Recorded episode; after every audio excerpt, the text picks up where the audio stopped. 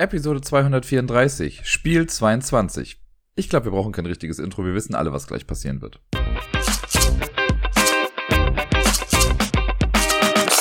Hallo zusammen, hier ist der Dirk mit der neuesten Episode vom Ablagestapel. Fünf wundervolle Tage liegen hinter mir. Ich bin gestern Abend zurückgekommen von der Spielemesse in Essen im Jahre 2022 und es war eine verdammt tolle Zeit, die ich da hatte. Ich habe ja jetzt ein paar Jahre ausgesetzt. 2019 war ich das letzte Mal auf der Messe.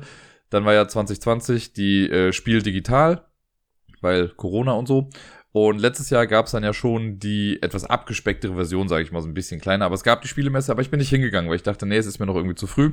Dieses Jahr habe ich den Schritt aber gewagt und mir gesagt, nee, ich möchte jetzt aber auch wieder hingehen. Ich vermisse die Spiel sehr und war auch mit allen Konzepten, die im Vorfeld kommuniziert wurden, auch d'accord. Deswegen dachte ich mir, ist alles kein Problem. Ja, und jetzt bin ich hier, habe heute ausgeschlafen und mir Gedanken dazu gemacht, was ich im Podcast erzählen kann. Und eigentlich ist das ja eine selbstschreibende Episode, weil ich einfach über alles spreche, was ich auf der Spiel gesprochen habe. Und ich kann aber schon mal jetzt rückblickend sagen, dass ich eine verdammt tolle Zeit hatte. Es war echt cool. Ich werde auch eine etwas andere Top 10 Liste machen als sonst. Also in der Top 10 Liste sind an sich keine Spiele drin, sondern das sind meine Top 10 Momente, die ich auf der Spiel hatte. Wobei auch das so ein bisschen geschummelt ist, aber da kommen wir dann nachher noch zu. Ich werde euch jetzt mit auf die Reise nehmen zu allen Spielen, die ich auf der Spielemesse ausprobiert habe.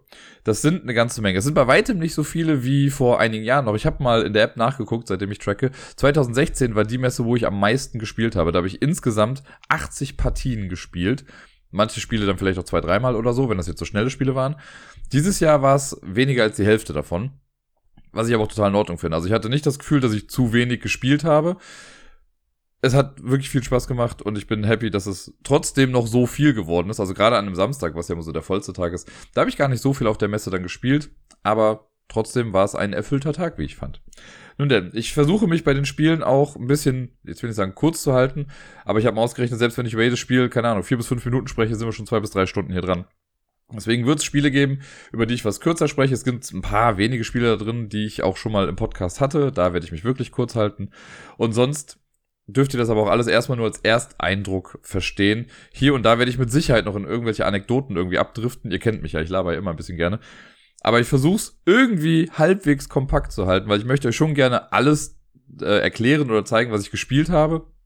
Aber es ist halt doch nochmal eine ganze Menge und ich kann mir auch vorstellen, dass die eine oder andere Person sich vielleicht denkt, ha, skippen wir das Ganze mal in Audioform. Aber wie dem auch sei, ich möchte meinem Konzept ja irgendwie treu bleiben und deswegen äh, fangen wir doch einfach mal an mit den Spielen, die ich so komplett auf der Spielemesse gespielt habe. Und ich sage mal kurz davor, ich habe auch am Montag und Dienstag nichts anderes mehr gespielt.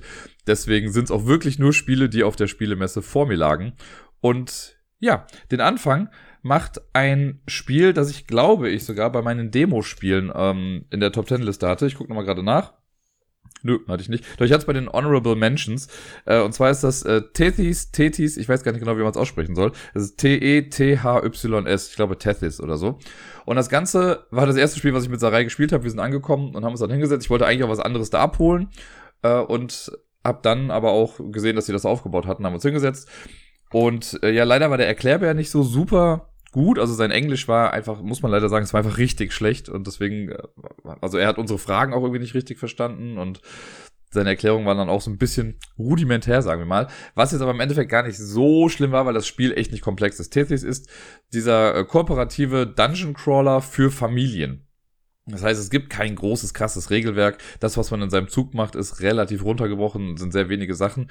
Wir haben, also es ist ein Science-Fiction-Setting, wir sind in so einer komischen Raumstation und laufen dann da rum. Jeder bekommt einen individuellen Charakter zugewiesen, äh, die dann noch alle noch eine besondere Fähigkeit hatten.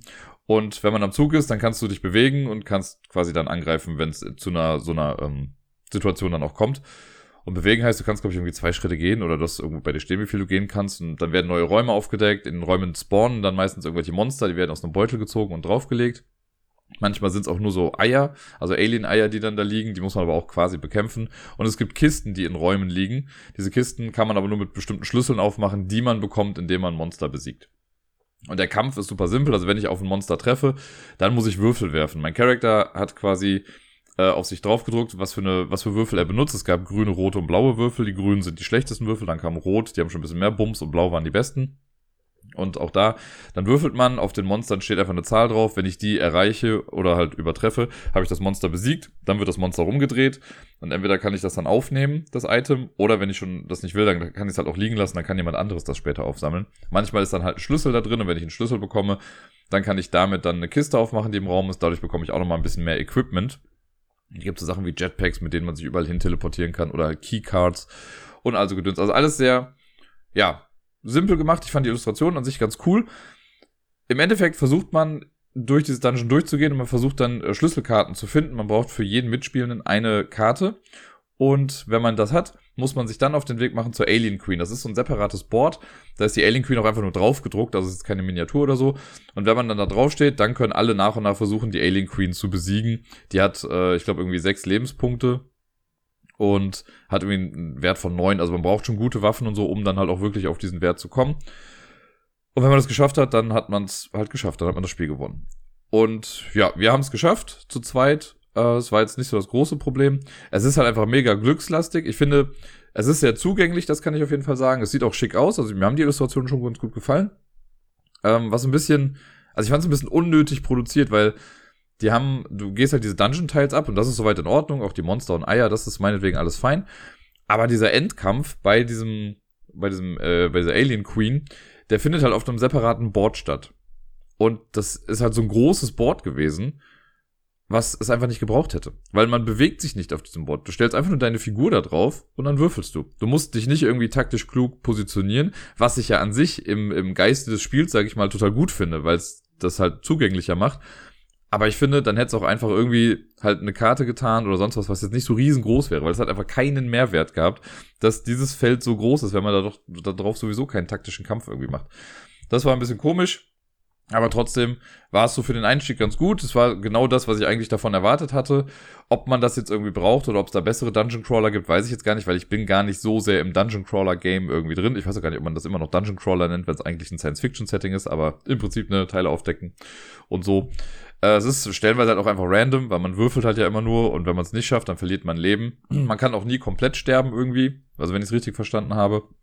Von den äh, Special-Fähigkeiten kann ich auch nicht sagen, ob die irgendwie balanced sind. Also mein Charakter hatte irgendwie die Fähigkeit, wenn ein bestimmtes Würfelsymbol gewürfelt wurde, das war wie so eine Explosion, dann stirbt der Gegner automatisch, also ein Insta, äh, Insta-Kill. Und Sarai hatte die Fähigkeit, dass jedes Mal, wenn sie Schaden nimmt, nimmt sie einen weniger. Da man aber meistens eh nur einen Schaden nimmt, hat sie halt so gut wie nie Schaden genommen.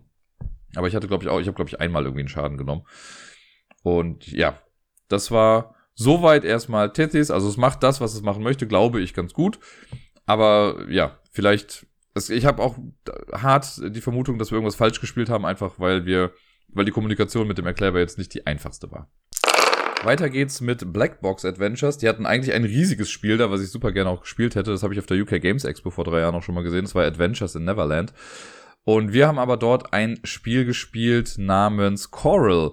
Das ist ein kleines abstraktes Legespiel, äh, was wir wirklich, glaube ich, in fünf Minuten oder so gespielt haben, wenn überhaupt es gibt mehrere Module, die man spielen kann oder Versionen, die man spielen kann. Wir haben jetzt wirklich die einfachste gespielt. Man hat, bekommt eine Farbe zugewiesen und kriegt dann Blöcke in dieser Farbe. Das sind alles, wenn ihr euch bei Tetris die L-Blöcke vorstellt, aber nur aus drei Blöcken. Also es geht dann nicht zwei Blöcke hoch, sondern nur einen Block nach oben. Ähm, und die hat man dann vor sich liegen. Und zu Beginn liegt ein grauer Stein in der Mitte. Man muss dann zu Beginn einen seiner Steine da dran packen und man hat dann noch so ein kleines Coral Token, das legt man dann auch noch irgendwo drauf, aber das muss auf, wenn mich jetzt nicht alles täuscht, auf die Farbe ähm, einer anderen Person draufgehen. Und dann geht das Spiel los. Wenn man dran ist, muss man einen seiner Blöcke versetzen. Und zwar muss man immer so dran setzen, dass er an das eigene Token angrenzt. Äh, irgendwie an den Block angrenzt, auf dem das Token drauf ist, so rum. Und nicht diagonal oder so, sondern wirklich mit einer ganzen, mit einer ganzen Seite muss das dann da dran grenzen. Und äh, so baut man dieses Korallenriff, das soll das quasi äh, simulieren, baut man dann immer größer. Man kann dadurch, dass die Form der Blöcke so interessant ist, kann man halt auch Sachen irgendwie mal drunter schieben oder so. Das ist schon ganz cool. Und am Ende, wenn alle ihre Blöcke platziert haben, dann guckt man von oben drauf und die Blöcke, die man jetzt am häufigsten sieht, oder die Farbe, die man jetzt am häufigsten sieht, die gewinnt dann eben das Spiel. Also es ist wirklich, es, mir hat voll Spaß gemacht, ich fand es ganz cool. Äh, es gab halt, wie gesagt, noch so ein paar es gibt noch ein paar Zusatzregeln, die man machen kann und man, man darf auch noch irgendwie dieses Korallentoken kann man dann versetzen, aber nie über die eigene Farbe, glaube ich, sondern immer nur über andere. Äh, und man kann auch, wenn man sich komplett eingeloggt hat, dann kann man das wieder rausnehmen, das Token, muss dann einmal aussetzen, kann dann später wieder rein. Ist bei uns jetzt nicht vorgekommen. Ja, das war, also wie gesagt, eine spaßige Nummer. Ich brauche es jetzt, glaube ich, nicht zwingend. Was ich super gerne gehabt hätte, wo ich direkt gesagt hätte, jo, das nehme ich mit. Äh, die hatten davon noch so eine XXL-Variante. Das war ganz cool. Da waren die Blöcke halt so richtig groß.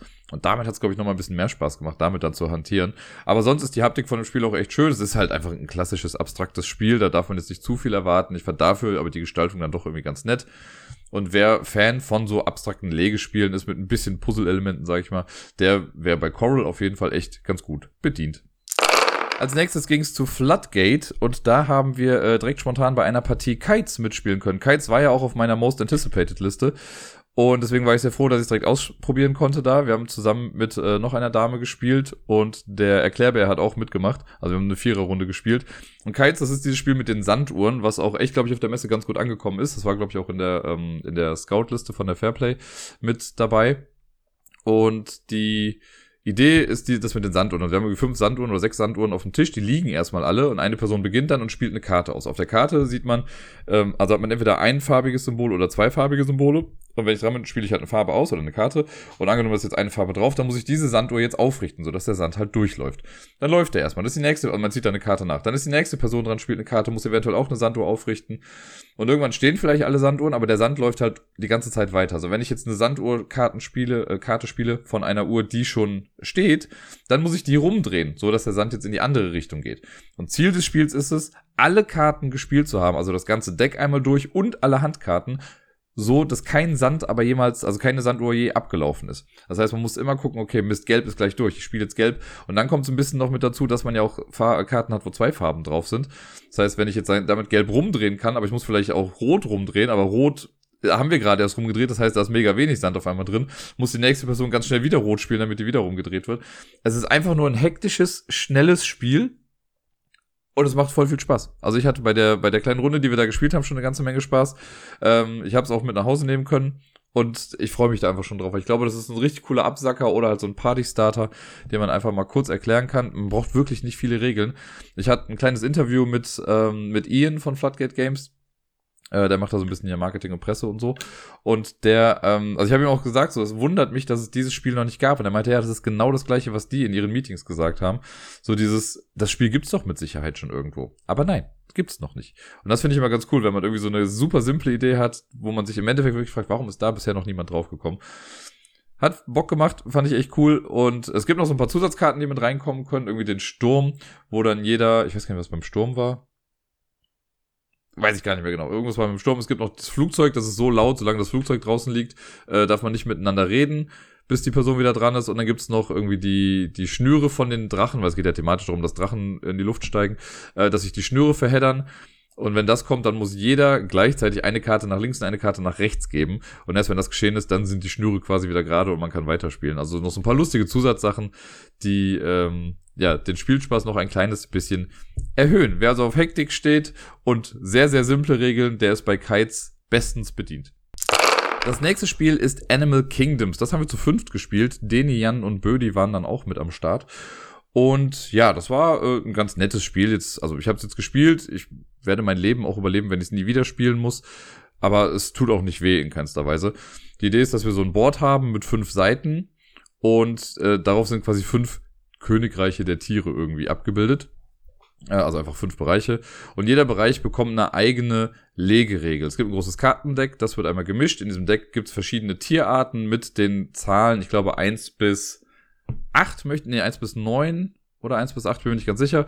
Und es ist so, dass halt eine höhere Zahl natürlich eine niedrigere Zahl schlägt, aber eine eins schlägt auch eine acht. Das ist aber erst am Ende eigentlich wichtig. Im Spiel selbst muss man einfach gucken, wenn ich dran bin, spiele ich halt eine Karte aus äh, ich habe ein paar Karten auf der Hand und ich darf die frei in irgendeinen Bereich legen, wenn ich mit dieser Karte die Bedingung erfülle. Und die Bedingung kann halt sowas sein wie, okay, hier immer abwechselnd gerade und ungerade Karten oder hier dürfen nur Tierarten gespielt werden, die gerade auch in den benachbarten Gebieten liegen. Hier darf nur ein Tier gespielt werden, was gerade überhaupt nicht auf dem Board ist. Also Sachen, das sind halt so kleine Einschränkungen, das wird auch randomisiert, also da hat man so ein kleines Deck für, da kommen jede Runde neue Karten drauf. Und jedes Mal, wenn ich eine Karte in einen Bereich spiele, darf ich da auch einen kleinen Marker meiner Farbe reinsetzen. Und äh, diese ganzen Bereiche haben verschiedene Plätze für Marker. Also es gibt einen, der hat halt irgendwie nur vier Plätze frei, dann gibt es einen, der hat sieben, also unterschiedlich. Und die, äh, der oberste Spot, der letzte Spot, das ist immer so ein Kronenplatz. Und wenn ich jetzt zum Beispiel die erste Person bin, die an einem Ort die Krone zumacht, dann bin ich für den Rest der Runde raus. Die anderen spielen dann noch weiter, dürfen aber keine Karten mehr tauschen. Das ist auch eine Aktion, die man machen kann, wenn man irgendwie eine blöde Kartenhand hat. Darf man Karten auf den Ablagestapel legen und sich neue ziehen. Und das geht dann nicht mehr. Und dann spielt man noch so lange, bis entweder alle Bereiche zu sind oder bis die erste Person auch nicht mehr spielen kann. Und dann werden die Bereiche quasi gewertet. Äh, da guckt man einfach, wer hat die größte Zahl oder die meiste, die meisten Token da drin in einem Bereich. Ähm, dafür gibt's dann Siegpunkte, die werden auch randomisiert am Anfang. Also es kann auch gut sein, dass ich in einem Bereich in der ersten Runde fünf Punkte bekomme, in der zweiten zehn und dann nur drei oder so. Und in einem anderen Bereich kriege ich in der ersten Runde vielleicht zehn Punkte und dann zweimal fünf. Alles zufällig gemacht. Die Punkte werden dann verteilt. Das Ganze macht man im Prinzip dreimal. Der Clou ist noch, dass jeder Sieger in Anführungszeichen einer oder je, jeder, der einen Token auf eine Krone gesetzt hat, so rum, äh, in einem Bereich, der hat für die kommenden Runden dann einen kleinen Vorteil, weil diese Token auf den Kronen, die rutschen dann nach oben und sind dann fix auf dem Plan. Das heißt, wenn ich eine Krone gesetzt habe in einer Runde, habe ich in der nächsten Runde in diesem Bereich fix schon einen Token liegen, was mir natürlich einen kleinen Vorteil dann irgendwie gibt. Das kann man dann auch ein bisschen dafür nutzen, um zu sehen, okay, diese Runde kämpfe ich jetzt vielleicht nicht, will ich gar nicht die Punkte haben und ich will nicht die Mehrheit hier drin haben, aber nächste Runde gibt es dafür voll viele Punkte, deswegen will ich wenigstens den Bereich abschließen, damit mein ähm, ja, mein Token da einfach schon mal drauf liegt und die anderen mich quasi erst einholen müssten.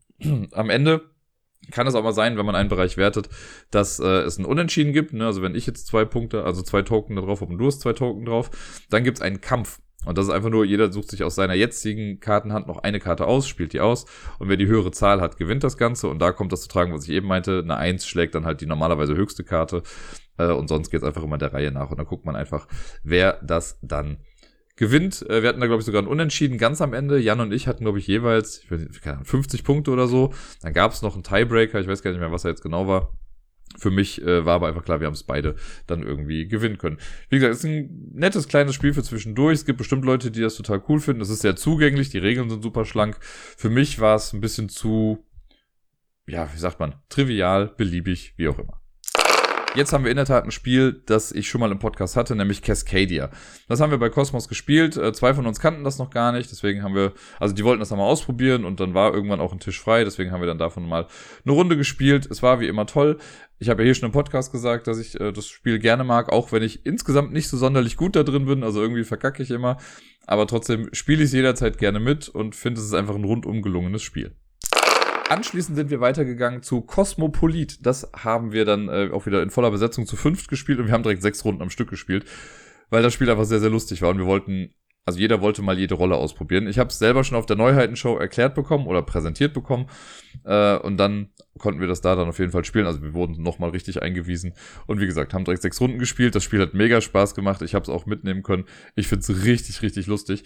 Die Idee ist wie folgt. Äh, wir leiten alle oder wir sind alle kooperativ in einem Restaurant unterwegs und wollen einfach, dass unsere Gäste zufrieden sind. Eine Person ist Kellnerin und muss Kopfhörer aufsetzen und die mit einer App verbinden und die ähm, in der App sieht dann quasi die Kellnerin, die geht halt quasi durch die Räume und sieht, wo sich Leute hinsetzen und die bestellen dann was zu essen. Die setzen sich jetzt hin, gucken kurz auf die Karte und dann haben die so eine kleine Sprechblase über sich mit, ich glaube, ein Fragezeichen oder so drauf. Und dann klickt man da drauf und die Kellnerin, also nur die Kellnerin hört das dann ja auch, die hört dann, was die bestellen. Die Bestellung sagt sie dann, also sagt sie einmal laut und dann gibt's eine Rolle, das ist der Oberkellner. Der Oberkellner schreibt das dann auf, auf so einen ja, kleinen Block, wie halt eben in Restaurants das irgendwie üblich ist, und schreibt dann irgendwie auf, also man muss dann sagen, so, keine Ahnung, Tisch drei geschnetzeltes oder so. So, dann schreibst du auf, drei geschnetzeltes. Die anderen, die dann noch da sind, und das äh, ist halt ein bisschen variabel, wie viele das sind, die haben jeweils einen Stapel ähm, Essenskarten oder beziehungsweise Rezepte vor sich liegen, und müssen da dann diese Sachen raussuchen. Das heißt, irgendjemand wird dann sagen, ah, ich habe hier geschnetzeltes und neben diesem Rezept steht dann noch eine Zutat. Die muss nicht immer zwingend was damit zu tun haben, aber kann sein, geschnetzeltes, okay, Fleisch. So, dann musst du bei Fleisch gucken, äh, gibt es einen Stapel mit Fleisch, dann musst du dieses Zusatzding raussuchen und dann gibst du die Karte, auf der das Geschnetzelte steht. Also auf jeder Karte stehen, glaube ich, immer fünf oder sechs Rezepte drauf. Die Karte mit dem Geschnetzelten plus das Fleisch, die gibt man dann dem Oberkellner und der legt die dann auf die entsprechenden Karten. Also die ganzen Tische, die es in der App gibt, die gibt's auch vor sich aufgebaut quasi als Karten. Da werden die draufgelegt und die Kellnerin muss dann sagen, ja, okay, stimmt und kann in der App dann anklicken, okay, dieser Gast wurde nun bedient. Das alleine klingt ja schon irgendwie relativ machbar und einfach. Was das Ganze so spannend macht, ist, wir sind ein internationales Restaurant und es kommen internationale Gäste rein. Das heißt, die bestellen ihre Sachen halt in ihrer Landessprache und auf den Karten stehen die Sachen auch in der Landessprache, allerdings lautmalerisch, also so, dass es halt jeder auch irgendwie quasi lesen kann. Das heißt, wenn ich jetzt Kellnerin bin und ich habe die Kopfhörer auf und da kommt jetzt jemand rein und bestellt irgendein afrikanisches Mahl, dann muss ich das, was ich höre, halt auch so wiedergeben. Und der Oberkellner muss das so im besten Fall auch irgendwie aufschreiben. Und wenn die anderen dann nachfragen, weil man ist halt ständig dann die Köche, also so heißen die mit den Karten, die da durchsuchen, die müssen ja immer fragen, was hast du da jetzt gesagt? Was war das dann? Die Kellnerin kann halt nicht immer antworten, weil es kommen ja immer mehr Leute dann irgendwie rein und sage, dann gebe ich auch als Kellnerin immer noch mal weitere Rezepte durch. Und deswegen muss der Oberkellner dann immer sagen, ja, es war, keine Ahnung, Juju. Ich weiß gerade, dass das ein afrikanisches Bier ist zum Beispiel. Und äh, dann Juju und dann gucken alle irgendwie durch, ja, nee, ich habe nichts mit Juju und es klingt irgendwie afrikanisch, deswegen könnte es vielleicht auf dem Kontinent sein und im Endeffekt ist es irgendwie was aus Sachsen, keine Ahnung. Ähm, und das macht das Ganze halt so lustig, weil du halt verschiedene Sprachen gemischt hast und jeder ist irgendwie total durch. Man ist dann auch echt verwundert oft. Also wir hatten oft so was, wo wir dachten, nee, es muss doch safe irgendwas aus Südamerika sein und auf einmal war es halt aus Bayern. Und äh, das ist auch ganz nett, weil die, also es gibt die Kontinente, Europa, ähm, Amerika, Südamerika, Ozeanien, Asien, habe ich Afrika schon, auf jeden Fall gab es das alles. Zusätzlich gibt's dann noch ähm, Deutschland auch als, als Karte oder als Rubrik. Und das ist ganz geil, weil es gibt zum Beispiel auch Kölsch. Also mein erstes Beispiel, was ich auf der Neuheitenschau am Ohr hatte, war direkt Himmel und Erd, was halt was aus Köln ist. Äh, es gibt irgendwie noch die hessische Karte, wie gesagt, Köln, sächsisch glaube ich auch noch irgendwie, bayerisch. Sehr cool, sehr kommunikativ, es ist super hektisch. Aber es macht Spaß. Und eine Runde, also es läuft halt ein Timer mit ab, man hat dann nur eine gewisse Zeit Zeit. Ich glaube, das sind immer sechs Minuten, die du dann Zeit hast, um diese ganzen Bestellungen zu erfüllen und du musst eine bestimmte Punktzahl erreichen. Und wenn du es geschafft hast, dann kriegst du auch irgendwie noch neue Level freigeschaltet. Es gibt 18 Level insgesamt. Das heißt, man kann echt langsam anfangen mit Level 1 oder 2 und sich dann sukzessive hocharbeiten. Wie gesagt, tolles Spiel. Ist auf jeden Fall eins meiner Highlights dieser Messe für mich gewesen und ich freue mich schon drauf, das in weiteren Runden noch spielen zu können. Auf Platz Nummer eins meiner Liste der Spiele, auf die ich mich am meisten freue, ähm, für die Spielemesse, die man auch mitnehmen konnte, theoretisch, war ja Touring Machine. Und auch das konnten wir auf der Messe einmal testen. Das war ultra beliebt und ich glaube am ersten Tag auch schon ausverkauft. Ich habe auch leider kein Exemplar mitnehmen können, was ein bisschen schade ist. Aber jetzt im Endeffekt denke ich mir auch so, okay, so tragisch ist es jetzt nicht. Ich weiß, ich habe in der Liste gesagt, so, wow, das möchte ich schon auf jeden Fall mitnehmen. Und hätte sich die Gelegenheit ergeben, hätte ich es auch mit Sicherheit dann noch gekauft. Aber jetzt äh, weine ich dem auch nicht großartig hinterher. Äh, wir haben eine Runde gespielt und es ist ja im Prinzip das, was ich erklärt habe. Man hat so einen kleinen analogen Computer im Prinzip, so heißt das. Man versucht einen dreistelligen Code rauszufinden, der aus einer orangenen, einer blauen und einer lila Zahl besteht. Und ähm, von 1 bis 5 kann jede Zahl sein, also kann 111 sein, 122, 135, was auch, also, ne, ihr versteht das. Und man versucht das rauszufinden mit, ja, diesem Computer. Und es liegen dann bestimmte Tests in Anführungszeichen aus. Und man muss erstmal verstehen, und damit hatten auch zwei von uns ein bisschen die Probleme, wie man das richtig liest, diese Tests. Weil das schon, also es ist wirklich krass logikbasiert und man muss aber seinen Kopf auch wirklich darauf einstellen, was man damit macht. Weil, also ich stelle mir einen Code zusammen, den ich testen möchte. Ich sage jetzt einfach mal 1, 2, 3 zum Beispiel. Und dann hatten wir eine Karte draußen liegen. Der Test besagt, mit diesem Test kannst du quasi testen, oder es geht darum, wie viele Dreier in dem Code sind. So, wenn ich jetzt meinen Code 1, 2, 3 damit teste, dann nimmt man, also man nimmt dann so drei Karten, legt die hintereinander und es bleibt genau ein kleines Fenster dann dadurch noch offen, durch das man durchgucken kann. Dann nimmt man dann die zugehörige Testkarte und legt die dahinter und dann sieht man durch das Fenster entweder ein Häkchen oder ein Kreuz. Und jetzt bei der Karte zum Beispiel, mit wie viele Dreier hat der Code, nur durch Häkchen und Kreuz kriege ich ja keine Zahl genannt. Ich frage mit meinem Code danach. In 1, 2, 3 ist eine 3. Wenn ich jetzt ein Häkchen bekomme, kriege ich die Information, okay, in meinem Code, ja, ist genau eine 3. Wenn das ein Kreuz wäre, wäre die Antwort, nein, es ist nicht eine 3 drin, aber es kann auch immer sein, dass es 0, 2 oder 3 Dreier wären. So, das ist dann schon mal eine Information, die ich dann hab, das lege ich dann weg. Und genauso kann man dann irgendwie Fragen stellen wie mit, was ist die kleinste Zahl? Also wenn mein Code, äh, keine Ahnung, blau 1 hat und das andere ist 2, 3, dann kann ich das dagegen halten und dann frage ich halt damit quasi, okay, ist blau die kleinste Zahl? Und ich kriege wieder ein Ja oder Nein als Antwort. Und ja, man darf pro Runde, äh, kann man drei Tests machen. Und wenn alle das gemacht haben, das machen nämlich alle simultan im Prinzip, man muss da nur manchmal ein bisschen warten, wer jetzt gerade welche Testkarte irgendwie hat. Wenn das alle gemacht haben, dann hält man Daumen, also die Hand in die Mitte und macht dann entweder auf drei den Daumen hoch oder runter, um zu zeigen, man möchte lösen. Äh, und wenn nicht, dann machen einfach alle weiter mit der nächsten Runde. Und dann geht das immer so weiter. Man muss auch nicht alle Tests in einer Runde machen, denn bei uns war es jetzt zum Beispiel so, wir haben alle, also wir haben von, wir haben es zu fünf gespielt, eigentlich kann man so zu dritt spielen, aber es geht auch zu fünf. Ähm, drei von uns haben dann nach der zweiten Runde gelöst und hatten auch recht. Jan hat aber nur insgesamt nur vier Tests gebraucht. Also in der ersten Runde hat er drei Tests gemacht, in der zweiten dann nur noch einen. und war dann fertig. Dann hat er gesagt, nee, mehr mache ich nicht. Ich habe, glaube ich, insgesamt sechs gebraucht und Sarai, glaube ich, fünf, also war, glaube ich, dazwischen. Ähm, so dass Jan dann im Endeffekt gewonnen hat. Es macht, also mir hat das super viel Spaß gemacht und ich weiß, also irgendwann möchte ich es, glaube ich, auch einfach hier haben. Da gibt's ja auch diese Daily Challenges und das ist schon echt nett. Es ist aber kein Multiplayer-Spiel. Also ich weiß nicht, ob ich das jetzt brauche, um mit anderen zu spielen. Wenn ich jetzt mit einer Person, also ich weiß, Sarai mag das auch ganz gerne, und wenn sie jetzt mal hier wäre, dass man dann sagt, komm, wir machen mal zwei, drei Codes so hintereinander, okay. Aber es ist jetzt nichts, also für vier Leute fand ich es einfach, ah, nicht so ganz cool. Und ja, ich glaube, es ist auch schwierig, wirklich eine Gruppe von Menschen zusammenzubekommen, die das so abfeiern. Also ich weiß, Bödi hatte damit echt ihre Schwierigkeiten, irgendwie zu verstehen, wie jetzt welcher Test wann wo greift. Ähm, da wüsste ich, das Spiel müsste ich da nicht irgendwie auf den Tisch bringen, wenn sie dann da ist, so sehr ich das dann auch irgendwie mag. Es ist auf jeden Fall ziemlich incredible, was sie da mit geschafft haben und was, was das Ding kann. Ähm, es ist nicht für jedermann. Ich fand's cool, aber wie gesagt, ich bin jetzt auch nicht traurig drum, dass ich es nicht mit nach Hause genommen habe. Das letzte Spiel auf der Messe selbst am Donnerstag war dann, ich glaube, es heißt einfach das Gegenteilspiel. Ganz ehrlich, ich habe es auf Boardgame Geek nicht gefunden und ich war zu faul, es mir jetzt nochmal rauszusuchen. Ähm, das Gegenteilspiel, das ist so ein Karten-Partyspiel, könnte man sagen, wo man Punkte verliert. Also die Person, die zuerst keine Punkte hat, gewinnt das Spiel. Man startet nämlich schon mit Punkten und äh, immer wenn man was richtig macht, verliert man Punkte, weil hahaha, Gegenteil. Und es gibt so verschiedene Kategorien. Es wird irgendwie eine Karte aufgedeckt, da steht dann eine Kategorie drauf. Und dann spielen, spielen wir einen kompletten Durchgang in dieser Kategorie. Dann wird eine neue Kategorie aufgedeckt, dann spielen wir einen kompletten Durchgang da drin. Ein kompletter Durchgang heißt immer, es gibt halt manche Sachen, wo die Geschwindigkeit bewertet wird.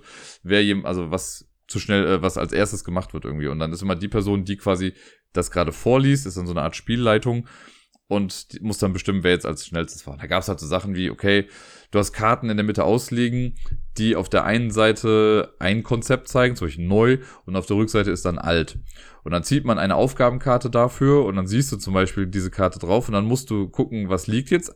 Angenommen, die Karte liegt mit neu oben, dann müsste ich alt sagen und von den Mitspielenden die müssen dann gucken, wo liegt eine Karte, wo das Gegenteil, also wo könnte das Gegenteil drunter sein, die Karte dann rumdrehen und dann auch das Gegenteil davon wieder sagen. Also so, dass dann, ne, wenn ich jetzt sage neu und alt liegt oben, dann drehen sie es rum und sagen alt, obwohl jetzt neu oben liegt. Das ist zum Beispiel eine Aufgabe, was auf Schnelligkeit geht, oder du musst Wörter rückwärts vorlesen und die müssen sagen, was ist das richtig rum. Äh, das Gegenteil machen, also sowas wie, wir hatten, glaube ich, sowas wie Handflächen äh, nicht nach oben oder so oder Handflächen nach oben und dann musst du sie ja nach unten irgendwie zeigen lassen oder sonst was. Also es, das war was, was ich irgendwie nicht so ganz hinbekommen habe in dem Moment. Einfach so ein paar kleine Mini-Aufgaben. Ich, also, ja, auch sowas, ne? Frag mich in zwei Wochen nochmal, dann habe ich sehr wahrscheinlich vergessen. Ich, für mich ist es irgendwie jetzt nichts auf Dauer so gewesen. Ich sehe den Appeal, für bestimmt manche Gruppen ist das echt ganz lustig, die Bock haben, sich da so ein bisschen hirnverzwirbelnd irgendwie dran zu setzen. Aber irgendwie, fand ich die Spielstruktur an sich irgendwie nicht so rund. Also dieses, okay, wir spielen es alle eine Runde, dann wird eine neue Sache aufgedeckt, dann machen wir das da. Das sind halt einfach so Minigames, für die, die alleine als Spiel nicht gereicht haben. Und das haben sie halt zusammengepackt irgendwie in dieses Gegenteilspiel. Äh, und im Sinne des Gegenteilspiels sage ich euch deswegen, holt euch das doch mal. Nach der Messe sind wir dann was essen gegangen und haben, während wir auf unser Essen gewartet haben, eine Runde One Word gespielt. Das habe ich äh, netterweise zur Verfügung gestellt bekommen. Und ja, ich habe es auch angefragt, wirklich, weil ich wollte es ganz gerne haben. Das Ganze ist im Prinzip so eine Art, man könnte sagen, Codenames mit Würfeln. Was ich besonders cool finde, und das, da stehe ich auch zu voll und ganz, ist, das Ganze ist super portabel. Das ist mega cool. Das ist eine kleine Box, die kann man halt locker irgendwo mit hinnehmen. Man kann ja in der Box da noch würfeln. Da sind neun Würfel, glaube ich, drin. Und äh, die werden verschiedenen Farben zugeordnet. Und es gibt noch ein kleines Kartendeck. Man kann das als Teamvariante spielen oder gegeneinander. Wir haben es jetzt im Team gespielt. Äh, dann guckt sich jemand seine Karte an. Auf der Karte sind dann drei Farben markiert. Eine Farbe mit einem Stern, die muss man nicht zwingend mit reinnehmen, kann man aber machen, wenn man möchte. Und die Würfel zeigen halt verschiedene Piktogramme. Das ist ein bisschen wie die Story Cubes. Äh, sind halt verschiedene Sachen drauf. Und ich bin mir auch ziemlich sicher, man kann die Story Cubes als inoffizielle Erweiterung für dieses Spiel nehmen. Also halt sowas wie ein Telefon und eine Hand, Lippen, eine Uhr und sonst irgendwas. So, und meine beiden Farben muss ich jetzt quasi zusammenbringen mit ihr habt es vielleicht erraten anhand des Titels äh, des Spiels, mit einem Wort muss man das zusammenbringen. Wenn ich jetzt also sowas habe wie, ich weiß nicht, Zelt und Sonne, könnte ich sagen Camping oder was weiß ich. Also so in diese Richtung. Man gibt also quasi zwei Worthinweise. Man muss noch sagen, ob zwei oder drei. Ähm, weil es hat dann so einen Bonus, wenn du alle drei Sachen miteinander verbindest, dann äh, darf man irgendwie eine Karte mehr noch mit abgeben oder man kann Minuspunkte zu Pluspunkten wieder umwandeln, sollte man das denn haben. Und wenn das dann geschehen ist, dann ist die nächste Person an der Reihe, gibt auch wieder einen Hinweis und man versucht einfach möglichst viele Punkte zu sammeln. Also er findet das Rad definitiv nicht neu und die Regeln sind auch echt nicht so toll geschrieben, das muss ich noch dazu sagen. Also es war irgendwie konfus, wie das formuliert war und wie es strukturiert war vor allen Dingen. Ähm, aber das Spiel an sich ist einfach super simpel. Und ja, ich glaube, im Teammodus macht es irgendwie fast noch mit am meisten Spaß, weil sonst würde man es so machen, ich gebe einen Hinweis und die Person, die es als erstes errät, die darf dann eine Karte von ihrem Stapel wegnehmen und ich dann auch. Also ist dann so ein kleines Wettrennen-Ding noch. Aber im Teammodus fand ich, hat es irgendwie Spaß gemacht. Alle überlegen so ein bisschen mit. Und man kommt ja immer ins Diskutieren, so warum jetzt welches Symbol vielleicht für einen besser passt. Äh, das macht es echt gut. Wie gesagt, portabel ist ganz cool, es tut niemandem weh. Streng genommen würde ich fast mal behaupten, man braucht vielleicht dann nicht mal die ganze Box, sondern Hauptsache man hat irgendwie die Farb, Farben irgendwie, äh, die, dass man die zuordnen kann, damit man mit den Karten halt auch arbeiten kann. Ja, also es macht, ich bin mir sicher, für viele ist es um einiges viel zu seicht, aber eben vor dem Hintergrund mit, ah, okay, wir gehen jetzt irgendwo hin, wir wollen vielleicht zwischendurch kurz mal was spielen oder wenn man eben aufs Essen wartet, da kann ich mir das echt gut vorstellen. Was mich ein bisschen gewundert hat noch, es gibt noch Solo-Regeln, ich glaube, die braucht man bei so einem Spiel eigentlich nicht wirklich, aber okay, sind jetzt halt mit drin. Ich werde es mit Sicherheit nicht solo spielen, aber wer es braucht, wird auch da fündig. Im Restaurant haben wir dann auch noch eine kurze Runde Sea Salt and Paper gespielt, was eigentlich nur mit bis zu vier Leuten geht, aber wir haben es einfach mal mit fünf Leuten ausprobiert und das hat auch irgendwie funktioniert. Äh, die anderen haben das während der Messe auch schon mal gespielt, während ich einen äh, kurzen Termin noch hatte oder irgendwo kurz hin musste. Und ja, das Ganze ist ein Set Collection Kartenspiel, das glaube ich relativ gut ankam. Es hat auch eine schöne kleine Schachtel, das fand ich ganz gut. Und ja, es fängt damit an, also man kriegt immer Karten auf die Hand. Es gibt ähm, einen Kartenstapel und ich glaube zwei Ablagestapel. Und wenn ich dran bin, kann ich halt sagen, gut, ich ziehe zwei Karten und muss eine davon ablegen und eine behalte ich dann auf der Hand. Und bestimmte Karten kann man zusammen ausspielen. Also wenn ich irgendwie zwei Boote habe, dann kann ich sie ausspielen. Wenn ich eine Meerjungfrau, nee, Meerjungfrau spielt man nicht aus. Es gibt dann irgendwie den Schwimmer und den Hai und keine Ahnung. Also ein paar Sachen, die einfach irgendwie zusammengehören, die kann man dann ausspielen. Und wenn jemand insgesamt, also sowohl auf dem Tisch als auch auf der Hand, sieben Punkte hat, dann kann man entweder sagen, äh, ich weiß gar nicht, ich glaube Stopp, dann hört die Runde sofort auf und jeder wertet einfach für sich. Man kann aber auch sagen Last Chance. Wenn man das macht, dann sagt, also behauptet man quasi, man hat die meisten Punkte, dann ist aber jeder andere noch einmal dran, um was zu tun. Und dann werden die Punkte gezählt. Und wenn man dann die meisten Punkte hat, ist super, dann kriegt man nämlich selbst für sich die komplette Wertung und die anderen kriegen nur so eine äh, ja, kleine downgradete Version der Wertung. Wenn man aber verkackt, ist es genau andersrum. Also wenn ich danach nicht die meisten Punkte habe, dann kriege ich nur diese kleine Wertung und die anderen kriegen halt eine richtige Wertung. Und das Ganze macht man so lange, bis man, äh, bis eine Person, glaube ich, 30 Punkte hat. Es ist von den Illustrationen her drauf ganz cool. Also sind, glaube ich, eher Fotografien. Die haben so Origami-Sachen dann gemacht, deswegen heißt es auch Paper. Alles so mit Meeresthematik.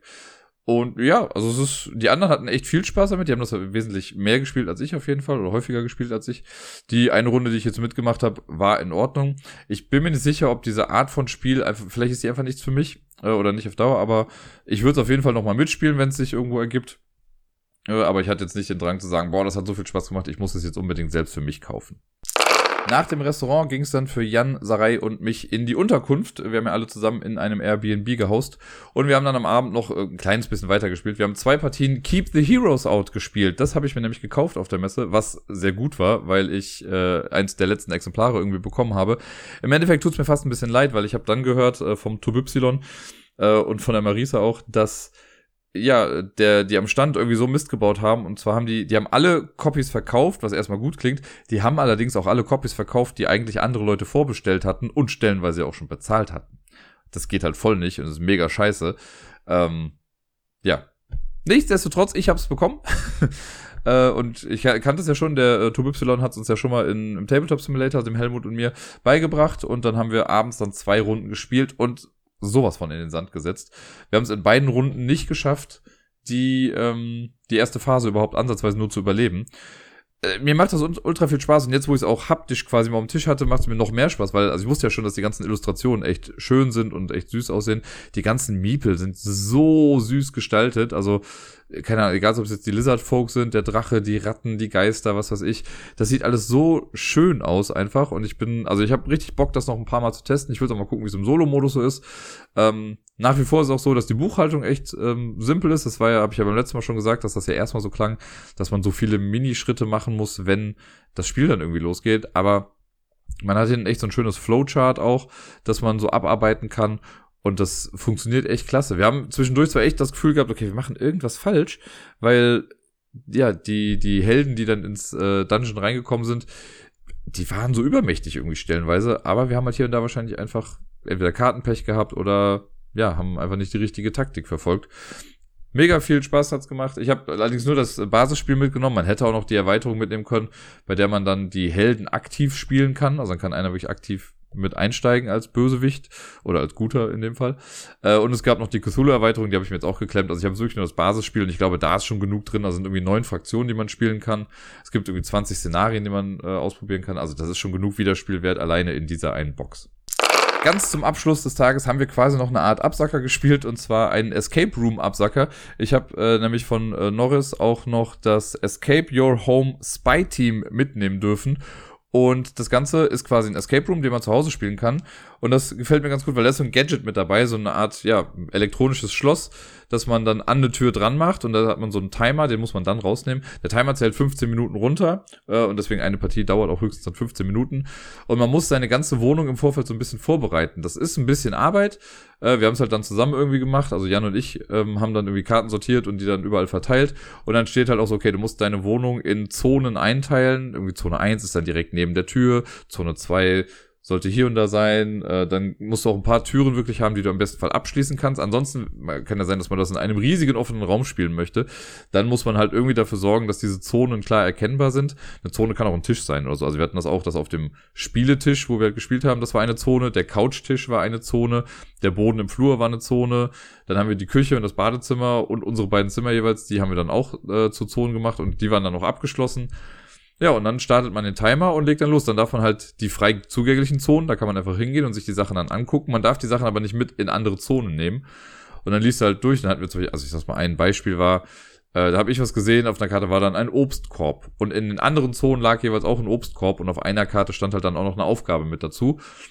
Und da, wo man quasi einen Code braucht oder so, dann kriegt man äh, Antwortmöglichkeiten und die, ähm, da liegen dann vier oder manchmal auch zwei einfach nur Antwortkarten noch mit dabei. Und wenn man dann die richtige Antwort gibt, dann darf man das rumdrehen und kriegt dann zum Beispiel eine Schlüsselkarte. Und mit dieser Schlüsselkarte muss man dann das farblich passende Schloss finden. Da kann man dann äh, das quasi so reinstecken, so als würde man jetzt aufschließen. Und dann ist diese Zone auch frei zugänglich. Und dann darf man da reingehen und hat dann wieder neue Informationen, die man sammelt. So lange, bis man dann eben äh, den Schlüssel bekommt. Zone 10 ist immer nur der Schlüssel wenn man das aufmacht, dann hat man den und dann kann man schnell zum Schloss gehen das aufschließen und dann kriegt man noch seine Zeit angezeigt. Und ähm, ja, also ich finde es, mir hat mir Spaß gemacht. Ne, es war jetzt wirklich dieses Intro-Ding, es war super simpel, ist auf jeden Fall für Familien. Die Rätsel haben uns jetzt nicht vor großartige Schwierigkeiten gestellt, aber es war trotzdem, also ein gewisses Escape Room-Feeling kam schon auf. Es gab zum Beispiel ein Rätsel, da stand ich dann in der Küche und Sarai stand irgendwie in unserem Zimmer äh, und wir mussten uns halt gegenseitig Symbole irgendwie erklären oder sie musste Symbole erklären, die ich dann finden musste und das war ja nicht so ganz einfach. Und dann ist Jan halt von mir, hat sich das angeguckt, ist dann rübergelaufen zu Sarai, hat sich das da dann angeguckt, dann wieder zu mir, um zu sagen, ah, es sind diese Sachen, dann konnte ich sagen, was das richtige Ergebnis ist. Also es war schon, ja, sehr komprimiert und schon ein bisschen runtergebrochen natürlich, aber es war so ein kleines Escape Room Gefühl. Mir hat das echt viel Spaß gemacht. In der Box sind insgesamt sechs Missionen drin. Und äh, ja, die sind halt theoretisch ja nur einmal äh, spielbar, aber es wird an sich auch nichts kaputt gemacht. Es gab ein Rätsel, ähm, da wäre theoretisch eine Karte zerstört gewesen. Wir haben es dann nicht gemacht, weil wir uns die Antwort auch so schon erschließen konnten.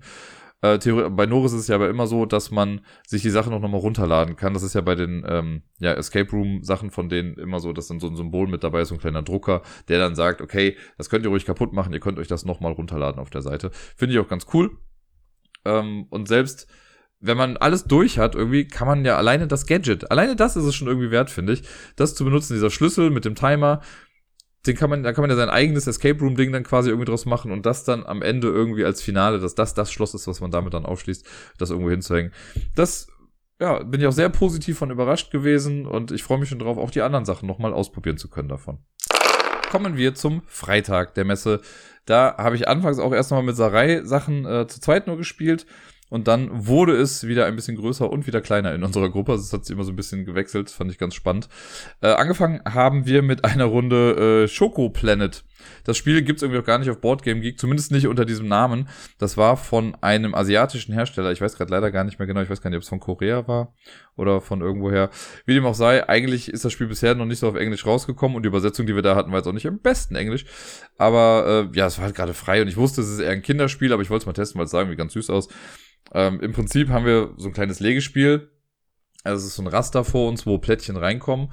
Und diese Plättchen, die wir legen, sind halt alle im Prinzip erstmal kackbraun, aber soll Schokolade sein. Äh, und an den Kanten sind immer die Hälften von Schokoplätzchen oder Schokopralinen oder so zu sehen. Mal ist es halt ein Halbkreis oder ein halber Stern oder ein, ein halber, äh, ein halbes Karo. Und man versucht dann, wenn ich dran bin, dann habe ich drei Karten irgendwie auf der Hand, oder zwei habe ich dann vor mir, genau zwei waren es. Wenn ich dran bin, spiele ich eins aus und versuche im besten Fall irgendwo Formen zu vervollständigen. Und wenn ich das schaffe, dann darf ich ein Topping da drauf setzen. Man hat vor sich so ein kleines Playerboard, wo, ich weiß nicht, ich sag mal 16 Toppings oder so drauf waren. Und dann äh, ja, lege ich die der Reihe nach dann immer da drauf. Und wenn ich zuerst keine Toppings mehr habe, dann habe ich gewonnen. Oder wenn ich glaube, das ganze Brett voll gemacht wurde, dann guckt man auch, wer hat insgesamt die meisten Toppings legen können. Und der gewinnt dann.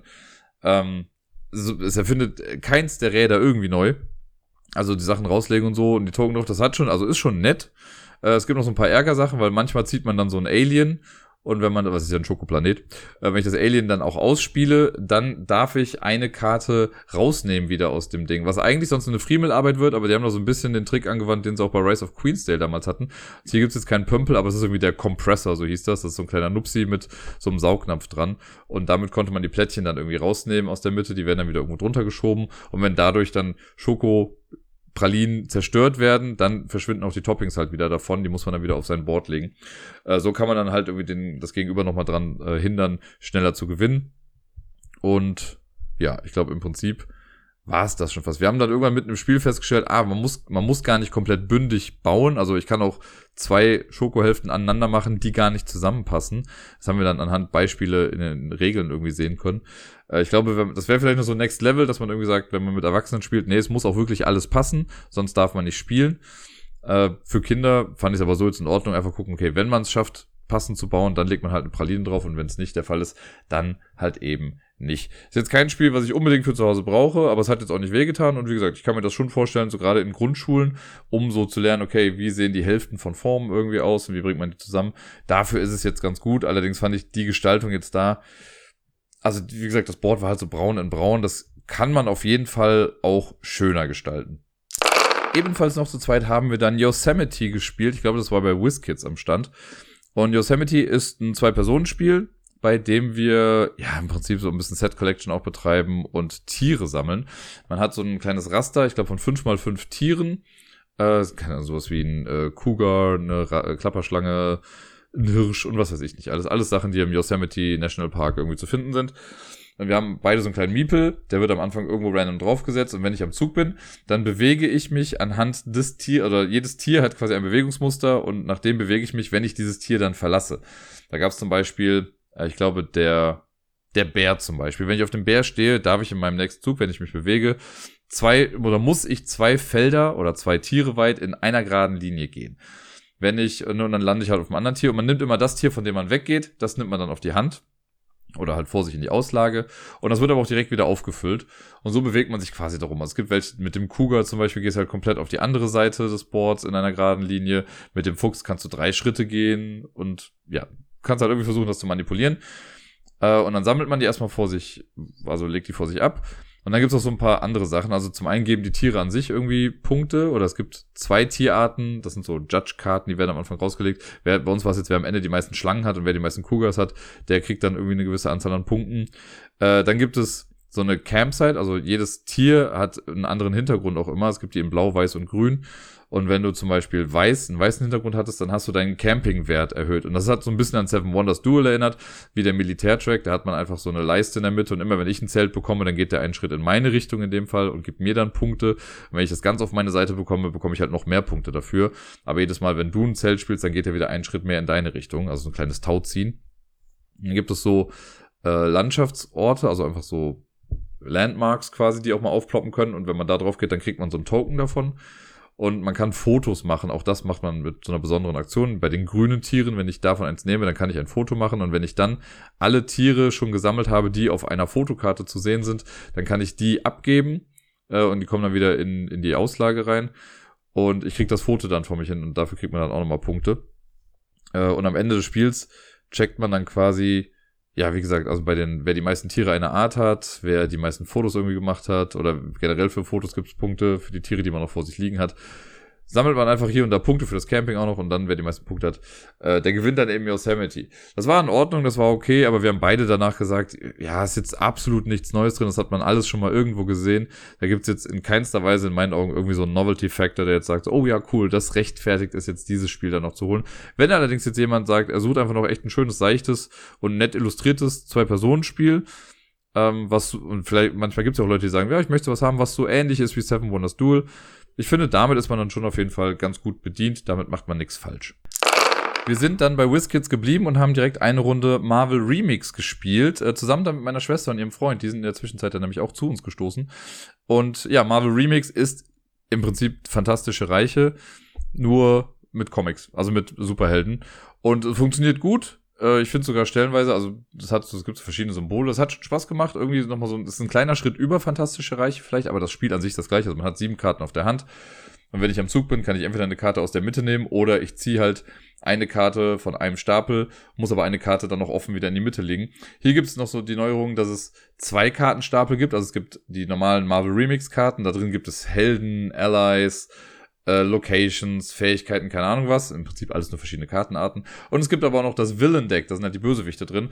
Und man braucht am Ende, um das Spiel werten zu können, also um seine Hand überhaupt werten zu können, braucht man mindestens einen Helden und mindestens einen Bösewicht. Und genau, dann guckt man halt, die eine Karte gibt dir für jeden Ort den du mit dem Punkten hast, dann Punkte und das andere gibt dafür dann Punkte. Also super viele Wechselwirkungen. Man versucht einfach am Ende dann die größtmögliche Punktzahl irgendwie auf der Hand zu haben. Das äh, hat schon Spaß gemacht. Was noch so eine Neuerung ist, es gibt Heldenkarten, die man rumdrehen kann. Also die hat man, wenn man sie auf der Hand hat, dann ist das einfach das alter Ego. Und wenn man aber bestimmte Symbole mit auf der Hand hat oder bestimmte Conditions erfüllt, dann zählt diese Karte am Ende für ihre Heldenform und dann dreht man sie quasi um 180 Grad und dann hat sie halt viel mehr Symbole oder andere Fähigkeiten. Also ist schon ganz cool.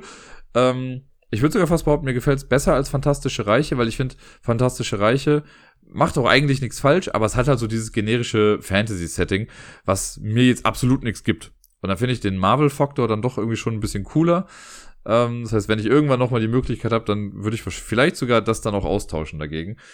Ähm, und ja, für andere ist jetzt die Frage allerdings auch, ne, wenn man fantastische Reiche hat, braucht man dann Marvel Remix? Ich würde sagen, nein weil das Spiel an sich dann doch irgendwie das gleiche ist. Aber wenn man jetzt überlegt, ich möchte, also ich finde das Spielprinzip cool, dann hat man jetzt ja schon die Auswahl zwischen äh, Fantastische Reiche, ich glaube, Red 7 ist ja auch noch irgendwie so ein Spiel, was auf die, nee, nicht Red 7, äh, Red Rising, das war's, Red 7 war was anderes.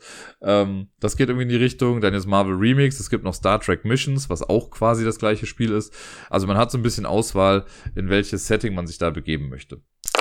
Danach haben wir dann auch zu viert in gleicher Konstellation eine Runde Riecht verdächtig gespielt. Das habe ich im Vorfeld schon auf Twitter gesehen, weil da gesagt wurde, ich glaube von Björn war das, also Yellow Geek Bear, dass die Produktion da so ein bisschen Strich durch die Rechnung gemacht hat, äh, weil es da so Farbunterschiede gab. Das hatten wir jetzt nicht bei der Version, die wir jetzt am Tisch gespielt haben. Ähm, deswegen kann es sein, dass sie da einfach hier und da ein bisschen Pech in der Produktion vielleicht hatten. Äh, und riecht verdächtig, was auf Englisch übrigens auch ziemlich geil betitelt ist mit Sounds Fishy, was ich auch noch viel passender eigentlich finde, äh, ist, ja, so erinnert mich so ein bisschen an eine schnelle Version von Nobody's Perfect.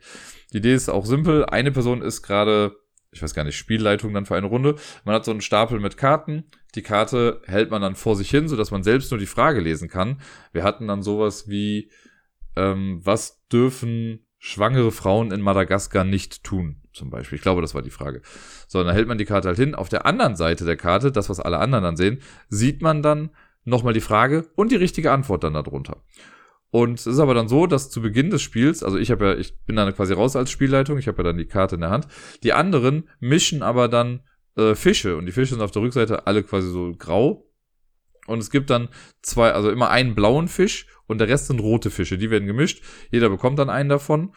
Und die, die einen roten Fisch haben, die müssen mir quasi eine gelogene Antwort geben, die aber so klingt, als könnte sie immer noch plausibel sein. Und die Person mit dem blauen Fisch, die muss mir halt die richtige Antwort sagen, aber im besten Fall so klingen, als wäre es gelogen. Und dann geht man einfach der Reihe rum nach durch und dann ne, hört man halt bestimmte Sachen, was irgendwie gesagt wird. Und man muss dann als Spielleitung, muss man dann sagen, okay, tippt auf eine Person und sagt so, ich glaube, du lügst. Also man versucht, die Lügner rauszufischen. Und wenn man äh, das dann schafft, also beim ersten Lügner, wenn man ihn hat, dann kann man auch direkt sagen, okay, ich höre auf. Und dann kriegt man einfach so viele Punkte, wie man Lügner rausgezogen hat. Ähm, ich kann auch sagen, ich mache weiter. Wenn ich dann aber jetzt zum Beispiel die Person rausfische, die eigentlich die Wahrheit gesagt hat, dann bekomme ich selbst gar keine Punkte und die anderen kriegen dann für eine gewisse Sache dann noch Punkte. Also ich glaube, der blaue Fisch bekommt für jeden anderen umgedrehten Fisch irgendwie einen Punkt. Und wenn man als roter Fisch selber noch irgendwie im Rennen ist, dann kriegt man auch für jeden anderen umgedreht noch einen Punkt. Also es gibt so eine kleine Wertung und dann geht das einfach Reihe um. Wir haben jetzt zu viert gespielt, da macht jeder zweimal diesen Fragegeber und wer dann am Ende die meisten Punkte hat, gewinnt das Ganze. Es ist schon sehr lustig, man muss aber halt auch on the spot irgendwie mit Sachen kommen, die irgendwie plausibel sind und noch ganz okay klingen. Ich glaube, bei mir wurde in jeder Runde gesagt, dass ich der Lügner bin und es stimmte auch in den meisten Fällen. Ähm, ich finde sowas ganz cool, aber ich weiß auch, dass man das nicht mit jeder Gruppe irgendwie spielen kann, weil nicht jeder so, ja, sich spontan so Sachen ausdenken kann oder manchmal auch nicht möchte. Das äh, ist dann auch ganz okay. Aber ich finde, für so ein kleines Spiel ist das schon ganz cool. Ich war ein bisschen erstaunt, die Box an sich, also insgesamt finde ich es fast ein bisschen zu groß für das, was es ist. Äh, die Fische sind halt echt groß, die hätte man bestimmt noch ein bisschen kleiner machen können. Aber ja, so für zwischendurch so als kleines, nettes Partyspiel, äh, was auch echt flott geht, fand ich es dann doch unterhaltsam wenn man sich hier und da mit Menschen unterhält auf der Messe, dann äh, kommt man nicht drum rum, auch gefragt zu werden. Und was ist dein spielerisches Highlight auf dieser Messe? Und jedes Mal, wenn ich das gefragt wurde, habe ich kurz überlegt und dann ist die Antwort aber relativ schnell auf Tokaido Duo gefallen. Das habe ich nämlich auch am Samstag, äh, am Freitag dann spielen können äh, mit Sarai zusammen. Also wir hatten lustigerweise, wir waren dann zu sechst eigentlich, also Deni und Birdie waren auch schon wieder dann äh, da. Und äh, dann hatten wir, gab es drei Plätze oder drei Tische quasi frei für Tokaido Duo. Das heißt, wir haben drei Duo-Spiele dann gespielt. Äh, und ich habe mit Sarai dann spielen dürfen. Und das fand ich echt ganz cool. Also es ist halt, es wird verkauft als Zwei-Personen-Variante von Tokaido. Es ist aber also spielerisch komplett anders, weil bei Tokaido haben wir diesen langen Pfad, den wir einfach so nach und nach abgehen. Ich habe es ja erst neulich im Podcast gehabt nochmal. Und hier wird zwar das Setting an sich irgendwie aufgegriffen und auch die Grafiken hier und da, das sieht aus wie ein Tokaido, aber es spielt sich ganz anders und es spielt sich richtig gut und es hat mir richtig viel Spaß gemacht. Es war dann leider ausverkauft. Ich hätte am besten weil direkt da schon zuschlagen müssen. Äh, jetzt habe ich es leider nicht. Also falls jemand noch eine Kopie übrig hat, sagt mir gerne Bescheid. Aber äh, ansonsten komme ich bestimmt auch später nochmal irgendwann dran. Es, also die Idee dahinter ist, wir haben, also wir wollen die meisten Punkte haben. Das ist erstmal das klassische Ding. Und jeder von uns hat drei Personen, die er auf dem Board bewegt. Und das Board, das ist nicht einfach so eine Leiste. Es gibt zwar auch so eine Leiste mit verschiedenen Symbolen, die geht einmal um das Board herum quasi. Dann haben wir innen drin vier Dörfer, äh, die über Wege miteinander verbunden sind. Und dann gibt's aber auch noch ähm, am Rand, also da, wo eigentlich dieser Track ist mit den Symbolen, da sind quasi auch nochmal so Dörfer. Die werden aber mit denen in der Mitte dann nochmal verbunden. Und immer vom Rand bis zu diesen Dörfern sind dann halt so verschiedene Bereiche nochmal festgelegt, in denen Symbole drin sind. Und die drei Figuren, die wir bewegen, die haben halt jeweils mit einem dieser Aspekte zu tun. Es gibt zum Beispiel den Pilger. Der Pilger, der geht nur auf diesem Rand herum, immer von Feld zu Feld äh, und macht da dann bestimmte Sachen. Dann gibt's die Künstlerin. Die Künstlerin, die bewegt sich in diesen Bereichen, wo die Symbole zwischen dem Rand und der Mitte quasi sind. Also geht über so große Dinger dann durch und macht damit was. Und dann gibt's noch äh, den Händler und der geht durch diese Dörfer, die entweder in der Mitte sind oder eben auch am Rand. Und ähm, der Mechanismus hier, das ist so ein Dice-Drafting. Es gibt drei Würfel, die schüttelt man und wirft sie dann auf den Tisch und dann sind da drei Stück und in einer Runde bin ich halt Person A. Person A nimmt sich einen Würfel, Person B nimmt sich noch einen und Person A kriegt dann den, der übrig geblieben ist und in der nächsten Runde wechselt das dann einfach. Das ist so der Mechanismus. Und jeder Würfel steht für eine Figur. Das heißt, Spieler A macht in seiner Runde, wenn er äh, anfängt oder wenn sie anfängt, mit, ähm, mit zwei Figuren was und Person B macht nur mit einer was und dann wieder andersrum. Ähm, und genau, also beim Pilger, da stehen immer Zahlen drauf von eins bis drei oder so. So viele Felder kann ich dann weit gehen mit äh, meinem Pilger am Rand im Uhrzeigersinn und je nachdem, auf welchem Feld ich lande, bekomme ich dann irgendwie was. Die Künstlerin bewegt sich dann durch diese verschiedenen ähm, Bereiche, diese Abschnitte quasi auf der Karte und kann sich dann entscheiden, entweder malt sie etwas und wenn man was malt, dann muss man gucken, was für ein Symbol ich da jetzt, oder nee, dann darf ich so viel rumdrehen, wie die Zahl gerade zeigt Nee, auch das nicht. Entschuldigung, ist auch gelungen. Man darf so viele Dinge rumdrehen, wie gerade Personen um einen rumstehen an diesem Bereich. Dann kann man so kleine Plättchen rumdrehen, die auf dem Künstlerboard sind. Also jede Figur hat so ein eigenes Brettchen noch vor sich. Da sind so Plättchen drauf bei der Künstlerin und die muss man erst alle rumdrehen. Und dann kann man die verkaufen, wenn man an einem Bereich steht mit dem richtigen Symbol. Äh, und am Ende kriegt man halt für, also je mehr Bilder man verkauft, desto mehr Punkte kriegt man dann für die Künstlerin. Bei dem Pilger ist es so, der hat so eine Malaufgabe, der kann Tempel besuchen und er kann Gärten besuchen. Und jedes Mal, wenn man das macht, geht man da halt dann eine bestimmte Anzahl nach oben auf äh, der Tempelanzeige und der Gartenanzeige und am Ende kriegst du dann für den Pilger äh, Tempel, Mal, Gärten als Punkte. Äh, und dann gibt's noch den Händler. Der Händler kriegt immer Ressourcen in diesen Fischerdörfern in der Mitte oder Dörfer in der Mitte generell. Äh, da zieht man aus einem Beutel dann so Sachen, die guckt man sich dann an und legt die auf sein Tableau. Und dann kann man zu den äußeren Dörfern gehen und die Sachen da dann verkaufen. Und immer wenn er zehn Münzen gemacht hat, kriegt man einen so eine Goldscheibe und je mehr Goldscheiben man hat, umso mehr Punkte kriegt man dann.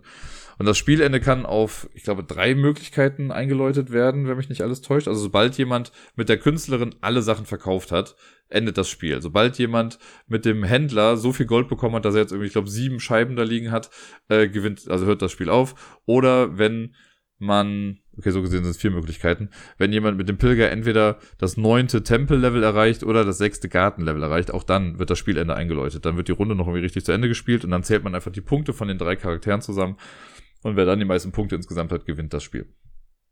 Super simpel eigentlich, funktioniert echt flott, aber trotzdem interessante Entscheidung. Also alleine durch das Dice Drafting. Gucken, mit wem möchte ich jetzt gehen, was möchte ich vielleicht nicht, was mein Gegenüber gerade macht. Und ähm, ja, also hier und da auch ein bisschen variabler Aufbau noch. Also es gibt so ein paar Sachen, so, man kann auch so Sonderfähigkeiten irgendwie freischalten. Äh, es gibt so ein Token, die heiße Quelle, die kennt man ja aus Tokaido auch hier. Kriegt man dann das heiße Quelle-Token. Wenn man das benutzt, darf man einen Würfel zweimal benutzen in einer Runde. Das also rund um rund fand ich. Und äh, ja, wie gesagt, ich fand es echt schade, dass es dann ausverkauft war. Das hätte ich liebend gerne mit nach Hause genommen und ich hoffe sehr, dass ich das irgendwie noch in der nächsten Zeit dann auch nochmal äh, in die Finger bekomme. Nach Tokaido Duo war ich jetzt mal kurz raus, weil ich noch irgendwie einen Termin hatte. Und als ich dann wiederkam, hatten die anderen gerade einen Tisch für Luna Capital besorgt. Äh, das ist ja ein Spiel, was ich selber schon mal hier hatte. Ich habe es dann mal im Solo-Modus gespielt und dann irgendwann auch wieder verkauft, weil ich dann ja, es war nicht so ganz irgendwie mein Spiel, es hat mir nicht ganz so gefallen, aber die anderen wollten es halt testen, deswegen habe ich gesagt, ja, komm, ich spiel's einfach mit. Und es war auch okay, bei Luna Capital haben wir diese, ist die Mondbesiedlung quasi ein Thema und äh, man, jede Runde bekommt man eine Karte, man hat generell eine Kartenhand von drei Karten, kriegt noch eine Karte mit dazu und Plättchen, die man dann auf seiner äh, Auslage verteilen muss. Die Karten spielt man dann aus und muss, man kann drei Reihen machen und in einer Reihe kann man halt, also spielt man die Karten dann immer nach rechts aus und die Karten müssen immer in aufsteigender Reihenfolge sein.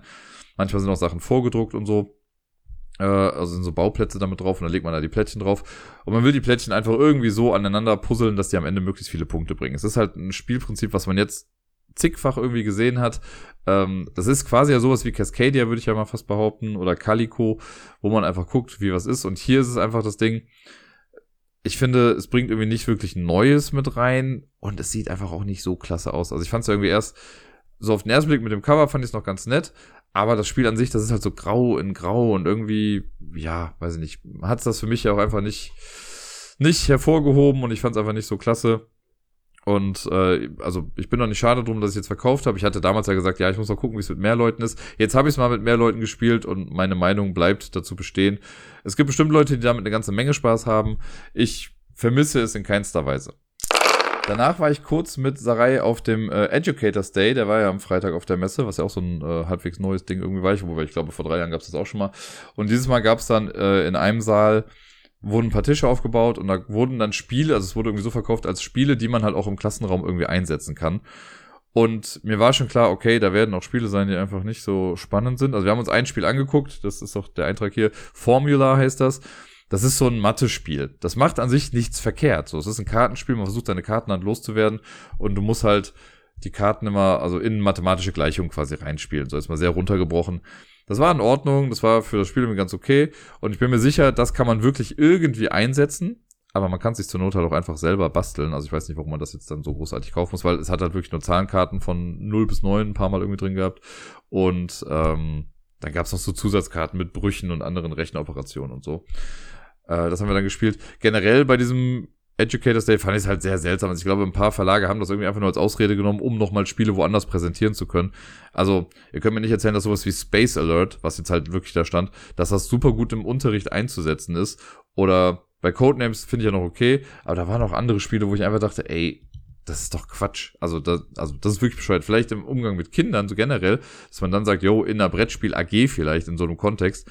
Aber ich finde, das war so ein bisschen sehr am Thema vorbei. Andere Spiele hingegen, ich finde, das ist auch so das Problem, so gerade die Spiele, die dann doch irgendwie Wissen vermitteln, sehen dann oft aber auch irgendwie nicht mehr ganz so toll aus. Aber da hätte ich eher, also bevor ich da jetzt da so ein äh, Space Alert hinstelle, hätte ich gesagt, da hätte man noch Wingspan hinstellen können.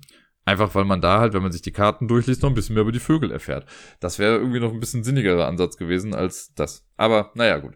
Wir haben uns auch nur dieses eine Spiel, dieses Formula, das war das Einzige, was wir getestet haben. Wir waren gefühlt, glaube ich, zehn Minuten in diesem Raum drin äh, und sind dann auch schon wieder rausgegangen. damit sind wir dann auch schon beim letzten Spiel, das ich am Freitag auf der Messe gespielt habe. Und zwar habe ich mit Sarai bei Haber The Key gespielt. Äh, ein Spiele, eine Spielereihe, wo jetzt äh, der fünfte Teil insgesamt rausgekommen ist, oder ich glaube der vierte und fünfte Teil. Und äh, ich kannte das bisher nicht. Es ist jetzt schon ein bisschen länger draußen, aber ich habe noch nicht äh, eine Version davon spielen können und deswegen konnten wir es dann einmal testen. Wir haben auch direkt mit so einem Einsteigerfall dann erstmal angefangen, um das Prinzip zu verstehen. Äh, und das fanden wir aber so cool, dass wir direkt zwei Partien hintereinander gespielt haben. Und bei The Key ist das Ganze wie folgt. Wir haben eine riesige Kartenauslage in der Mitte, wo Karten einfach wirr herumliegen. Und in der Mitte liegt dann ein Schlüssel. Das ist der Schlüssel, um den es geht. Es gibt in jeder Box dann, glaube ich, immer neun Schlüssel. Theoretisch, also man kann alle neun Schlüssel spielen, dann kennt man quasi alle Codes. Aber ich sag mal so, wenn ich jetzt irgendwie einmal The Key spiele und den grünen Schlüssel gefunden habe und ich spiele das jetzt drei Monate später nochmal, werde ich mit Sicherheit nicht mehr wissen, wie die Kombination war von dem grünen Schlüssel. Deswegen kann man das schon noch ein paar Mal mehr spielen. Äh, und ja, es ist so, dass es zwar irgendwie, also es geht nicht wirklich auf Zeit, aber es ist so ein Echtzeitspiel, alle sind immer gleichzeitig dran. Man hat so einen kleinen Sichtschirm vor sich und wenn das Spiel losgeht, dann kann man sich einfach irgendeine Karte aus der Mitte greifen und man muss nur darauf achten, dass auf der Rückseite der Karte die Farbe des Schlüssels mit drauf ist. Da ist so ein 3x3 Raster quasi drauf und wenn wir jetzt den grünen Schlüssel suchen, dann sollte ich halt nur Karten nehmen, die mir ein, ein grünes Feld hinten anzeigen, weil sonst bekommt man halt Fehlinformationen. Da muss man immer drauf achten.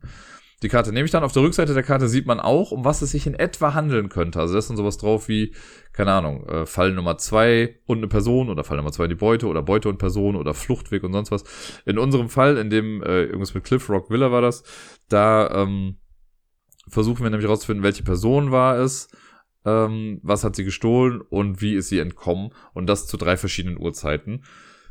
Ja, und dann hast du, drehst halt eine Karte um und dann findest du halt so ein bisschen Informationen. Sowas wie zum Beispiel, keine Ahnung, äh, die Person, die was geklaut hat, ist über 40 Jahre alt. So, dann guckst du die Leute an und denkst, ja, okay, der eine Typ ist klar unter 40, die eine Dame ist klar über 40. Was ist denn mit dem? Und dann hat man noch so ein kleines Begleitbuch, da kann man kurz reingucken, da steht dann das Alter zum Beispiel drauf. Also kann ich mir das schon mal erschließen. Dann kommt sowas wie mit, ja, äh, das Flugzeug wurde vor dem Fallschirm benutzt. Oder um 4 Uhr waren keine Motorengeräusche zu hören. Also Geschichten hört man dann und irgendwann hat man genug Informationen und denkt sich dann, ah, okay, ich kann es jetzt lösen. Und dann nimmt man den Schlüssel in der Mitte und man hat so eine Lösungsplatte. Da sind verschiedene Löcher drin mit verschiedenen Codes und man kriegt dann also durch die Reihenfolge in verschiedenen Sachen kriegt man einen Code ausgelesen. Und dann stecke ich den Schlüssel in das Loch mit dem passenden Code, drehe das Ganze dann rum und da sieht man dann schon, ob die Farbe des Schlüssels mit der Rückseite jetzt davon übereinstimmt und wenn ja, dann hat man es eben gelöst. Was aber noch nicht heißt, dass man das Ganze gewonnen hat und das finde ich so spannend, ähm, weil dann legt man das erstmal zur Seite und kann dann sagen, gut, ich habe es geschafft. Die andere Person kann sich erstmal noch ein bisschen Zeit lassen und kann auch noch alles lösen, kann dann auch gucken, ob es stimmt. Und wenn ja, dann müssen wir gucken, wer hat insgesamt quasi weniger Hinweispunkte gebraucht. Die Karten haben nämlich Werte, ich glaube, von zwei, drei oder vier oder nur zwei und vier, ich bin mir gar nicht ganz sicher jetzt. Kann sein, dass zwei, drei und vier war. Und das rechnet man alles zusammen. Und wenn ich jetzt halt einen Vierer Hinweis habe, dann gibt der schon mehr Informationen. Aber ist halt auch teurer dann am Ende in der Rechnung. Also ein bisschen wie bei Awkward Guests hat mich das dann dran erinnert. Da sind ja auch die Dreier-Hinweise besser als die Einer-Hinweise, aber manchmal kommt man ja auch mit vielen kleinen Hinweisen dann zum Ziel. Und genau, das rechnet man zusammen und wer dann insgesamt die kleinere Zahl hat bei der Anzahl oder bei der Summe dieser Hinweiskarten, der gewinnt dann eben das Spiel. Und das fand ich ganz cool, weil so kann jeder in seinem eigenen Tempo spielen. Es war jetzt zweimal so, also Sarai hatte, glaube ich, beim ersten Mal hat sie irgendwie einen kleinen Fehler gemacht und beim zweiten Mal äh, hat auch irgendwas nicht so ganz hingehauen. Also sie hatte jeweils den Code nicht richtig, deswegen habe ich per se halt schon gewonnen. Äh, aber wir haben halt generell auch in einem anderen Tempo gespielt. Also irgendwie, keine Ahnung, bei mir, vielleicht habe ich einfach Glück mit den Hinweisen gehabt, so dass ich die gezogen habe, die irgendwie auch klarer zu lesen waren. Und deswegen habe ich dann, äh, war ich dann irgendwann an einem Punkt, wo ich dachte, ja gut, ich habe es jetzt raus und dann habe ich getestet und es stimmte irgendwie. Äh, man kann bestimmt auch so ein bisschen gamblen hier und da und einfach sagen, ja, ich versuche jetzt mal mit dem und dem Code, aber äh, man möchte ja irgendwie auch die Gewissheit haben, dass alles passt. Äh, ich bin auf jeden Fall sehr gehuckt. Also Sarai hat sich auch eine Box davon dann mitgenommen. Und ich bin wirklich schwer versucht. Also die Einsteiger, Einsteigerfälle, die waren schon ganz cool. Ähm, ich weiß nicht, ob ich mir nicht für zu Hause dann vielleicht einen mittleren oder vielleicht sogar den neuen schwierigen Fall jetzt hole. Die haben jetzt so einen Gefängnisfall, der wohl echt nochmal eine Nummer drüber sein soll. Und ja, den, äh, da bin ich auf jeden Fall sehr, sehr dran interessiert. Und The Key ist auf jeden Fall zu einer Spielreihe geworden, die ich jetzt nochmal ein bisschen mehr im Auge haben werde. Im Vorfeld habe ich ja, glaube ich, auch schon berichtet, dass ich die große Ehre dieses Jahr bekommen habe und beim Spiel des Jahres Spieleabend mitmachen durfte und dabei sein durfte. Und der äh, fand am Freitagabend statt. Da bin ich dann hingegangen in der Philharmonie in Essen. Und es war generell einfach, kann ich mal sagen, echt toller Abend. Und äh, wir haben natürlich auch, nachdem wir ein bisschen gegessen und gequatscht haben, haben wir dann auch ein bisschen was gespielt. Und das erste Spiel, was wir an dem Abend gespielt haben, war The Great Split, ebenfalls eine Neuheit, die dieses Jahr rausgekommen ist. Und die haben wir zu viert gespielt. Das Ganze ist ein I split you choose Mechanismus. Das heißt, äh, es ist so, dass wir jede Runde Karten auf der Hand haben und man muss so eine Trennkarte dann da reinlegen. Also ich kann auf die eine Seite halt dann zwei Karten packen, dann kommt der Trennmarker und dann sind noch drei Karten vielleicht. Das mache ich dann zusammen, pack das in so ein Portemonnaie rein, also so eine kleine Papphülle und gebe das der Person zu meiner Linken und das machen alle gleichzeitig. Das heißt, ne, die Person zu meiner Linken gibt ihr Portemonnaie der Person zu ihrer Linken und ich bekomme von rechts quasi auch ein Portemonnaie. Das guckt man sich dann an, das was man bekommt und entscheidet sich für eine dieser beiden Sachen. Ja, und dann gibt, nimmt man halt diese Karten raus, lässt die Trennkarte aber noch mit drin äh, und den Rest gibt man dann wieder zurück. Man bekommt dann ja auch wieder sein Portemonnaie zurück.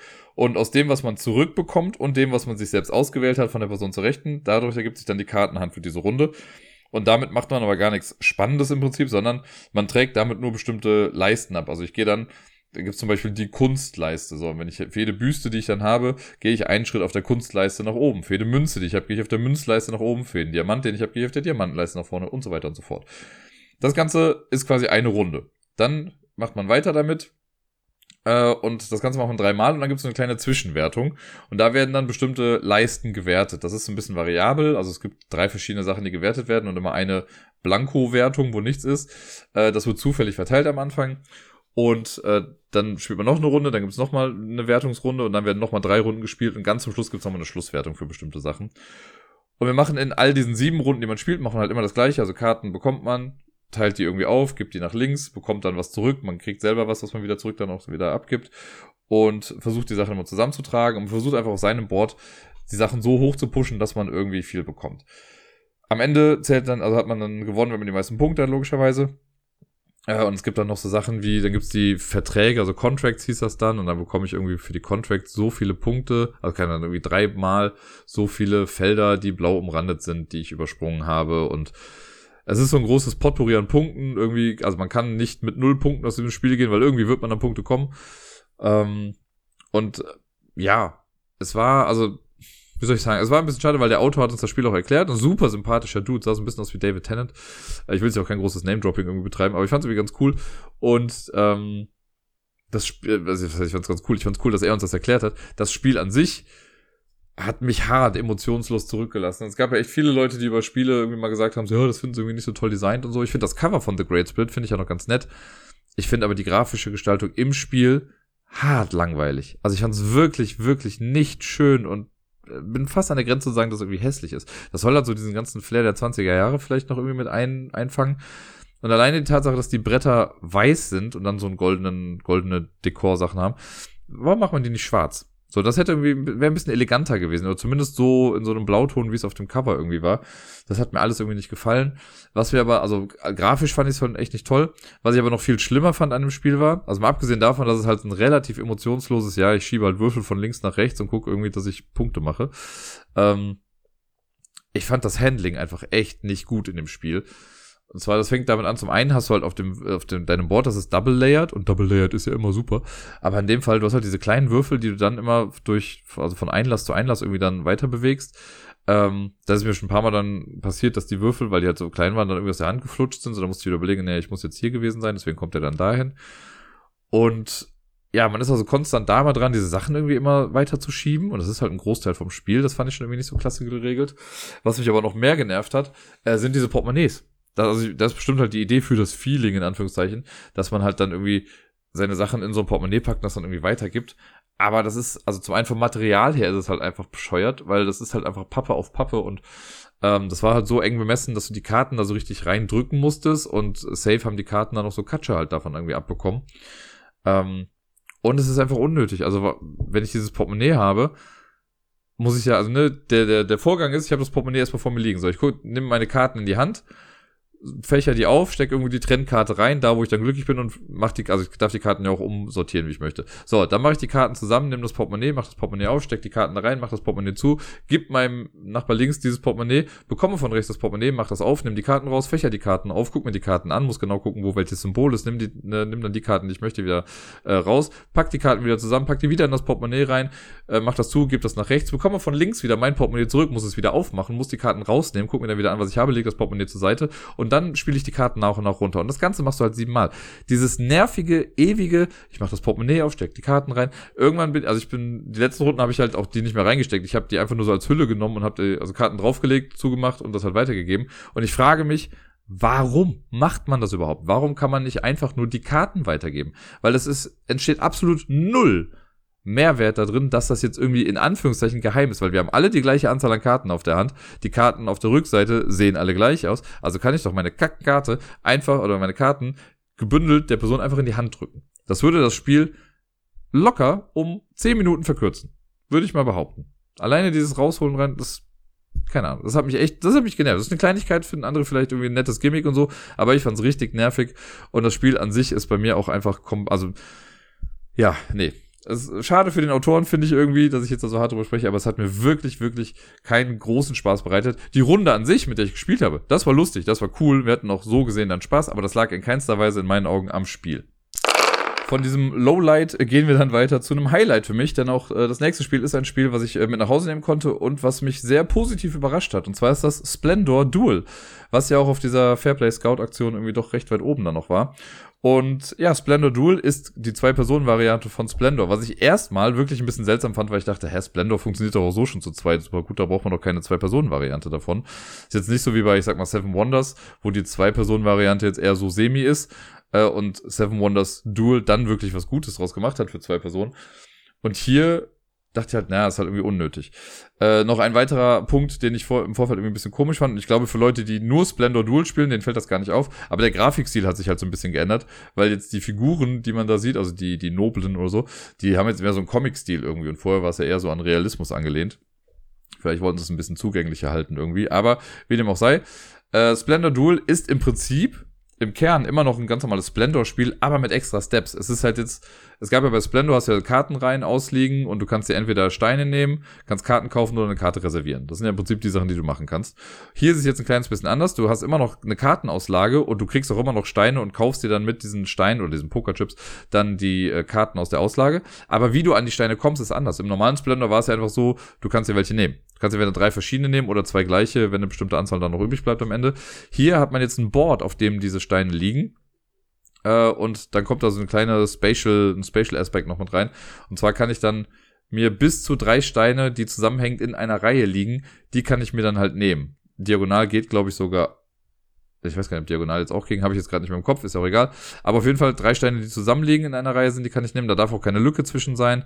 Äh, und die nehme ich dann auf die Hand und äh, ja, so sammle ich dann die Steine. Das alleine schon, da muss man aber so ein bisschen gucken. Das wird auch erstmal leer gemacht. Also alle Steine, die aufs Board passen, sind am Anfang auch da drauf. Also beziehungsweise alle Steine, die es gibt, sind auf dem Board drauf. Also sammelt man die erstmal vor sich ab. Und erst wenn man dann Steine ausgegeben hat, dann kommen die zurück in den Beutel. Und es wird ja irgendwann dazu kommen, dass das Board leer ist oder so gut wie leer ist. Und wenn ich dran bin und es sind keine Steine mehr da, die mich interessieren, dann kann ich das Board auch auffüllen. Dann greife ich halt alle, also nehme ich alle Steine aus dem Beutel raus und mache die nach einem bestimmten äh, Weg fülle ich die wieder auf äh, in der Mitte oder auf dem, auf dem Board und kann dann auch direkt auswählen. Aber jedes Mal, wenn ich auffülle, bekommt mein Gegenüber ein Privileg. Das ist eine kleine Schriftrolle, die unnötigerweise eine Miniatur ist im Prinzip. Und die, ähm, mit diesen Privilegien, wenn ich dran bin, kann ich eins ausgeben, um mir so erstmal irgendwie einen Stein zu nehmen und dann meinen Zug zu machen. Äh, an die Privilegien kommt man auch irgendwie anders. Wenn mein Gegenüber es schafft, irgendwie in seinem Zug zwei Perlen zu nehmen, was hier so eine neue Ressource ist, äh, dann kriege ich auch ein Privileg. Oder wenn drei gleiche Steine genommen werden. Also wenn irgendwie drei grüne Steine in einer Reihe sind und mein Gegenüber nimmt drei gleiche Steine, bekomme ich auch ein Privileg. Ja, und ansonsten äh, gibt es hier drei verschiedene Siegbedingungen dieses Mal. Im normalen Splendor war es ja so, man spielt, bis jemand 15 Punkte hat und dann ist vorbei. Bei Splendor Duel ist es so, sollte jemand 20 Siegpunkte haben, dann hat man gewonnen. Oder wenn man 10 Kronen hat, Kronen sind hier neu, es gibt Karten, auf denen sind dann Kronen drauf abgebildet. Äh, und wenn man insgesamt 10 Kronen hat, dann gewinnt man. Äh, und es gibt auch wieder die noblen Karten. Sobald man drei Kronen hat, kriegt man seinen ersten noblen. Habe ich sechs Kronen, kriege ich meinen zweiten noblen. Mehr noble kann man aber nicht bekommen. Die geben einem auch nochmal Siegpunkte. Äh, das sind die zwei Siegbedingungen. Also entweder 20 Punkte generell oder 10 Kronen. Oder man kann auch noch gewinnen, wenn man es schafft, in einer Farbe 10 Punkte zu haben. Also wenn ich mich komplett auf weiß zum Beispiel spezialisiere und ich kaufe alle weiße Karten, die es gibt, und irgendwann habe ich in den weißen Karten alleine 10 Siegpunkte, auch dann habe ich quasi das Spiel gewonnen. Es ist im Prinzip das normale Splendor mit halt ein bisschen mehr drauf. Aber hier, ich, wie gesagt, ich war ja erst skeptisch, aber jetzt, wo ich es gespielt habe, war ich echt sehr, sehr positiv davon überrascht und bin sehr, sehr happy, dass ich es auch mitnehmen konnte. Ähm, Weil ich finde, das ist wirklich ein gelungener nächster Schritt. Man könnte sogar fast so weit gehen, wenn man dieses Board vielleicht noch eine, einen Rand größer machen würde, könnte man das auch ins große Blender mit übernehmen vielleicht, um da so ein kleines extra Modul noch draus zu machen. Aber ansonsten, ja, Splendor Dual kriegt auf jeden Fall auch Daumen nach oben und hat mir richtig gut gefallen. Als nächstes haben wir auf dem Abend dann Fun Facts gespielt. Das haben wir in einer großen Runde gespielt. Wir waren insgesamt zu acht. Da war auch der Nico von den Brettagogen mit dabei. Äh, liebe Grüße nochmal.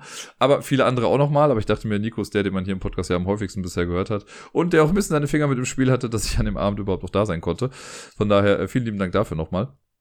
Und genau, wir haben zusammen eine Runde Fun Facts gespielt. Das ist ja auch ein recht neues Spiel bei dem es darum geht, dass wir uns kooperativ in eine Reihe stellen oder beziehungsweise einsortieren äh, nach bestimmten Kategorien. Und das fand ich ganz nett. Also das habe ich sogar noch mal am nächsten Tag noch gespielt beim äh, Community Meet and Play. Da war ich dann mit den Hausis zusammen an einem Tisch und da haben wir das dann gespielt. Äh, und der Brettspielrunde auch. Und ja, das war sehr, also sehr niederschwellig und sehr cool. Und ich glaube, das könnte ein großer Erfolg werden. Da überlege ich echt, ob ich mir das vielleicht nicht zulege, weil das auch in Klassen, glaube ich, ganz gut einsetzbar ist. Das war nicht auf dem Educators Day, aber gerade so für kleine Runden fand ich das ganz gut. Und zwar ist die Idee wie folgt. Jeder bekommt einen äh, ein so eine Plastikscheibe oder so, so ein Board. Das ist so wie so ein kleiner Pfeil, sage ich jetzt mal, äh, geshaped, geformt, wow. Äh, und ein Stift und auf eine Seite schreibt man einfach seinen Namen drauf. Ähm, und dann liest jemand eine Frage vor. Und dann muss man sich, muss man die Antwort auf die Rückseite schreiben. Wir hatten zum Beispiel sowas wie auf einer Skala von 1 bis 100 oder 0 bis 100, äh, wie mutig bist du? So, dann musst du halt für dich überlegen, okay, 100 ist, du bist absolut mutig, 0 ist, du bist gar nicht mutig. Wo würdest du dich selbst erstmal da einstufen? Und das schreibst du auf dein Ding. Ich habe zum Beispiel bei mir gesagt, weil ich finde, ich bin relativ mutig, äh, so insgesamt aufs Leben gesehen, habe ich mir eine 90 gegeben. Ich würde zwar, ich mache eine ganze Menge Sachen, ich würde auch safe nicht alles machen, weil ich meine, ich habe auch so ein bisschen Höhenangst und so. Ähm, aber so insgesamt gesehen würde ich sagen, ja, eine 90 trifft schon ganz gut. Und das macht jeder für sich erstmal alleine. Dann wird das aber mit dem Namen nach oben, legt man die Boards dann auf die Mitte. Die Person, die die Frage vorgelesen hat, legt seinen, also legt dann das, das äh, Bördchen, ich komme gerade nicht mehr auf die Namen, die Tafel legt sie quasi dann einfach auf die Mitte. Äh, und dann müssen sich die anderen einsortieren, so ein bisschen im Anno Domini-Style. Das heißt, die nächste Person im Uhrzeigersinn muss dann überlegen, hm, okay, du wirst dich jetzt, ne, keine Ahnung, du bist ja schon ein bisschen ängstlich, vielleicht hast du dir eine 40 gegeben, ich selber habe mir eine 60 gegeben, also setze ich mich da drüber. Dann kommt die nächste Person dran und sagt, ah, ne, ich bin eigentlich nicht so mutig, ich setze mich drunter. Dann komme ich vielleicht dran mit 90, sagt, ne, ich gehe wieder ganz nach oben. Dann kommt jemand und sagt, ja, ich habe auch eine 50, ich gehe mal mehr so in die Mitte und setze mich da dann hin. Das machen alle nach und nach und versuchen sich in dieser Reihe irgendwie einzusortieren. Die Person, die die Frage vorgelesen hat, die hat am Ende dann nochmal die Möglichkeit, sich umzusetzen, also sich irgendwie anders zu platzieren auf dieser, auf dieser Leiste. Und wenn das dann geschehen ist, dann deckt man von unten nach oben nach und nach alles auf. Und dann ist es quasi erstmal unwichtig, was jemand aufgeschrieben hat, aber die Reihenfolge muss stimmen. Also es muss halt in aufsteigender Reihenfolge dann dort vorzufinden sein. Und wenn ich das erst aufdecke, vielleicht war da jemand, der gesagt hat, er ist absolut nicht mutig und hat sich eine 30 oder eine 20 oder so gegeben. Dann kommt der nächste mit einer 40, das passt noch, dann kommen die 50 und noch eine 50, gleiche Werte sind auch in Ordnung. Dann kann es aber sein, dass jemand vielleicht mit einer 40 sich falsch einsortiert hat und nach den 15er kommt. Dann kommt die Karte, oder dieses, äh, die Tafel kommt dann raus und man macht dann einfach weiter. Und man, alle, die halt dann zu dem Zeitpunkt, wenn sie aufgedeckt werden, nicht in die Reihe passen, die werden aussortiert. Und am Ende guckt man einfach nur noch, wie viele liegen jetzt richtig sortiert noch in der Mitte und das ist dann die Punktzahl für diese Runde. Da gibt es so ein Sternplättchen, da wird das dann drauf eingetragen. Und äh, dann wandelt das Sternplättchen quasi in die nächste Person. Die nächste Person liest eine Frage vor, man wischt die Antwort vorher wieder aus und äh, ja, macht dann einfach weiter. Das Ganze macht man achtmal und dann rechnet man am Ende einfach die Punkte dann zusammen. Und ich fand das echt ganz gut, weil da waren auch interessante Sachen bei. Ich meine, wir kannten uns alle gar nicht so gut, also ein paar vielleicht ein bisschen besser als andere, aber äh, es war halt dann auch wie spannend, weil man sich echt nett kennenlernt. Also wir hatten noch sowas wie, wie viele Zimmer hat deine Wohnung? Oder wie viele Zimmer gibt es bei dir zu Hause? Und dann war auch direkt so die Frage, okay, zählt denn Küche und Badezimmer und Abstellkammer, sind das auch Zimmer? Und haben gesagt, ja, das zählt. Ich so, okay, cool, dann habe ich auf einmal acht Zimmer zu Hause oder so. Ähm, und, oder sowas mit, wie oft bist du in deinem Leben umgezogen? Äh, wie sehr magst du Umarmungen? Was gab's noch? Mit wie vielen Jahren bist du von zu Hause ausgezogen? Also Sachen. Das ist schon echt ganz nett und ich, wie gesagt, ich glaube, das, das wäre was, was ich auf Dauer ganz gerne irgendwie hätte, weil das ist schnell gespielt, flott erklärt, auch als Absacker oder eben in der Runde. Ich glaube, wenn man sich besonders gut kennt, kann man damit nochmal auf irgendwelche Aha-Effekte. Ich fände noch cool, ganz ehrlich, wenn es dazu auch noch so eine Ü18-Variante gibt, weil natürlich ist es auch irgendwie spannend, wenn du dann so Sachen hast mit, äh, keine Ahnung, wie viel Mal im Monat hast du Sex oder was weiß ich nicht, alles so in diese Richtung. Könnte spannend sein. Bei Top 10 gab es jetzt auch die Ü18-Variante, also warum nicht auch für dieses Spiel? Das letzte Spiel bei diesem Spieleabend äh, der Spiel des Jahres Jury war ebenfalls so ein Wort-Party-Spiel. Das haben wir auch in der gleichen Konstellation gespielt und das heißt 13 Wörter. Das, ja, haben wir sogar zweimal in Folge gespielt, weil es irgendwie auch recht spaßig war und in der Gruppe einfach auch gut funktioniert hat. Auch da ist die Idee sehr simpel. Wir haben so ein Rad in der Mitte. Da ist ein Wort drin. Das sind so Karten ungefähr so groß wie die von Codenames. Da steht dann einfach ein Wort drauf. Was ich hier schon mal direkt positiv erwähnen möchte, ist, dass äh, viele also da gab es oft dann Berufsbezeichnungen oder so, und da war auf die weibliche Form zu lesen. Ich glaube, für die männliche Form haben sie sich meistens dann entschieden, wenn das, wenn das einfach nicht groß genug war. Ich weiß, es gab zum Beispiel den Schauspieler, was ja schon an sich ein langes Wort ist, aber sowas wie die Nachbarin oder Pilotin oder sonst irgendwas, das stand dann in der weiblichen Form da. Das fand ich schon ganz nett. Und äh, ja, das eine kommt in die Mitte, das ist das erste Wort, und rundherum liegen dann quasi wie bei einer Uhr angeordnet noch zwölf weitere Wörter. Und eine Person ist dann der Captain, da hat man so ein Board dann irgendwie vor, also so ein Plättchen vor sich, was dann signalisiert, wer gerade Captain ist. Und der Captain äh, muss dann für sich entscheiden, okay, welches Wort am Rand assoziiere ich am ehesten mit dem Wort in der Mitte. Also wenn jetzt sowas ist wie zum Beispiel, äh, was soll ich sagen, keine Ahnung, vielleicht steht in der Mitte das Wort Spiel und draußen steht das Spiel Würfel. So, würde ja sehr gut passen. Dann äh, hat man so eine kleine Scheibe, wo man das für sich einträgt. Äh, also kann man dann markieren, okay, Wort 7 zum Beispiel. Dann legt man das hin und alle anderen müssen dann auch äh, den, den Captain einschätzen und sagen, okay, welches Wort hat der jetzt am ehesten gewählt. So, wenn das gemacht ist, dann revealed der Captain, welches Wort er genommen hat und alle anderen sagen auch so, yay, habe ich oder habe ich nicht. Jede Person oder jede von den Ratenden, die das richtig gegeben haben, die bekommen dann einen Punkt. Auch das trägt man auf dieser Scheibe ein. Der Captain selbst bekommt ohnehin einen Punkt, wenn mindestens eine Person es richtig hat. Aber auch nicht, ihr kriegt nicht sieben Punkte, wenn sieben Leute es richtig haben, sondern man kriegt immer einen Punkt. Und dann kommt der spannende Aspekt der Sache, dann wird nämlich das Wort, das das richtige Wort war, das wird rumgedreht und in die Mitte gelegt. Das ist das neue Wort in der Mitte und auf der Rückseite steht halt immer ein anderes Wort. Das heißt, jetzt haben wir außen auf einmal nur noch elf Wörter und das Wort in der Mitte hat sich geändert. Und dann ist im Uhrzeigersinn die nächste Person Captain und man macht das Ganze nochmal. Und jedes Mal verschwindet ein Wort. Das geht so lange, bis nur noch, ich glaube, zwei Wörter übrig bleiben und dann ist das Spiel vorbei. Und dann guckt man, also werden von allen die Punkte zusammengezählt. Man kann halt im besten Fall kann man halt zwölf Punkte machen. Und äh, dann gibt es so eine Tabelle, wo man sich vergleichen kann. Das hat echt sehr, sehr viel Spaß gemacht. Also gerade dieses Assoziieren. Und manchmal hat man halt so Sachen, wir hatten dann immer Gras und Wiese irgendwie nebeneinander, was dann schon schwierig war, das irgendwie so richtig zu trennen. Äh, aber haben wir dann auch irgendwann geschafft. Manchmal ist man halt komplett irgendwie also auf einem anderen Trip als andere und fragt sich dann, hä, warum verbindest du denn das damit? Und naja, aber sehr cool. Also es ist so ein bisschen geht für mich in die Richtung von Just One. Und das Einzige, was ich ein bisschen schade fand, war so ein bisschen das Material, denn man hat äh, selbst in der Hand hat man so ein Rädchen, der ist zum einen, also stehen die Zahlen von 1 bis 12 auch am Rand, und man hat vorne drauf halt so einen Pfeil, der dann auf eine Zahl zeigt. Den benutzt man, um einzustellen, welches Wort ich jetzt rate oder wenn ich halt der Captain bin, welches Wort ich jetzt ausgewählt habe. Hinten dran an diesem Rad ist nochmal so ein kleines Ding. Damit stelle ich meine Punkte dann ein. Das ist so ein Stern, der einfach so rumgeht. Und es ist ein paar Mal, bei mir jetzt nicht, aber bei anderen ein paar Mal vorgekommen, dass sie irgendwie den Pfeil vorne verschieben wollten, damit aber auch gleichzeitig, weil das alles so dicht beieinander war, damit auch die Punkte hinten verschoben haben. Und dann muss man das wieder zurückmachen. Das war so ein kleines bisschen nervig im Handling. Das hätte man bestimmt auch irgendwie anders lösen können. Äh, oder man hätte so eine gemeinsame Punkteanzeige vielleicht haben können, weil hier ist auch bei, ähm, ich sag mal, bei Fun Facts zum Beispiel, das hatte ich jetzt ja eben, da ist es so, dass man die Punkte immer auf diesen Stern einträgt, der halt immer mit der aktiven Person gerade rumgeht. Das heißt, man, ne, wenn wir in der ersten Runde fünf Punkte hatten, jetzt vier, dann macht man da direkt eine neun draus. Das heißt, man zählt, während man das spielt, die Punkte zusammen.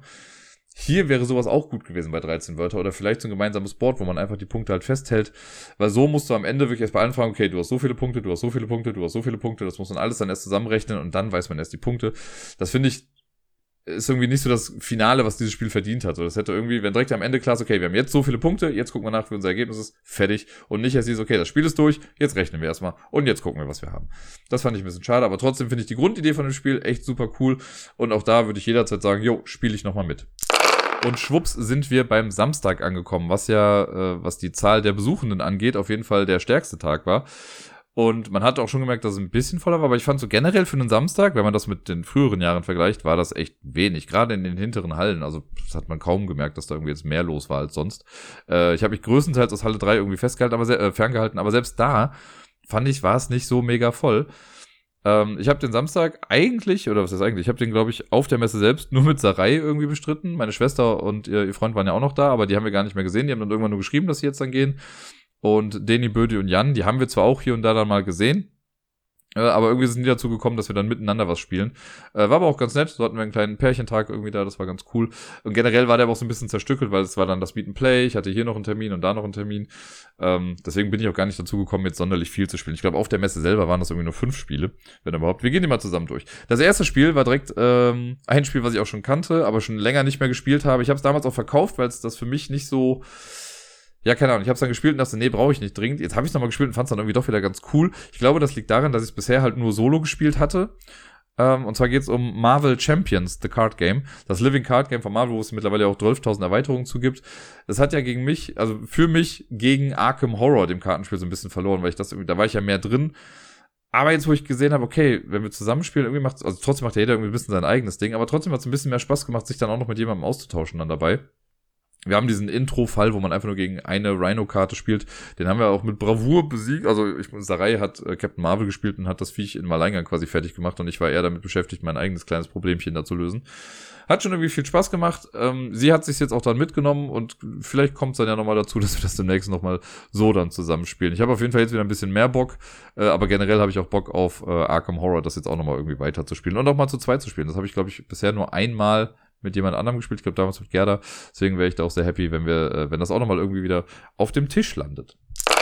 So gesehen ist das nächste Spiel ein Spiel, was ich noch nicht gespielt habe, aber es ist einfach nur das Remake eines Spiels, das ich schon gespielt habe, nämlich Stapel und Stopf.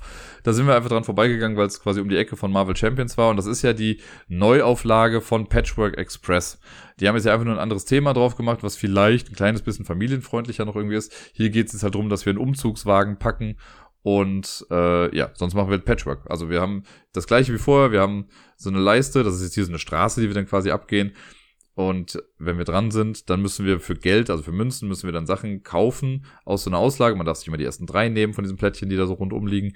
Und äh, die baut man dann bei sich rein, muss dafür dann bestimmte Zeitabschnitte nach vorne gehen. Jedes Mal, wenn ich über so eine Münze komme, kriege ich wieder mein Einkommen, was halt generiert wird durch die Münzen, die auf den Feldern drauf zu sehen sind, also auf diesen Polyomino-Teilen.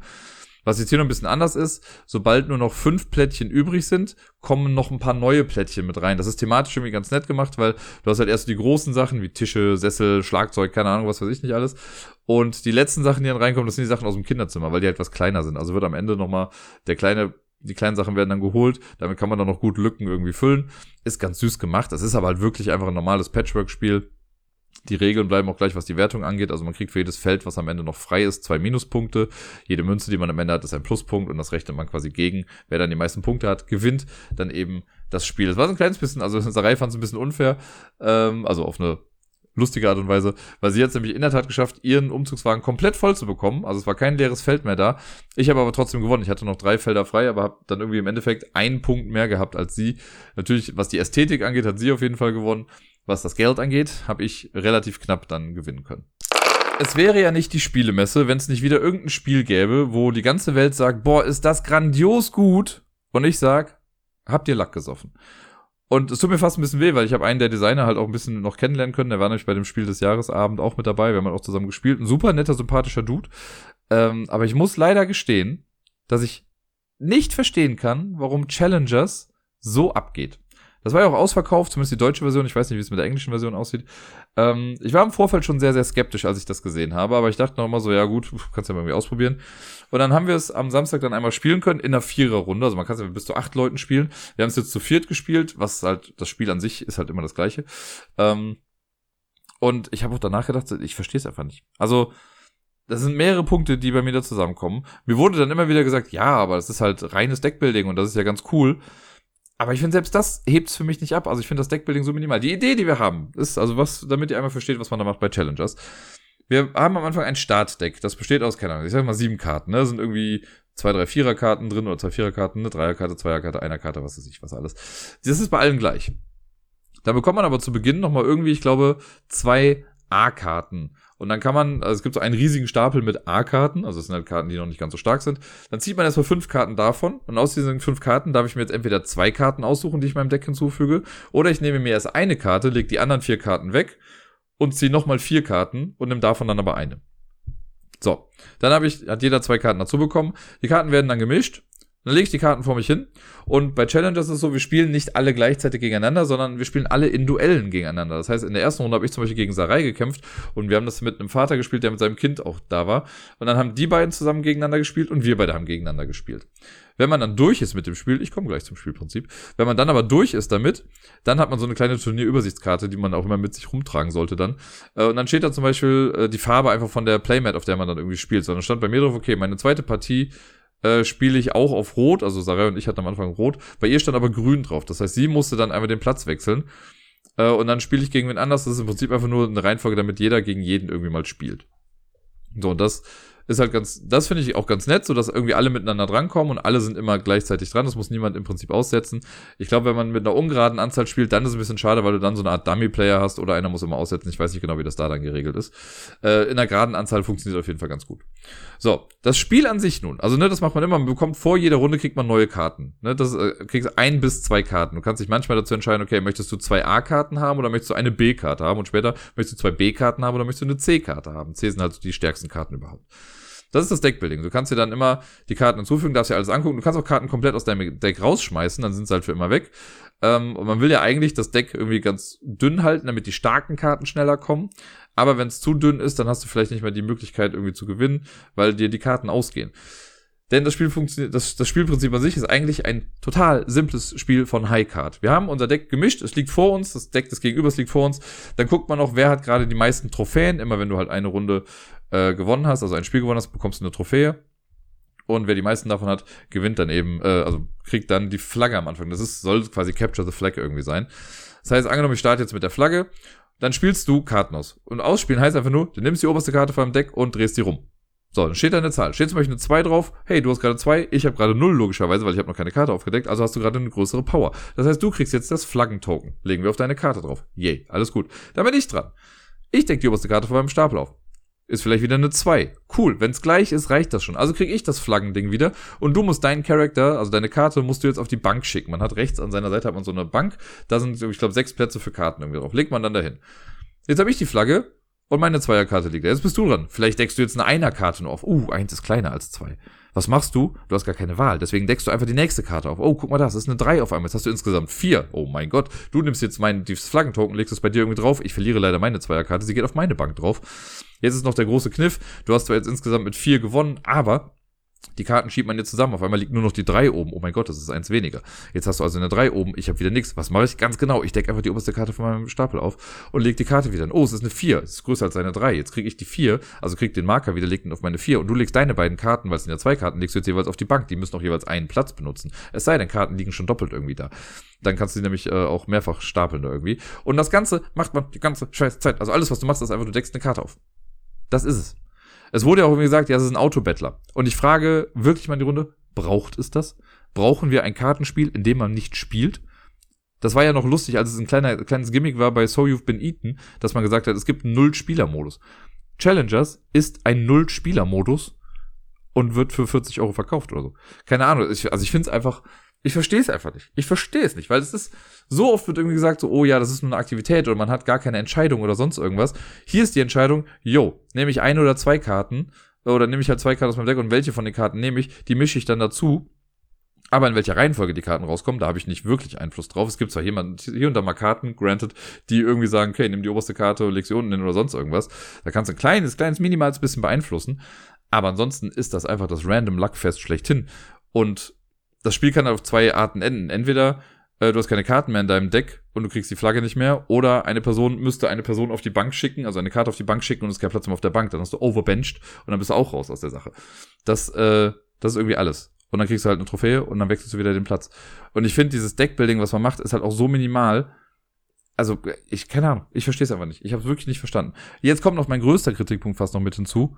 Ich finde die Karten hässlich ich finde es einfach wirklich nicht schön. Das Schönste am Spiel, es gibt was Schönes, das sind die Playmats, auf denen man spielt. Und es gibt für jede, jedes Duell quasi hat dann eine Matte. Ich habe ja eben gesagt, ne, wir haben auf Rot angefangen, es gab auch das Grün, es gibt noch Blau und Gelb oder so. Die gibt es, die sind schön, schöne Qualität, alles gar keine Frage, super Matte. Aber die Karten, die man die ganze Zeit in der Hand quasi hat und mit denen man ja das Hauptspiel dann spielt, die fand ich so hässlich. Das sieht einfach aus wie eine Prototypkarte. Der Hintergrund ist einfach nur kackenweiß. Dann ist da halt irgendwie so ein Bild drauf gepasst. So, ja, vielleicht, wenn man da ein bisschen, die Karten ein bisschen größer hätte, sähe das vielleicht ganz nett aus. Aber ansonsten es ist, also es sieht einfach nur, nee, Ich find's wirklich, wirklich nicht schön. Und also da wurde mir auch hier und da zugestimmt, dass es einfach nicht schön aussieht. Ähm, ja, keine Ahnung. Also ich verstehe es wirklich nicht. Dass halt auch wirklich Leute, die sonst komplexe Spiele spielen und sonst was oder halt echt auch viele Ahnung haben, die dieses Spiel so in den Himmel loben gerade und sagen, dass das so mit das Highlight war. Das ist, also ich fühle mich wirklich an Azul damals erinnert, als ich meinte so, Leute, was ist denn mit euch los? Warum feiert ihr dieses Spiel denn so hart? Bei Azul habe ich aber auch immer gesagt, ich kann ja sehen, dass das Spiel an sich irgendwie gut ist. Ne, dass das an sich ein cooles Spiel ist. Ich habe trotzdem den Hype darum nicht verstanden, ne? Aber irgendwie konnte ich das ja sehen. Und da war ich immer so, ich fand es halt einfach nicht so toll, wie alle mal gesagt haben. Jetzt bei Challengers geht's mir wieder genauso, wo ich denke, bin ich denn der Einzige, der gerade irgendwie nicht vernebelt auf dieses Spiel guckt? Und ist es irgendwie der, ist es dieser Turniermodus-Appeal, den die Leute haben, wo ich mir denke, ja gut, aber wahrscheinlich spielt ihr das nur in geraden Gruppen. Äh, und ja, dann setze ich mich irgendwie hin. Aber genauso habe ich gesagt, gut, pass auf, ich mache demnächst mal ich Challenges Schnick, Schnack, Schnuck, die Version. Wir sitzen uns gegenüber und spielen Schnick, Schnack, Schnuck. Und wenn du gewinnst, kriegst du halt ein Ding. Und wenn du irgendwie gewinnst, darfst du beim nächsten Mal einen Finger mehr mit benutzen oder so. Fertig, hier, granted, super Idee. Oder wir machen äh, Challengers Dice, wir würfeln einfach einen Würfel und gucken, wer die höhere Zahl hat. Das ist doch genau das Gleiche. Man macht ja im Spiel selber einfach nichts, außer immer eine Karte aufzudecken. Ich, ich, ich keine Ahnung. Ich verstehe es nicht. Ich könnte, wie ihr merkt, das Thema liegt mir sehr am Herzen und ich könnte mich da sehr, sehr reinreden in das Ganze. Ähm, ich habe es einfach wirklich nicht gecheckt. Also, ne, ich habe es jetzt gespielt. Ne, ich war ja vorher schon skeptisch. Jetzt kann ich sagen, ich habe es gespielt und es gefällt mir wirklich einfach nicht. Das Ding ist, wenn jetzt jemand sagen würde, möchtest du mitspielen, würde ich wahrscheinlich sogar noch sagen, ja. Einfach nur um zu meckern. Weil irgendwie, also ich meine, man muss ja nichts für das Spiel können. Ja, das Spiel kann ich mit, kann ich in der ganzen Familie spielen, weil man dafür nichts können muss. Aber ich kann auch sagen, setz dich hin und sabber. Da muss er auch nichts für können und wahrscheinlich macht das sogar noch mehr Spaß als das. Ah. So, jetzt habe ich mir einfach von der Seele geredet, jetzt ist auch erstmal gut. Das letzte Spiel am Samstag auf der Messe war dann äh, ein alter Klassiker in neuem Gewand. Ich habe mit Sarai nämlich das äh, verrückte Labyrinth in der Team Edition gespielt. Oder mittlerweile heißt es eigentlich nur noch Labyrinth Team Edition. Und das hatte ich schon im Vorfeld so ein bisschen auf dem Schirm und ich wollte es ganz gerne mal testen, weil ich habe es auch schon in anderen Podcasts gehört. Äh, hier bei den Brettagogen in der letzten Folge, als sie auch über Neuheiten und so gesprochen haben, da haben sie es auch besprochen. Und ja, ich fand es irgendwie ganz interessant und wir haben es dann erklärt bekommen. Leider ein bisschen falsch hier und da, deswegen haben wir es auch ein bisschen zu einfach dann gespielt. Wir haben dann in den Regeln selber nochmal nachgeguckt und gesehen, ja, das hier war eigentlich anders gedacht. Ähm, aber im Prinzip finde ich die Idee dahinter total cool und das wäre auch sowas, was ich glaube ich mit in die Schule nehmen könnte, weil man hat im Prinzip das normale verrückte Labyrinth-Gefühl. Das heißt, wir, wenn wir dran sind, schieben wir quasi ein Plättchen irgendwie rein, bewegen dann die Figur und versuchen Sachen einzusammeln. Und wir machen das aber kooperativ. Das heißt, man kann sich ohnehin gegenseitig dann irgendwie helfen. Man sieht auch immer, was die anderen Personen sammeln. Und äh, hier ist es noch so ein bisschen, ein bisschen freier. Also wir haben da quasi so, also schieben darf man immer. Man darf aber auch so in der Basisvariante kann man dann auch Plättchen drehen und sich dann halt eben noch bewegen. Man kann sich aber erst bewegen und dann schieben oder so. Das war jetzt irgendwie, zumindest wurde es uns so erklärt, also sonst müsste ich die Regel nochmal genauer lesen. Aber im Prinzip konnte man das vor oder nach seinem Zug dann irgendwie machen. Äh, und man sammelt die Sachen eben ein. Und immer bevor man dran ist, wird aber so eine Karte aus so einem Buch quasi, das sind so Kärtchen, die in so einem Buchhalter liegen, wird dann umgedreht. Das ist der gegen den spielen wir dann und der versucht uns ein bisschen Steine in den Weg zu legen. Manchmal auch quite literally, denn manchmal sind dann da so äh, zwei Symbole drauf, also zwei Schätze, die man finden kann und die muss man dann auf die Rückseite drehen. Und dann sind das auf einmal nur so Steinhaufen, über die man dann nicht drüber ziehen kann. Man kann die aber wieder rumdrehen, indem man seinen Zug darauf beendet, dann wird der Stein rumgedreht, aber dann ist er eben auch vorbei. Und manchmal äh, wird man woanders hin teleportiert, dann wird die Karte aufgedeckt, dann müssen halt keine Ahnung, gelb und rot müssen auf das blaue Feld. Oder es werden am Rand irgendwelche Plättchen noch rumgedreht, also es macht dann oft das Leben halt so ein bisschen schwierig und wir müssen uns dann manchmal merken, okay, warte mal, jetzt wurde der Pilz umgedreht. Wenn der dann später irgendwie kommt als Schatz, den wir brauchen, müssen wir gucken, okay, warte mal, der hat sich dann dahin bewegt und da und da und da. Da ist jetzt der Pilz, also müssen wir den dann rumdrehen. Wie gesagt, wir haben es leider ein bisschen zu einfach gespielt hier und da. Ähm, und uns wurden Sachen anders erklärt. Aber trotzdem hat es mir sehr gefallen. Ich fand es ganz cool. Irgendwie ist das so eine, ja, dadurch, dass auch das Design so ein bisschen neuer ist, das sind nicht mehr so diese altbackenen Schätze, die sonst irgendwie bei äh, dem verrückten Labyrinth zu sehen waren, äh, wirkt das Ganze doch irgendwie frischer, als es letztendlich wahrscheinlich ist. Aber ich glaube, für die Schule würde ich mir das dann doch schon irgendwie ganz gerne holen, weil die Kinder da ganz gerne das verrückte Labyrinth spielen. Und ich glaube, da jetzt mal so eine Teamaufgabe irgendwie mit reinzubringen, äh, finde ich ganz nett. Was ich einerseits eine ganz schöne Idee finde, aber andererseits irgendwie auch so ein bisschen unnötig ist, dass die ganzen Schatzkarten also an der Rückseite, die haben nicht alle die gleiche Rückseite, weil du im Prinzip, wenn du alle 24 Schätze hast, dann kannst du aus den Rückseiten halt so ein Portal puzzeln, das wir halt dann brauchen, um zu entkommen. Aber das brauchst du halt nicht, weil du siehst ja auch so, ob du alle Karten jetzt gefunden hast oder nicht. Also wenn du alle Karten hast, hast du gewonnen. Das ist nur noch so ein kleines Nebengimmick, aber dadurch haben sie halt die Rückseiten anders gemacht und manchmal kannst du vielleicht dann erkennen, also wenn du das Spiel ein paar Mal gespielt hast, weißt du halt vielleicht anhand der Rückseite schon, ah, jetzt gleich kommt dieser Schatz, also positioniere ich mich schon mal in die und die Richtung. Keine Ahnung, hätte jetzt meine, also hätte es nicht gebraucht, ist jetzt aber auch kein großer äh, Schadensfaktor an der Sache. Ja, ich fand Labyrinth Team Edition auf jeden Fall ziemlich gelungen. Am Samstagabend waren wir dann noch zu viert essen und haben, als wir aufs Essen gewartet haben, standardmäßig dann auch nochmal was gespielt. Und zwar haben wir Zank am Zaun gespielt. Das haben sich, glaube ich, sowohl Deni als auch Bödi irgendwie gekauft äh, und hatten das auf der Messe schon einmal gespielt. Da allerdings in der Zweier-Variante, aber es geht auch zu viert. Und ja, thematisch geht es darum, dass wir alle einen Kleingarten haben und uns mit unseren Nachbarn so ein bisschen kebbeln und äh, ja, gucken halt auf der anderen Seite, was sie da so machen und finden das vielleicht nicht so cool und wollen den so ein bisschen in die, äh, so ans Bein pinkeln und Sachen irgendwie ändern. Und später kommen immer mal wieder so Auftragskarten raus, ähm, die man dann erfüllen kann. Also sowas wie, du brauchst eine Karte, die mindestens acht Punkte bringt oder du brauchst äh, weiß ich nicht, drei blaue Karten bei dir. Und immer wenn du, wenn du dran bist und du kannst einen Auftrag erfüllen, also ohne dass du irgendwas gemacht hast, wenn der Zug beginnt, dann kannst du dir so einen Auftrag nehmen. Und sobald jemand drei Aufträge erfüllt hat, gewinnt die Person dann das Spiel. Äh, und wenn man am Zug ist, man hat keine Kartenhand an sich, sondern in der Mitte liegen immer vier Karten aus. Und wenn ich dran bin, nehme ich eine dieser vier Karten und mache damit dann was. Also ich kann sie dann austauschen. Äh, manche Karten spielt man auch quasi einfach aus und bewirkt damit irgendwas auf dem Feld. Äh, ja, und damit kann man halt seine eigenen Karten vertauschen oder also entweder Karten austauschen oder die Position ändern. Manchmal kann man bei den anderen Mitspielenden irgendwie was ändern. Und man versucht im Prinzip dann auf diese äh, Aufträge zu kommen.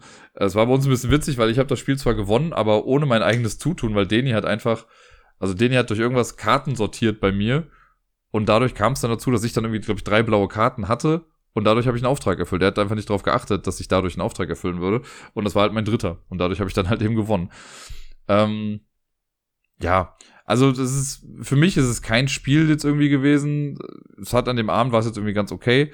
Aber ich habe halt schon gemerkt, ja, es ist halt so ein Spiel, wo du, keine, du baust halt deine Sachen vor dich hin und dann teamen die anderen wahrscheinlich im besten Fall irgendwie dann ab und also sich zusammen und können dann halt bei dir wieder alles kaputt machen und dann musst du dich wieder aufbauen, gleichzeitig aber auch gucken, dass du bei den anderen irgendwie wieder was kaputt machen kannst. Das, äh, keine Ahnung, ich bin, glaube ich, nicht so der große Fan von diesen hart destruktiven Spielen. Das hat mich so ein kleines bisschen an Babel erinnert. Es war auch ein Spiel, glaube ich, in der Cosmos 2-Personen-Reihe, wo man eigentlich auch seinen eigenen Turm zu Babel irgendwie bauen sollte und es gab halt so viele Aktionen, die einfach beim Gegenüber immer was kaputt gemacht haben. Und das mag ich einfach nicht so sehr. Es ist hier ein relativ kleines Kartenspiel, das meinte Sarai dann auch später so, ja, wenn es jetzt halt so ein kurzes 15 bis 20 Minuten Spiel ist, ist nicht ganz so tragisch. Mag sein. Trotzdem ist es einfach nicht so mein Lieblingsmechanismus. Also wenn ich was baue, dann finde ich es halt sehr, sehr, sehr frustrierend, wenn dann auch Sachen irgendwie kaputt gemacht werden können. Äh, und genauso mache ich es halt auch nicht gerne. Also ich mache ich spiele ungern so, dass ich halt bei dir super viel kaputt mache wenn es jetzt sowas ist wie in Anführungszeichen Hate Drafting oder so, ne, dass ich dir Karten wegnehme, das finde ich ja noch in Ordnung. Aber wenn du dann da schon was gebaut hast, das ist einfach nicht so ganz meine Art von Spiel gewesen. Die anderen hatten da sehr viel Spaß mit. Das ist auch echt, also es ist lustig illustriert. Das ist von irgendeinem bekannten Comiczeichner. Sie konnten mir aber leider nicht mehr sagen, wer es war. Und es stand auch leider irgendwo nirgendwo auf der Box drauf. Zumindest haben wir es nicht gefunden. Ähm, und es ist irgendwie, also gut produziert und eine schöne Illustration und auch so die ganzen Leute, die da so sind, diese Aufträge, die haben halt äh, Namen. Die sind auch alle ganz witzig, das ist so Flachwitzniveau, aber ich mag sowas ja sehr gerne. Das ist schon echt alles cool gemacht und es gibt bestimmt Leute, die damit eine ganze Menge Spaß haben. Ich wäre jetzt auch nicht traurig, wenn ich es jetzt nicht nochmal spielen müsste. Nachdem wir dann fertig waren im Restaurant, sind dann Sarai und ich alleine dann in die Unterkunft gegangen. Der Jan ist am Samstag schon irgendwann nach Hause gefahren. Das heißt, wir hatten einen Abend für uns. Und wir haben dann abends auch noch mal was zusammen gespielt. Und zwar haben wir Decorum gespielt. Das habe ich äh, netterweise von Floodgate Games äh, auch bekommen als Rezensionsexemplar. Und ich hatte wenig Vorkenntnis. Ich habe es hier und da mal irgendwie gesehen und ich wusste grob, was das Thema ist. Aber ich hatte ja auch am Freitag, glaube ich, was, hatte ich auch einen Pressetermin da. Und da wurde mir das Spiel noch mal ein bisschen näher erklärt. Und da war ich schon instant hooked. Und da war ich mega happy, als er dann gesagt hat, ja, kannst du auch mitnehmen. Und ähm, ja, die Idee ist, also der, der Untertitel davon ist schon irgendwie A Game About Passive Aggressive Cohabitation. Die Idee ist nämlich, es ziehen immer zwei Menschen zusammen und die haben halt bestimmte Vorstellungen davon, wie so eine Wohnung eingerichtet werden soll. Also was die Wandfarbe angeht und bestimmte Einrichtungsgegenstände. Aber die reden halt nicht miteinander. Jeder stellt halt dauernd einfach was um oder streicht mal eine Wand und guckt dann einfach nur, wie die andere Person reagiert. Und die Idee an sich finde ich schon ganz cool. Das Ganze ist halt eigentlich ein kooperatives Deduktionsspiel, das aus dem Leben gegriffen ist. Und wir haben, äh, also ich wollte es halt irgendwie gerne mal ausprobieren, weil ich halt ganz, also ich fand die Idee ja erstmal lustig, so, und dann habe ich die Regeln gelesen hab's äh, Sarai erklärt und wir haben dann die erste Runde gespielt und die fanden wir schon echt ganz gut. Meinte, ja komm, die zweite spielen wir jetzt auch noch. Ja, die dritte auch noch. Und dann haben wir fünf Partien am Stück gespielt. Eine Runde dauert auch echt nicht so lange. Wir hatten ein Level, was echt hart war. Das dritte, äh, das, das hat uns echt ein paar Nerven gekostet, aber wir haben es noch kurz vor knapp dann auch geschafft.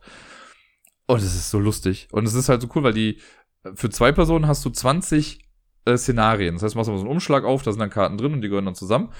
Und wenn du dann durch bist, kannst du sehr wahrscheinlich auch schon wieder von vorne anfangen, weil du es irgendwie dann alles vergessen hast, was dazwischen war.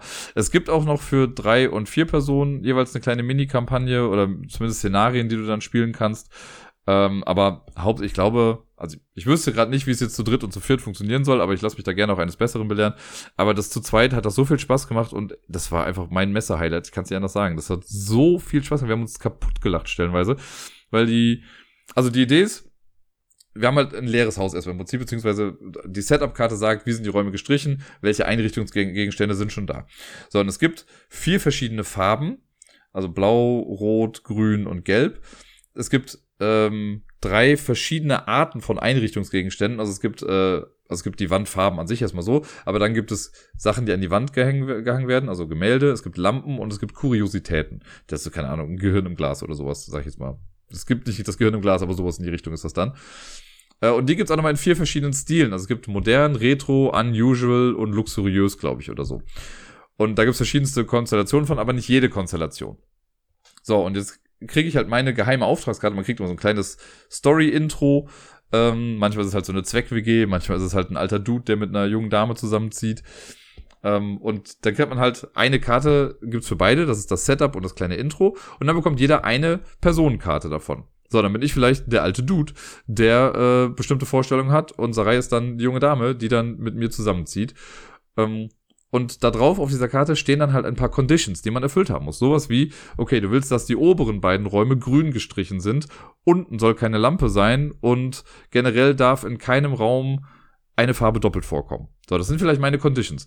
Und auf der anderen Seite hast du aber sowas wie, ja, auf der rechten Seite brauchst du einmal blau und einmal grün und äh, unten muss aber mindestens ein luxuriöses Objekt sein und oben dürfen keine Bilder hängen oder irgendwie sowas. Und dann, wenn du am Zug bist, dann machst du eine Veränderung. Du kannst entweder die Wandfarbe streichen, also anders machen, oder du kannst ein Objekt reinsetzen oder ein Objekt rausnehmen, oder du kannst den Style swappen. Also du kannst aus einem blauen Gemälde ein rotes Gemälde zum Beispiel machen. Und das darfst du halt, äh, das kannst du machen. Dann musst du selber erstmal sagen, ob deine Conditions jetzt gerade fulfilled sind. Und wenn dann die andere Person sagt, ihre sind auch fulfilled, super, dann habt ihr es, dann hat man es geschafft. In den meisten Fällen ist es das aber nicht so. Und dann da gibt es einen Kommentar der anderen Person. Und das ist halt relativ frei. Also du kannst halt entweder was Positives sagen, sowas wie, ah ja, das finde ich schön. Oder du kannst was Negatives sagen mit, boah, was ist das denn für eine Scheiße jetzt? Oder du sagst halt was Negatives wie, ja, ist okay. Und anhand dieser Kommentare musst du halt versuchen, dein Gegenüber zu lesen und zu überlegen, okay, ich habe jetzt die Lampe rausgenommen, das fand sie scheiße, aber eben habe ich eine andere Lampe rausgenommen und das fand sie total gut. Also was hat das denn zu bedeuten? Und man muss dadurch dann halt rausbekommen, was sind die Conditions der anderen Person. Natürlich kann ich auch versuchen, nur meine Conditions durchzusetzen und einfach darauf zu hoffen, dass du deine Conditions hinbekommst und wir kriegen, also wir schaffen das irgendwie. Aber ein gewisses Maß an Kommunikation ist dann doch irgendwie wichtig, dass man so guckt, so, dann findet man echt so Kompromisslösungen mit wie, okay, dann bleibt halt die Lampe hier in diesem Zimmer, aber dafür wird das Schlafzimmer blau gestrichen. Das, aber darüber redet man halt nicht. Und das simuliert das irgendwie so gut, dass Leute manchmal ja einfach zusammenziehen und nicht miteinander über die einfachsten Sachen irgendwie reden können. Und deswegen gibt's dann ab einer gewissen, wenn man 15 Runden gemacht hat und man hat es noch nicht geschafft, dann gibt es ein Hard to Hard, also quasi eine Aussprache. Und dann darf man sich nacheinander jeweils eine Condition sagen, von der man jetzt gerade denkt, okay, die ist wichtig. Dann spielt man nochmal fünf Runden. Wenn man es dann immer noch nicht geschafft hat, gibt es nochmal eine Aussprache. Dann werden nochmal fünf Runden gespielt, dann gibt es nochmal eine dritte Aussprache. Und wenn es dann immer noch nicht klappt, dann hat man noch fünf Runden. Und wenn es dann halt nicht geklappt hat, dann hat man das Spiel verloren. Und wie gesagt, wir haben fünf Runden davon am Stück gespielt. Wir haben herzlich dabei gelacht. Und ich kann es kaum erwarten, das Spiel weiterzuspielen. Das hat so viel Freude bereitet und alleine, also, ja, das war einfach genau das richtige Spiel für uns. Sarah und ich, wir lieben beide auch Deduktionsspiele hier, dass man ja die andere Person im Prinzip deduzieren muss oder halt die Wünsche. Und dass das so, ein so ein reales Thema irgendwie ist, das hat das für mich so krass hochgehoben. Das ist für mich auch einfach eins der Highlights schlechthin gewesen auf der, auf der gesamten Messe jetzt. Und äh, ja, Decorum kann ich auf jeden Fall empfehlen und äh, ich liebe es jetzt schon sehr. Und damit sind wir beim letzten Tag angekommen auf der Messe, der Sonntag. Da haben wir doch noch mal ein bisschen was spielen können auch und das war auch echt ein schöner Abschlusstag. Es war generell echt schon sehr leer auf der Messe. Äh, deswegen war es auch einfacher, irgendwie hier und da dann an Tische ranzukommen. Und angefangen haben wir den Tag mit einer Runde Caldera Park. Das ist ja so ein bisschen der geistige Nachfolger von Savannah Park, was ich selber gar nicht gespielt habe. Aber äh, wir haben es dann zu viert gespielt. Also es waren Sarai, Deni Bödi und ich. Und ja, das Ganze ist ja so ein bisschen so eine Art, ich sag mal, Bingo-Spiel. Jeder hat ein Parkboard vor sich, das sind so Hexfelder. Äh, und man hat Plättchen vor sich liegen. Jeder hat, glaube ich, eine Auslage von sieben oder acht Plättchen. Äh, und es läuft dann so ab, dass es ein Board in der Mitte gibt und da sind alle Tierarten aufgelistet, die es gibt. Auf kleine, kleine Token sind das. Und dann kann man jetzt sagen, zum Beispiel, also wenn ich jetzt anfange, sage ich, okay, ich möchte diese Runde Bären auf den Wald platzieren. Dann nehme ich das Bärenplättchen, lege das auf so ein Waldfeld. Und dann müssen alle sich in ihrer Auslage ein, also in der, in der Auswahlauslage, ein Plättchen suchen, wo Bären drauf sind. Das nehmen sie dann und legen das dann auf ein Waldfeld. Das muss nicht irgendwie angrenzend gebaut sein, das kann man bauen, wie man möchte, aber es muss halt auf ein Waldfeld kommen. Und dann ist die nächste Person dran, sagt dann, gut, dann möchte ich Wölfe in die Steppe. Dann nimmst du ja ein Wolfspärchen, legst es auf die Steppe und so weiter und so fort. Das machen alle Reihe um. Dann gibt's auch so ein paar Sonderdinger wie Geysire. Das muss dann um einen Geysir gelegt werden oder auf einen Wasserfall oder auf den Fluss. Äh, und dann gibt's immer das letzte Feld, also das muss nicht das letzte in der Runde sein, aber ein Feld ist Wasserfeld. Es gibt immer so Wasserfelder da drin äh, auf dem Plättchen und einfach ein Wasserfeld platzieren ähm, das ist immer irgendwie ganz rechts das Ding. Das kann man dann auf irgendein Feld setzen. Das man kann jetzt nicht sagen, ich lege jetzt ein Wasserfeld nur auf die Steppe. Also das ist immer ein festgelegtes Ding. Und wenn alle davon einmal gesetzt wurden, rutschen die wieder runter auf der Leiste. Das wird einmal resettet. Äh, man muss so ein Wetterplättchen setzen. Wetterplättchen geben noch so ein paar Einschränkungen mit rein. Und dann äh, geht's quasi einfach weiter. Das Ganze machen wir, glaube ich, fünfmal. Und am Ende der fünften Runde haben wir dann einen relativ vollen Park, wo die ganzen Tiere irgendwie miteinander sind. Und unser Ziel ist es im Prinzip, dass wir äh, hauptsächlich versuchen, die ganzen Tiere in Gruppen zusammenzusetzen, also in Tierfamilien oder Tierherden und das ist halt so ein bisschen, hat mich das an King Domino erinnert, da kommt auch nachher nochmal zu, aber man zählt dann die Anzahl der Tiere in einer Herde mal die Anzahl der Wasserlöcher in, Löcher in dieser Herde. Das heißt, wenn ich jetzt irgendwie zehn Ziegen habe und bei diesen zehn Ziegen sind auch zwei Wasserlöcher, habe ich zehn mal zwei Punkte für die Ziegen. Das machen wir für jede Tierart. Da gibt's auch noch Punkte für, wer hat den Wald komplett abgedeckt, wer hat das Gebirge komplett abgedeckt, wer hat die Wiese komplett abgedeckt ähm, oder die, das Gebirge was abgedeckt, wer hat die Geysire komplett umrundet, wer hat alle Wasserfälle abgedeckt, wer hat den Fluss komplett abgedeckt. Das wird alles zusammengerechnet und wer dann am Ende die meisten Punkte hat, gewinnt eben das Spiel. Es ist sehr zugänglich, sehr cool. Von dem, was ich jetzt gehört habe, gefällt mir das so ein bisschen besser als Savannah Park. Bei Savannah Park hat man ja am Anfang alle Felder irgendwie voll und platziert die dann so ein bisschen um, die einzelnen äh, Plättchen das hier finde ich ganz cool, dass du mit einem leeren Board irgendwie anfängst und das dann so ein bisschen, ein bisschen, bisschen freier in der Gestaltung. Die Einschränkungen kommen dann so nach und nach mit diesen Wetterplättchen rein. Aber das fand ich sehr cool. Ob ich es jetzt wirklich für zu Hause brauche, weiß ich nicht zwingend, aber sollte es irgendwie nochmal irgendwo stehen und ich werde gefragt, ob ich mitspiele, sage ich auf jeden Fall ja. Beim nächsten Spiel habe ich mich so ein kleines bisschen gefühlt wie bei Challengers, weil ich wusste, dass das ein Spiel ist, das viele irgendwie auf ihrer Liste haben. Und das ist zweifelsohne auch irgendwie ein cooles Spiel, äh, aber halt nicht so ganz meins. Das, und zwar geht es um Heat Pedal to the Metal. Das ist ja irgendwie so ein bisschen, sag ich auch mal, der geistige Nachfolger von Flamme Rouge. Also man erkennt Parallelen auf jeden Fall. Hier geht es darum, dass wir ein Wett ein Autorennen haben und wir wollen als erstes ins Ziel kommen. Und das ist so ein, ja, Deckbuilding möchte ich jetzt gar nicht großartig sagen, aber schon so ein Deck-Management-Game, könnte man sagen. Ähm, wir haben, also kann man bis zu sechs Leuten spielen. Wir waren, oder ich glaube sogar bis zu acht Leute. Wir waren auf jeden Fall, oder waren zu sechs, ist ja auch ganz egal. Wir haben es zu sechs gespielt. Äh, wir waren halt wir vier, plus noch ein Vater mit seinem Kind. Der Junge ist allerdings irgendwann einfach ausgestiegen, weil er hatte von Anfang an keinen Bock auf dieses Spiel und hat den hier irgendwie unterm Tisch getreten und auf den Fuß getreten und sonst irgendwas. Es war ein bisschen nervig, er ist dann auch irgendwann gegangen. Äh, mit der Mutter dann und der Vater hat auch weiter mit uns gespielt, was dann auch ganz cool war. Und ähm, ja, wir haben äh, eine Startposition am Anfang und es ist immer so, dass du in einer Runde äh, kannst du am Anfang deinen dein Gang wechseln. Du startest auf Gang 1 und du kannst, wenn du nur einen Gang hoch oder runter schaltest, kannst du das for free machen. Wenn du zwei Gänge hoch oder runter gehst, dann musst du so eine Flammenkarte, sage ich jetzt mal, nehmen oder so eine Überhitzungskarte. Äh, die muss man dann abgeben. Und das gibt dann an, also die, die Gangzahl gibt an, wie viele Karten du diese Runde spielen kannst. Ich weiß nicht, wenn du auf Gang 2 bist, darfst du zwei Karten spielen. So, dann nimmt jeder die Anzahl der Karten, die er spielen kann, legt die verdeckt vor sich hin. Wenn das alle gemacht haben, werden die Karten alle aufgedeckt und dann geht man von vorne nach hinten die Autos durch auf dem Track und jeder bewegt sich dann um so viele Felder weit. Und die, ähm, äh, dann geht man einfach so viele Felder, wie man es gespielt hat. Also wenn ich jetzt zwei Karten gespielt habe und ich habe eine 4 und eine 3 gespielt, kann ich sieben Felder nach vorne gehen. Das machen dann erstmal alle. Und dann, wenn das alle gemacht haben, dann geht man nochmal von vorne nach hinten durch und dann kriegt jeder noch so ein paar Bonusdinger irgendwie. Das heißt, der erste Platz, ähm, also jeder macht dann, guckt dann aber irgendwie Slipstream kann. Das ist, wenn du hinter jemandem stehst, kannst du dann irgendwie überholen. Oder wenn du neben jemandem stehst, dann hast du halt den Fahrtwind quasi und kannst dich dann, oder wer ist das da? Im, im Windschatten fährst du dann und kannst dann irgendwie schneller sein. Ähm, du kannst mal dein, deine Bewegung noch boosten, dann musst du noch mal ein bisschen überhitzen, aber kannst noch mal eine Karte ausspielen. Manchmal kann man einen Cooldown machen, dann kann man die Überhitzung wieder zurücknehmen. Und ja, im Prinzip, da musst du halt manchmal gucken, wenn du um eine Kurve fährst, äh, dann gibt's halt ein Speedlimit, da musst du dann darauf achten, dass du nicht zu schnell bist, sonst musst du halt auch überhitzen und so Sachen. Äh, und dann, das machst du halt für jedes Auto. bei manchen, also manchen Runden geht das halt schnell, bei manchen musst du halt irgendwie relativ viel machen, je nachdem, was halt die Leute machen wollen. Wenn du zu den letzten beiden Autos gehörst, dann darfst du nochmal ein Feld zusätzlich nach vorne gehen, um mal so ein bisschen aufzuholen. Und das macht man so lange, bis eine Person durchs Ziel kommt und äh, ja, dann ist das Spiel auch quasi dann vorbei. Wenn mehrere Leute in der gleichen Runde durchs Ziel kommen, dann zählt einfach der, der am weitesten noch gefahren ist dann. Ja, und im Prinzip war es das irgendwie. Es gibt also dieses Deckmanagement. Jeder hat halt das gleiche Startdeck am Anfang. Äh, immer wenn du überhitzt, kommen Sachen quasi auf den Ablagestapel von diesen Heat-Karten und das wird irgendwann gemischt. Das heißt, irgendwann hast du diese Heat-Karten dann auch auf der Hand. Die sind dann nicht so cool. Äh, und dann versuchst du sie halt loszuwerden wieder durch Cooldown. Musst halt gucken, wie du den Gang schaltest und so. Das sind Sachen, das funktioniert alles. Mechanisch ist das alles rund. Äh, das hatte hier alles Illustrationen von Vincent to Trade. Die finde ich jetzt hier gar nicht so störend, wie ich das bei anderen Sachen irgendwie mal immer wieder finde. Aber, keine Ahnung, es ist für mich so ein bisschen das gleiche Problem wie bei oft anderen Rennspielen auch. Für mich hat sich's null angefühlt wie ein Rennspiel. Weil du halt irgendwie, also allein so die Phasen damit, okay, suchst dir aus Gangschaltung, guckst, welche Karte spielst du jetzt aus, dann müssen alle die Karte aufdecken, dann macht jeder nacheinander irgendwie seinen Zug, ähm, bewegt aber ja auch nur sein Auto dann damit.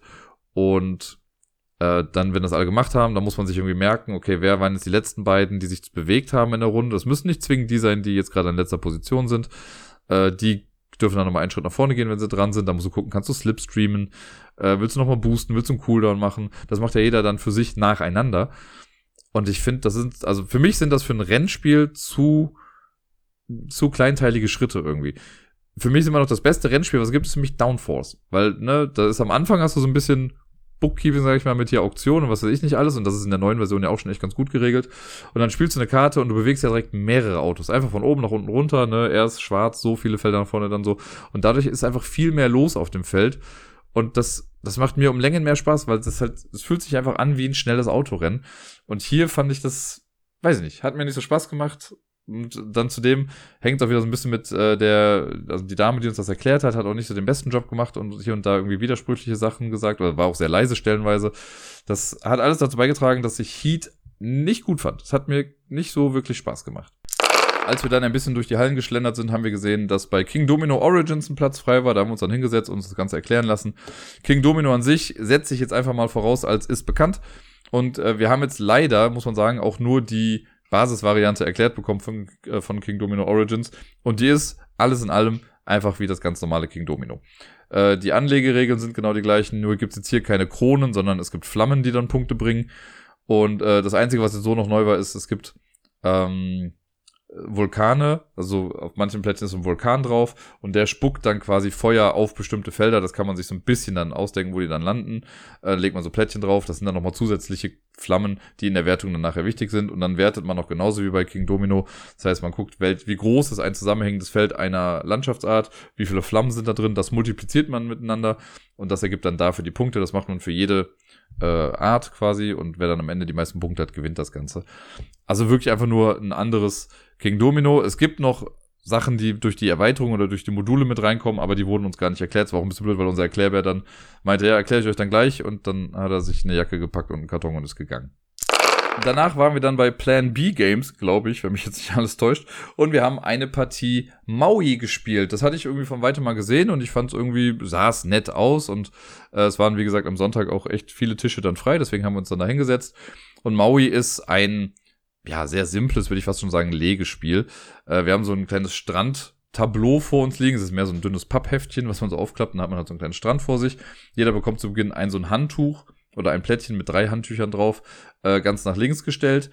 Und man hat dann vor sich, ich glaube, es sind insgesamt, ich möchte jetzt sagen, sechs oder sieben Zeilen, ähm, die übereinander natürlich sind und es sind zwölf Spalten dann nach rechts. Äh, auf, dann sind auch so ein paar äh, Schirme, die da irgendwie drauf liegen, ein bisschen randomized. Und die werden dann aufgedeckt, da sind dann Perlen drunter oder Farben drunter. Und wenn man jetzt am Zug ist, dann kann man sich halt ein neues Handtuch nehmen. Das ist ein kleines Board, da sind immer sechs Handtücher drauf. Die beiden obersten kannst du immer umsonst nehmen, für die beiden in der Mitte, also sind so zwei Tracks quasi.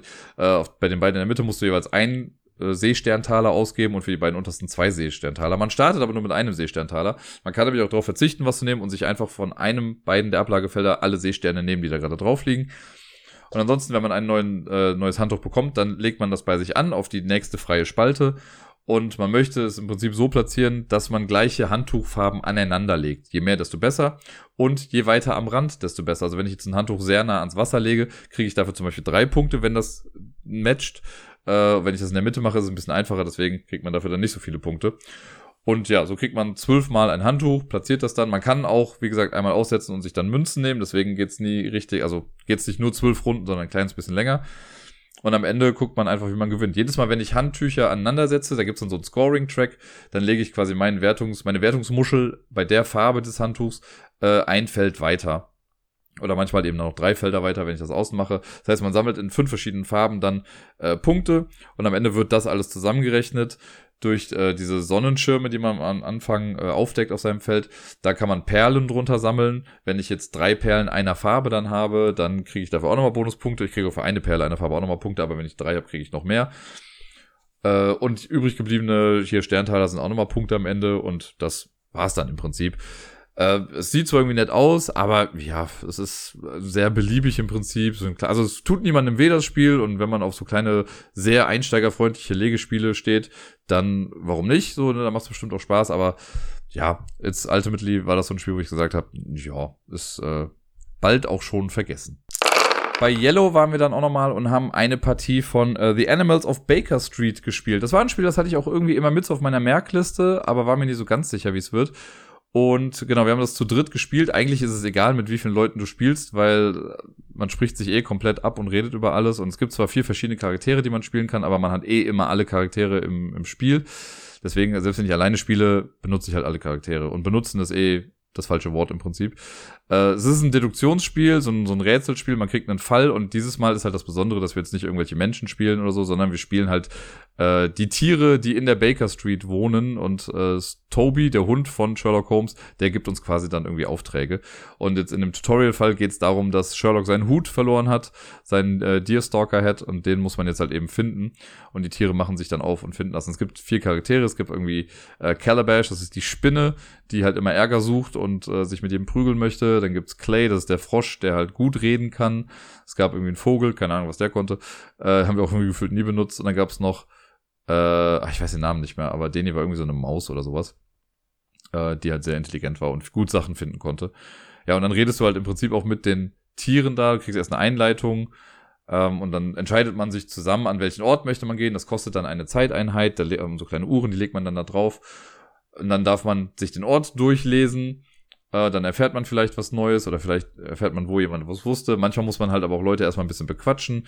Und dann kann man eben seine eigene Charakterkarte nehmen und darf die rumdrehen. Da sind oben dann so Lupen dran, also auf der eigenen Karte sind nur die Stiele zu sehen und auf den Orten sind auch oben dann die Lupengläser zu sehen. Wenn man das aneinander hält, richtig passend, dann muss man gucken, gibt es eine durchgehende Lupe und dann kann es sein, dass man neue Hinweise bekommt oder man verliert einfach nur ein bisschen Zeit, weil das alles nicht geholfen hat.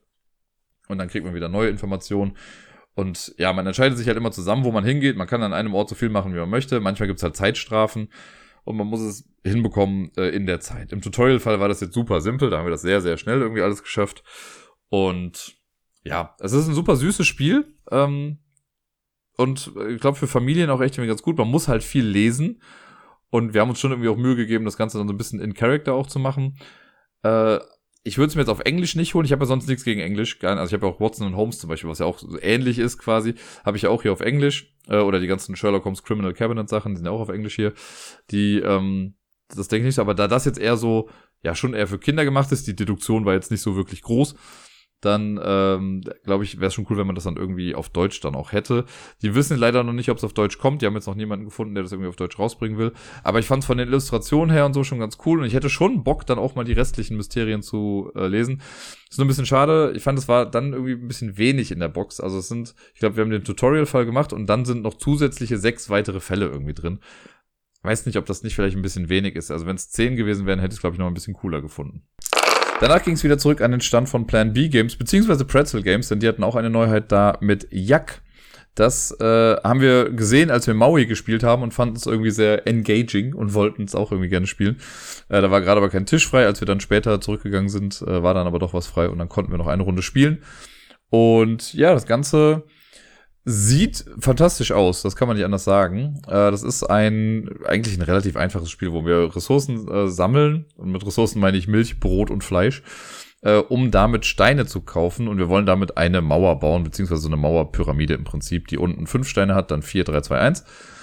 Äh, und das Spiel geht so lange, bis jemand es geschafft hat, die vorletzte Ebene, also die Ebene mit zwei Steinen, fertigzustellen. Und dann wird die Runde noch gespielt und dann noch eine.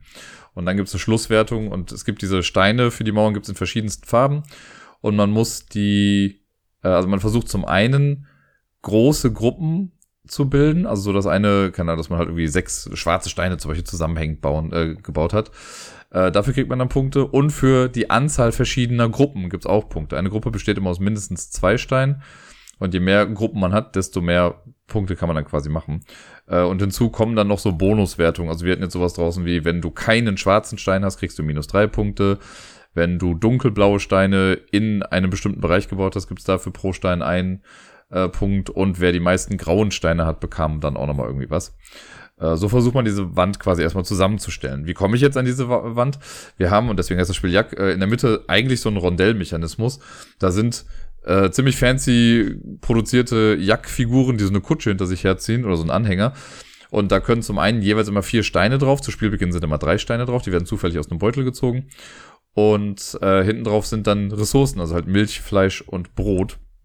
Und es gibt einen Jackwagen, also eine so eine Kutsche, da ist zum Beispiel kein Brot drauf, es gibt einen, ist keine Milch drauf, auf einem ist kein Fleisch, auf einem ist alles drauf, aber man darf, wenn man damit handelt, immer nur zwei Ressourcen benutzen und nicht alle drei. Und man hat auf der Hand drei Aktionskarten. Und es ist immer so, dass wir zu Beginn, also ein, eine Runde oder ein Tag besteht immer aus einem äh, Sonnenaufgang, dem Tag und dem Sonnenuntergang. Und bei Sonnenaufgang suchen wir uns eine von unseren drei Handkarten aus, die legen wir erstmal verdeckt hin. Wenn das alle gemacht haben, dann beginnt der Tag und dann beginnt die Person, die den äh, Startspielermark hat, dann und deckt die Karte auf, macht die Aktion da drauf, das geht dann im Uhrzeigersinn einmal rum. Dann passiert noch was am Tagesabschluss und das Ganze machen so lange, bis jemand halt das äh, Spielende dann triggert. Und die Aktion, die es gibt, äh, du kannst mit einer Karte, darfst du dir aus einem Wagen, äh, ich glaube, eine bis acht Ressourcen von einer Art nehmen und die dann bei dir platzieren. Man hat selber ein Ressourcenlimit von acht, also man darf nicht mehr als acht haben.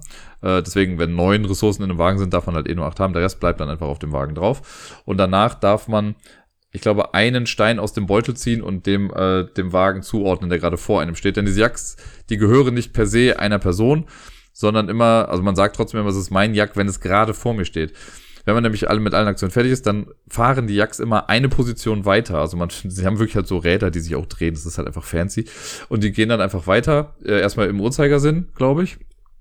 Und äh, so, das ist dann der Wagen, der bei mir ist, ist dann, war dann bei Bödi zum Beispiel, der, der bei Bödi war, war bei Deni und so weiter und so fort. Und ähm, genau, deswegen sind dann auch, kann ich schon Sachen irgendwie, sehe seh ich halt schon, was dann zu mir dann bald kommt. Dann gibt's auch eine Karte, da kann man dann Steine mit kaufen, da gibt man dann Ressourcen ab, ganz egal welche Ressourcen, aber muss gucken, dass der Wagen die halt auch annimmt, ne, weil ich darf jetzt dem Wagen, der jetzt die Milch nicht verkauft, das wurde bei uns als Laktosewagen äh, betitelt, dem darf ich halt keine Milch geben. So, deswegen muss ich gucken, dass ich andere Ressourcen habe, um seine Steine dann da zu kaufen. Und ich kann entweder ein, zwei oder drei Steine kaufen. Wenn ich einen Stein kaufen will, muss ich eine Ressource abgeben. Will ich zwei kaufen, muss ich drei Ressourcen abgeben. Will ich drei Steine kaufen, muss ich fünf Ressourcen abgeben. Es gibt auch noch so hell-türkise Joker-Steine, die man am Ende noch farblich anders zuordnen kann. Die kosten dann jeweils immer einen Stein, äh, also eine Ressource mehr. Und wenn ich das gemacht habe, dann kann ich die Ressourcen da rausnehmen äh, oder die Steine dann da rausnehmen, die Ressourcen reinlegen und das muss auch alles passen und dann kann ich die Steine bei mir halt verbauen. Ähm, Genau, das ist die Bauenaktion und dann gab es noch eine weitere Aktion, das ist die Marktaktion. Da nehme ich mir aus der Mitte, es gibt in der Mitte noch so ein Feld, wo auch Ressourcen immer mal wieder landen. Da kann ich mir dann zwei rausnehmen, zwei Ressourcen. Und dafür ziehe ich dann drei Steine aus dem Beutel und suche mir einen davon aus, den ich auf irgendeinen Wagen platziere. Sonst interagiere ich nur mit dem Wagen direkt vor mir, aber da kann ich auf irgendeinen draufgehen. Äh, und da muss man ein bisschen aufpassen, weil in dem Beutel mit diesen ganzen Steinen sind auch weiße Steine drin. Das sind die Nebelsteine. Und immer wenn das kommt, dann sind die Jacks total verwirrt und dann dreht man die rum. Dann fahren die halt danach in die andere Richtung, also dann entgegengesetzt des Uhrzeigersinns. Ähm, und das kann man natürlich dann auch irgendwie mal versuchen zu forcieren, wenn ich irgendwie an andere Ressourcen will oder ich will nicht, dass welche zu dir jetzt fahren äh, und so weiter und so fort. Und so versuchen wir im Prinzip einfach dann unsere Mauer zu bauen und dann Punkte damit zu machen. Und ich hab's ein bisschen befürchtet. Also ich meine, das Spiel lief ganz gut und Bödi hat die letzte Copy auf dem Stand noch bekommen. Äh, das heißt, es war dann auch komplett ausverkauft. Das hat den Designer natürlich auch sehr gefreut. Der war dann noch da, weil der hat die Spiele nämlich dann immer erklärt. Der war auch ein bisschen irritiert, weil der hat gerade ein Spiel nebenan erklärt und wir haben halt schon mal angefangen, die Regeln zu lesen und dann äh, haben wir ihm das gesagt und dann ist er trotzdem, glaube ich, im Kopf einfach seinen, den, den Monolog des Erklärens abgegangen. Und man hat dann gemerkt, okay, das habt ihr schon gewusst, okay, und das habt ihr auch schon, und das habt ihr auch, okay, okay. Und dann hat er aber ganz gut äh, den Einstieg gefunden, wo er uns dann noch Sachen erklärt hat. Das war ganz cool. Der macht das auch echt mit Leidenschaft. Äh, und ja, meine Vermutung war am Anfang schon so, hm, braucht's das? Ne? Also muss das wirklich so produziert sein, wie es produziert ist. Das sieht cool aus. Ich meine, die Pretzel Games Abteilung, die macht ja halt nochmal Spiele, die auch irgendwie geil aussehen. Ne? Hier so Flickem oder Flickem Dead of Winter gab's ja auch da. Äh, oder ich glaube, Man at Work war auch von denen. Das sind alle schon sehr haptisch anspruchsvolle Spiele. In dem Fall muss ich sagen, finde ich, also ich habe es auch am Tisch einmal gesagt, ich finde das Spiel ist so ein Blender, weil für das, was man im Endeffekt macht, ist es einfach zu aufgeblasen vom Material. Es hätte locker getan, wenn man ein kleines Board hätte mit einem Rondell drauf, das man drehen kann vielleicht sogar. Ne? Kann ja sein, dass man so eine Scheibe drauf hat, die sich dreht und dann hat man irgendwie Abteilungen da mit, ähm, ja, wo die Ressourcen draufkommen und die Steine und dann drehe ich das einfach zur nächsten Person und wenn man jetzt halt zu dritt spielt, dann nimmst halt vielleicht die Rückseite davon und drehst das dann. Das hätte es locker getan. Ne, also damit kannst du auch die Richtungswechsel angeben, du kannst auch sehen, was wohin kommt. Das hätte so günstig produziert sein können, das hätte ein 20-Euro-Spiel sein können. 25 meinetwegen. Äh, weil für das, was man dann im Endeffekt auch macht, ne, also ja, ich sammle Ressourcen, ich gebe Ressourcen aus, um Steine zu bekommen. Das ist absolut nichts Neues. Selbst die Wertung mit den Steinen, auch das ist bekannt irgendwie, das hat man alles schon mal irgendwie gesehen. Ähm, ich will nicht sagen, dass das ein schlechtes Spiel ist, gar keine Frage. Und dadurch, dass es eben jetzt so aussieht, wie es aussieht, hat es einfach auch einen hohen Aufforderungscharakter. Aber für mich war das so, ja, ich habe es gespielt, aber ich hatte relativ wenig Emotionen dabei. Natürlich haben wir so ein bisschen Trash-Talk ja auch am Tisch gehabt und so. Äh, und man ärgert sich natürlich, wenn die Jacks jetzt auf einmal doch in die andere Richtung fahren oder wenn dann, wenn man denkt so, yay, sie fahren in die andere Richtung und dann wird noch so ein weißer Stein gezogen und scheiße, sie fahren doch wieder zurück. Da passiert schon ein bisschen was. Aber mich hat's jetzt sehr, ja, ist, würde ich auch nochmal mitspielen wollen, aber das war jetzt nichts, wo ich gesagt habe, boah, krass, das sieht so cool aus, das muss ich haben, weil ich mir die ganze Zeit gedacht habe, das muss gar nicht so sein. Dann haben wir noch bei AEG äh, Verdant gespielt oder Verdant, ich weiß gar nicht genau, wie man es aussprechen soll. Auf Deutsch wird es im Frühjahr rauskommen und heißt dann Sattgrün.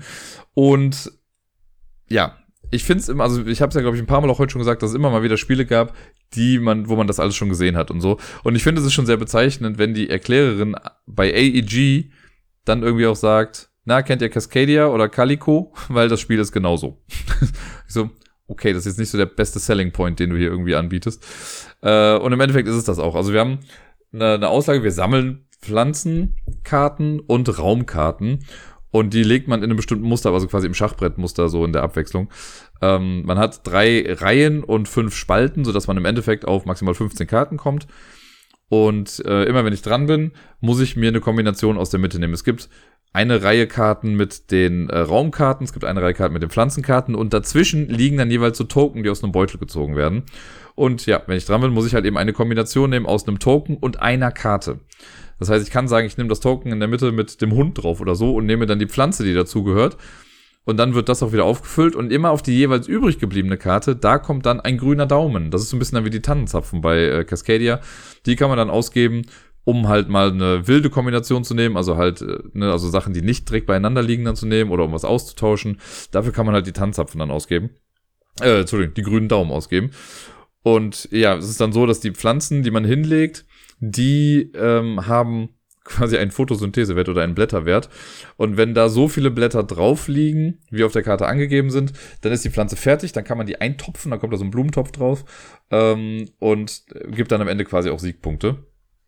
Und ja, dann die Räume, die immer zwischen den Pflanzen liegen, die äh, haben immer eine bestimmte Farbe und am Ende kriegt man quasi nochmal mehr Punkte, wenn die Farben übereinstimmen. Und du kannst noch Items auf die Räume drauflegen, die dann auch der jeweiligen Farbe entsprechen. Auch das gibt dann nochmal, das verdoppelt dann quasi die Punkte für die Pflanzen, die umliegend sind. Ähm, es gibt dann manchmal so Items, die in der Mitte rauskommen, die nicht auf die Räume gelegt werden, sondern mit denen du die Pflanzen quasi nochmal verbessern kannst, damit du mehr Blätter da drauf bekommst. Auch da, es ist ein nettes Spiel, es hat super gut funktioniert und das wäre wirklich eins, wo ich sagen würde, ja, ich spiele es liebend gerne nochmal mit.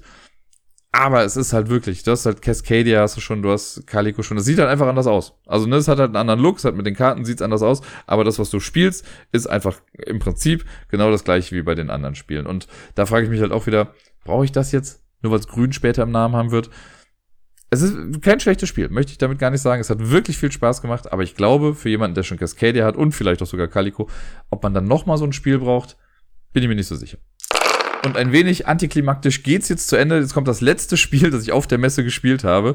Und das war nur so ein Drive-by-Spiel, weil Deni und ich waren dann die letzten beiden äh, Überlebenden, sage ich mal, aus unserer Gruppe, die da noch da waren. Wir hatten irgendwie noch eine Stunde dann zusammen und wir sind dann am, äh, an einem Stand vorbeigekommen, wo die XXL-Variante von Zauberberg äh, aufgebaut war, dem Kinderspiel des Jahres dieses Jahr. Und dann haben wir das einfach gespielt und Deni hat's dabei auch irgendwie gefilmt noch mit seinem Handy. Äh, es ging super flott. Ich bin mir nicht ganz sicher, ob wir sogar nicht vielleicht falsch gespielt haben, aber in der großen Version ging das irgendwie. Bei Zauberberg, da haben wir einen Berg, der so schräg steht und in der kleinen Version hat man dann so Murmeln, die quasi da immer wieder runterrutschen und man versucht, äh, man hat irgendwie eine, ich glaube, fünf Hexen oder so oder sechs Hexen, bin mir gar nicht genau sicher, die wollen nach unten an den Fuße dieses Berges, aber es gibt auch noch böse Hexen, die äh, wollen auch runter. Und wenn zuerst drei böse Hexen unten sind, dann haben die Bösen halt gewonnen. Und ansonsten, wenn wir es schaffen, vier gute Hexen runter als erstes zu bekommen, dann haben wir gewonnen. Äh, und das läuft so, dass man halt eine Murmel, also angenommen, man zieht aus einem Beutel halt eine Kugel, angenommen, ich ziehe jetzt die rote Kugel draus, dann lege ich die oben irgendwo hin, da hat man so verschiedene Plätze, wo man die anlegen kann. Und dann rollt die runter und dann am Anfang berührt sie auf jeden Fall dann eine unserer guten Hexen. Und immer, wenn das passiert, dann darf diese Hexe auf das nächste freie Feld dieser Farbe gehen. Da gibt es einen Pfad hinunter und dann gibt es halt immer die verschiedenen Farben. Und das heißt jetzt mit Rot, dann würde die rote Hexe oder die Hexe auf das nächste rote Feld gesetzt werden und dann rollt die Murmel ja weiter runter. Wenn sie dann nochmal gegen diese Hexe kommt, dann darf sie da wieder fahren und so. Äh, wenn sie aber gegen eine schwarze Hexe kommt, geht die schwarze Hexe weiter. Und so versucht man dann immer zu gucken, okay, wo lege ich jetzt die Kugel hin, damit sie möglichst oft unsere Hexen berührt und nicht die bösen Hexen. Und ja, wenn, äh, wenn die weiter unten sind, wird es halt ein bisschen schwieriger, das irgendwie zu timen, weil natürlich, es gibt immer verschiedene Abzweigungen und man weiß nicht ganz genau, wo die Murmel jetzt dann hinfliegt. Äh, es ist ein bisschen glückslastig, aber ein bisschen Einfluss hat man dann schon. Hat auf jeden Fall Spaß gemacht und ich sehe voll, dass das als Kinderspiel äh, super klar geht. Ähm, in der großen Variante war es jetzt halt nochmal ein bisschen cooler. Und ich würde das, glaube ich, auch echt nochmal ganz gerne. Also es war so eins, wo ich überlegt habe, das könnte ich irgendwann demnächst sogar vielleicht schon mal für Miepel holen. Auch wenn es dann erstmal nur so ein Freispiel wird, äh, wenn sie mit den Murmeln da irgendwie runterkullert, weil Murmelbahnen sind halt, also machen wir immer mal wieder hier. Äh, das würde da auf jeden Fall klar gehen. Und ja, wie gesagt, die große Edition hat auf jeden Fall äh, geholfen und hat für uns auf jeden Fall nochmal Spaß gemacht und war spielerisch auf jeden Fall ein nettes Schlusslicht zu der ganzen Sache, die wir jetzt im Vorfeld gemacht haben. Und ja, das waren jetzt. Ich habe gar nicht jetzt genau nachgezählt. Ich glaube, es waren 38 Spiele oder so, äh, die ich insgesamt hier gespielt habe und jetzt vorgestellt habe in etwas mehr als zwei Stunden. Ich denke, das kann man so stehen lassen und wir machen jetzt mal weiter.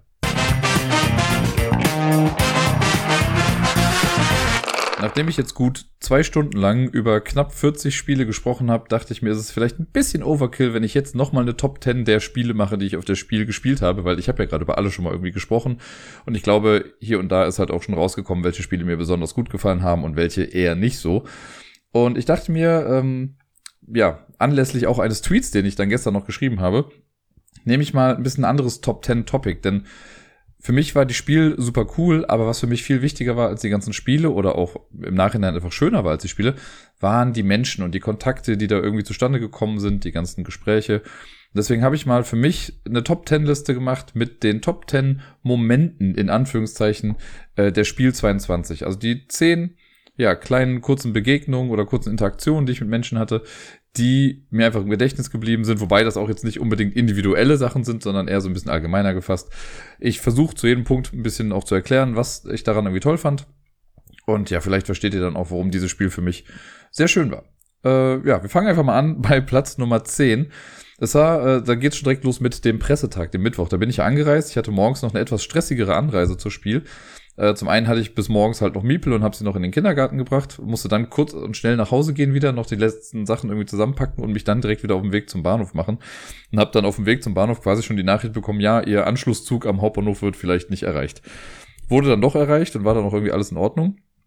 Äh, bis wir dann in Duisburg waren. Das sah alles super aus. Ich habe extra so geplant, dass ich in Essen eine Stunde vor oder fast ein bisschen mehr als eine Stunde noch äh, vor dem Pressetermin, also vor der ähm, Pressekonferenz in Essen ankomme. Dann hätte ich noch locker ins Airbnb einchecken können, hätte mich da noch kurz irgendwie frisch machen können und dann zur Messe fahren. Ja, und dann standen wir in Duisburg. Und wir standen in Duisburg und wir standen in Duisburg. Und ohne irgendeine Ansage erstmal. Deswegen dachte man so die ganze Zeit immer, ja, okay, gleich geht's dann wohl irgendwie weiter. Dann kam irgendwann nach der halben Stunde die Durchsage, yo, äh, der Zug war irgendwie kaputt, ähm, aber wir können dann jetzt bald weiterfahren. Und dann denkt man ja, na gut, immerhin fahren wir bald weiter. Und dann standen wir in Duisburg. Irgendwann ging es dann mal weiter, aber ganz ehrlich, hätte ich von Anfang an, als wir nicht losgefahren sind, hätten die dann direkt die Durchsage gemacht von wegen so, ey, wir stehen jetzt erstmal hier eine Weile, weil am Zug ist was kaputt, dann wäre ich safe ausgestiegen und wäre einfach mit der S-Bahn oder so nach Essen weitergefahren, weil das geht halt auch, dann wäre ich schneller da gewesen. Naja, so bin ich dann irgendwie erst um, also um 11 Uhr fing die äh, Pressekonferenz an. Ich glaube, ich war um 20 vor 11 oder so dann in Essen und habe dann, äh, also bin dann trotzdem schnell zum Airbnb gegangen, habe mir kurz äh, alles zeigen lassen von dem, von dem Besitzer. Auch ganz kurz dann nochmal irgendwie hier und da was gemacht und bin dann mit dem äh, E-Scooter quasi zur Messe gefahren, was auch ein bisschen abenteuerlich war, weil ich den Weg auch nur so halb mal kurz auf Google Maps überflogen hatte ich bin dann im Endeffekt um, weiß ich nicht, zehn nach, Viertel nach elf oder so war ich dann da. Also es ging dann doch irgendwie noch flott, aber ich war trotzdem halt total abgehetzt. Und dann kam ich da an, das sollen ja die Top Ten Momente sein. Äh, ich kam dann an und nachdem ich dann so ein bisschen akklimatisiert war und auch was gegessen hatte hinten, da gibt's ja immer was für die äh, Presseleute dann was zu essen bei der Konferenz, habe ich dann irgendwie einmal kurz geschrieben und ich hatte dann schon von der, aus der Ferne habe ich gesehen, wo Björn und Martina saßen und so und habe dann irgendwie was geschrieben. Im Endeffekt habe ich mich dann hinter Björn gesetzt, wo er dann noch meinte, das ist ja eine schöne Aussicht. Und dann ging wieder so eine kleine Twitter-Blödelei los, wie es schon mal 2019 war bei meiner ersten Pressekonferenz da. Und das war für mich so der erste Moment, wo ich dachte, ah geil, ich bin wieder da. Und einfach dieser, dieser kurze Twitter-Austausch mit, mit Björn, ähm, der hat mir einfach, keine Ahnung, der war für mich was Besonderes, weil dafür hat für mich die Messe einfach angefangen. Und das war so ein was Unbeschwertes, was Lustiges. Und da konnte ich dann irgendwie auch alles, was davor war, einfach auch direkt wieder vergessen. Von daher, äh, lieber Björn, wenn du zuhörst, danke dafür. Ja, und damit ging es dann noch los. Damit ging es dann zur Neuheitenshow. Und die Neuheitenshow ist quasi auch direkt schon mein äh, neunter Punkt, also mein Top 9. Äh, denn da sind wir dann runtergegangen und das ist halt auch immer ganz cool. Dann gehst du runter und an sich ist die Neuheitenshow ja wirklich nur so ein, okay, du guckst halt mal dir das jetzt in Ruhe an, was du später auf der Messe sowieso dann nochmal an den Tischen siehst. Und es gibt dann so ein paar äh, Stände, die fahren dann ein bisschen was Größeres auf oder so, aber man kann halt hier und da auch irgendwie dann nochmal mit äh, Leuten sprechen von den Verlagen und das habe ich halt auch genutzt oder habe auch mit anderen äh, Podcastern, Bloggern und YouTubern, was weiß ich nicht, was immer mal kurz irgendwie sprechen können und das war auch schon echt ganz nett. Ich hatte echt äh, stellenweise auch längere Gespräche dann noch mit Menschen, und auch Leute, also keine Ahnung, zum Beispiel äh, mit einem von Pegasus habe ich dann länger gesprochen, wo dann wo ich mega beeindruckt war, weil ich habe äh, früher ja mal für Pegasus auch den Erklärbär gemacht. Und dann habe ich mit ihm ein bisschen gesprochen und äh, wollte halt ein paar Sachen fragen. Und dann meinte er irgendwann noch mal so, sag noch mal kurz deinen Namen. Ich sagte, ja, der Groß. Meinte, ach krass, ja, du hast doch damals im Hive World in Köln, hast du doch für uns hier erklärt. Und dann war ich richtig beeindruckt, weil das ist halt wirklich schon lange her, dass ich das gemacht habe. Und er konnte sich noch an den Spieleladen erinnern und so, äh, nur anhand des Namens. Das fand ich mega beeindruckend und hat mir äh, nachhaltig noch imponiert. Und auch sonst, äh, ja, einfach da nochmal Leute zu treffen, das war einfach sehr, sehr cool. Der Krimi-Master, der Steff, der ist mir auch noch kurz über den Weg gelaufen. Ähm, den habe ich während der Messezeit immer mal wieder kurz gesehen. Wir haben leider nicht die Chance gehabt, irgendwie lange zu sprechen, aber Steff ist ja auch quasi Dauer eingeplant. Deswegen ist es schwierig, auch mit ihm mal irgendwie länger als fünf Minuten zu quatschen. Deswegen habe ich mich einfach über sehr kurze Austausch mit ihm dann auch gefreut. Äh, auf Platz Nummer 8 steht dann für mich generell so alle Pressetermine, die ich hatte. Es waren nicht viele, also ich mache das ja auch bewusst, dass ich mich nicht vollkleistere mit irgendwie Presseterminen. Ich finde die, die ich dann schon habe, da denke ich mir schon so, okay, jetzt muss ich irgendwie auf die Uhr gucken, damit ich nicht irgendwie was anfange, was jetzt länger dauert. Ich hatte, glaube ich, wenn es hochkommt, vier Pressetermine oder so. Ähm, ich glaube, das war sogar. Und die waren aber alle so lustig und so cool. Also, keine Ahnung, ich habe mir dieses Mal, hatte ich noch überlegt, ich bringe dir noch allen irgendwie was mit einfach nur eine Kleinigkeit und habe dann allen zum einen einen Button vom Ablagestapel mitgebracht und dazu aber auch einen, äh, so einen Ansteckpin von dem Köln-Wappen. Da war ich extra noch mit Miepel vor der Messe in so einem Köln-Shop und habe die dann geholt. Weil ich finde es immer ganz nett. Also man will ja auch irgendwie natürlich im Gedächtnis bleiben vielleicht. Und ich finde, einfach nochmal hinzugehen und irgendwie zu vermitteln, so, ey, ich bin nur hier, weil ich irgendwelche Spiele vielleicht haben möchte, finde ich halt total doof. Und ich möchte auch mit den Leuten irgendwie quatschen und dass sie sich vielleicht im Endeffekt auch positiv irgendwie an mich erinnern. Und zu dem Köln-Wappen kann man halt immer noch so ein bisschen Anekdoten dann auch erzählen, weil in Köln, für die, die es nicht wissen, das ist jetzt hier Freebie-Wissen für euch, ähm, sollen ja angeblich im Kölner Dom die Gebeine der Heiligen Drei Könige äh, begraben sein oder aufbewahrt werden. Deswegen sind im Kölner Stadtwappen halt auch drei Kronen oben drauf. Und also Sachen. Das habe ich dann halt immer so ein bisschen erzählt, dann waren die Leute halt auch recht interessiert. Also ich weiß, bei einem Pressetermin bei Funny Fox, ähm, mit dem habe ich halt gesprochen und das, also der war ohnehin so ein bisschen durch schon irgendwie, der arme Mann, weil er äh, irgendwie hat seinen Kalender sich nicht richtig aktualisiert. Wir hätten eigentlich am Freitag einen Termin gehabt, das hat aber irgendwie verplant und es stand nicht im Terminkalender drin. Da habe ich ihm gesagt, ja, mach keinen Stress, wenn du morgen Zeit hast, komme ich morgen vorbei. Dann haben wir es halt einen Tag später gemacht. Äh, und dann war ich auch in der Tat sein letzter Pressetermin. und habe ihm das alles erzählt. Und von der halben Stunde, die wir zusammen hatten, habe, glaube ich, 20 Minuten ich geredet. Ich meinte dann auch irgendwann so, stopp mich irgendwann, wenn es okay ist, ne? weil sonst rede ich einfach noch ein bisschen weiter. Dann haben wir über das Wappen gesprochen, generell über Köln noch mal so ein bisschen, über die Stadt, äh, was ich halt sonst so mache mit Kindern, äh, also meine Arbeit. Und ähm, lustigerweise auch noch mal kurz über Lost gesprochen, weil er war der Einzige, der mich darauf angesprochen hat, dass das doch das Dama-Initiative-Logo ist. Darüber auch kurz gesprochen. Und ich glaube, also ich weiß nicht, irgendwie diese Termine, die ich hatte jetzt bei ihm oder mit dem äh, Ian von Floodgate Games, das waren so coole Austausche, gerade bei dem Ian von Floodgate Games, der hat mir da noch Sachen von der, ähm, also er hatte irgendwie noch einen Prototypen da von Sagrada Legacy, also Sagrada Artisans heißt das ja, äh, aber das hat er dann extra für mich aus einem Meeting irgendwie sich rausgeholt, wo er einfach nur reingegangen ist, meinte so, ja, I need this und hat mir das dann gezeigt und dann kamen andere vorbei und das, das war einfach irgendwie alles sehr cool und ich hatte sehr viel Spaß bei den Terminen und habe einfach coole Gespräche dann auch geführt. Also vielen, vielen lieben Dank äh, für alle, die das jetzt hier gerade hören und Teil dieser Gespräche dann auch irgendwie waren. Dann Platz Nummer sieben ist was recht Persönliches. Ihr wisst ja jetzt schon, äh, seit ein paar Wochen bin ich ja quasi so ganz klein nebenberuflich bei Korea Board Games mit dabei. Da haben wir hier so eine Außenstelle irgendwie in Köln und da habe ich jetzt ja so ein bisschen ja, Spieletesten mitgemacht und äh, Prototypen äh, auch getestet und ich durfte halt auch Sachen jetzt übersetzen. Und ich bin dann einmal am, ich glaube am Samstag war es, da bin ich dann einmal zum Stand von Korea Board Games gegangen und habe einfach mal geguckt, ob Leute gerade Shark oder Fake Art Inc. spielen. Da waren da noch in der Tat welche und ähm, dann habe ich noch geguckt, ob die denn die deutsche Anleitung dabei liegen haben. Und dann war da echt ein Pärchen, das hat gerade Shark gespielt mit der deutschen Anleitung. Habe ich so gefragt, Entschuldigung, kann ich mal kurz in die Anleitung gucken? Und dann meinte, ja, ja, klar. Und dann habe ich halt meine erste übersetzte eigene Anleitung in der Hand gehalten, was irgendwie ein bisschen surreal war für mich, weil ich dachte, ja krass, also ich habe es ja irgendwie alles schon geschrieben und habe das dann ja nur noch abgegeben und habe es dann noch mal, also in Digitalform habe ich es ja auch noch mal gesehen und noch mal drüber gelesen. Und äh, natürlich habe ich auch prompt einen Fehler gefunden, also ein Leerzeichen habe ich irgendwo vergessen, aber es ist jetzt, sage ich mal, noch auszuhalten, das Ganze. Äh, und dann stand ich dann, habe mir das durchgelesen und dann hat das Paar auch irgendwie was gefragt. Die hatten irgendwie meinten so, ob ich das Spiel kennen würde äh, weil sie gerade irgendwie eine Regelfrage haben und dann war ich halt so, ja, ich hab's, also die Version jetzt selbst habe ich noch nicht gespielt, aber ich habe die Regel geschrieben oder übersetzt zumindest. Und dann waren die erst so, hä? Dann habe ich das irgendwie kurz erklärt, dann waren die, oh, das ist ja voll cool für dich. Und ich so, ja, auf jeden Fall. Und äh, dann habe ich denen auch noch geholfen bei ihrer Regelfrage, weil die kenne ich ja jetzt, äh, jetzt ja ganz gut. Und am Sonntag war ich dann nochmal da und habe dann auch mit Leon kurz gesprochen äh, und habe gefragt, ob ich nicht auch jeweils ein Exemplar von den Anleitungen mitnehmen kann. Deswegen habe ich jetzt auch jeweils hier äh, eine Anleitung von Shark auf Deutsch und eine von Fake Art Inc. auf Deutsch. Also die beiden, die ich übersetzt habe, meine ersten, ja, quasi aktiven Beiträge zur äh, Spieleszene, könnte man sagen, habe ich jetzt hier. Macht mich schon ein bisschen stolz, finde ich irgendwie ganz cool. Äh, für andere ist das vielleicht gar nicht so groß, aber irgendwie ist das für mich schon ein, ein großer Schritt. Und ja, das hat mich einfach sehr, sehr gefreut und stolz gemacht. Dann auf Platz Nummer 6 ist wirklich was sehr, sehr Allgemeines, aber ich fand, gerade Samstag und Sonntag war das nochmal so der Fall.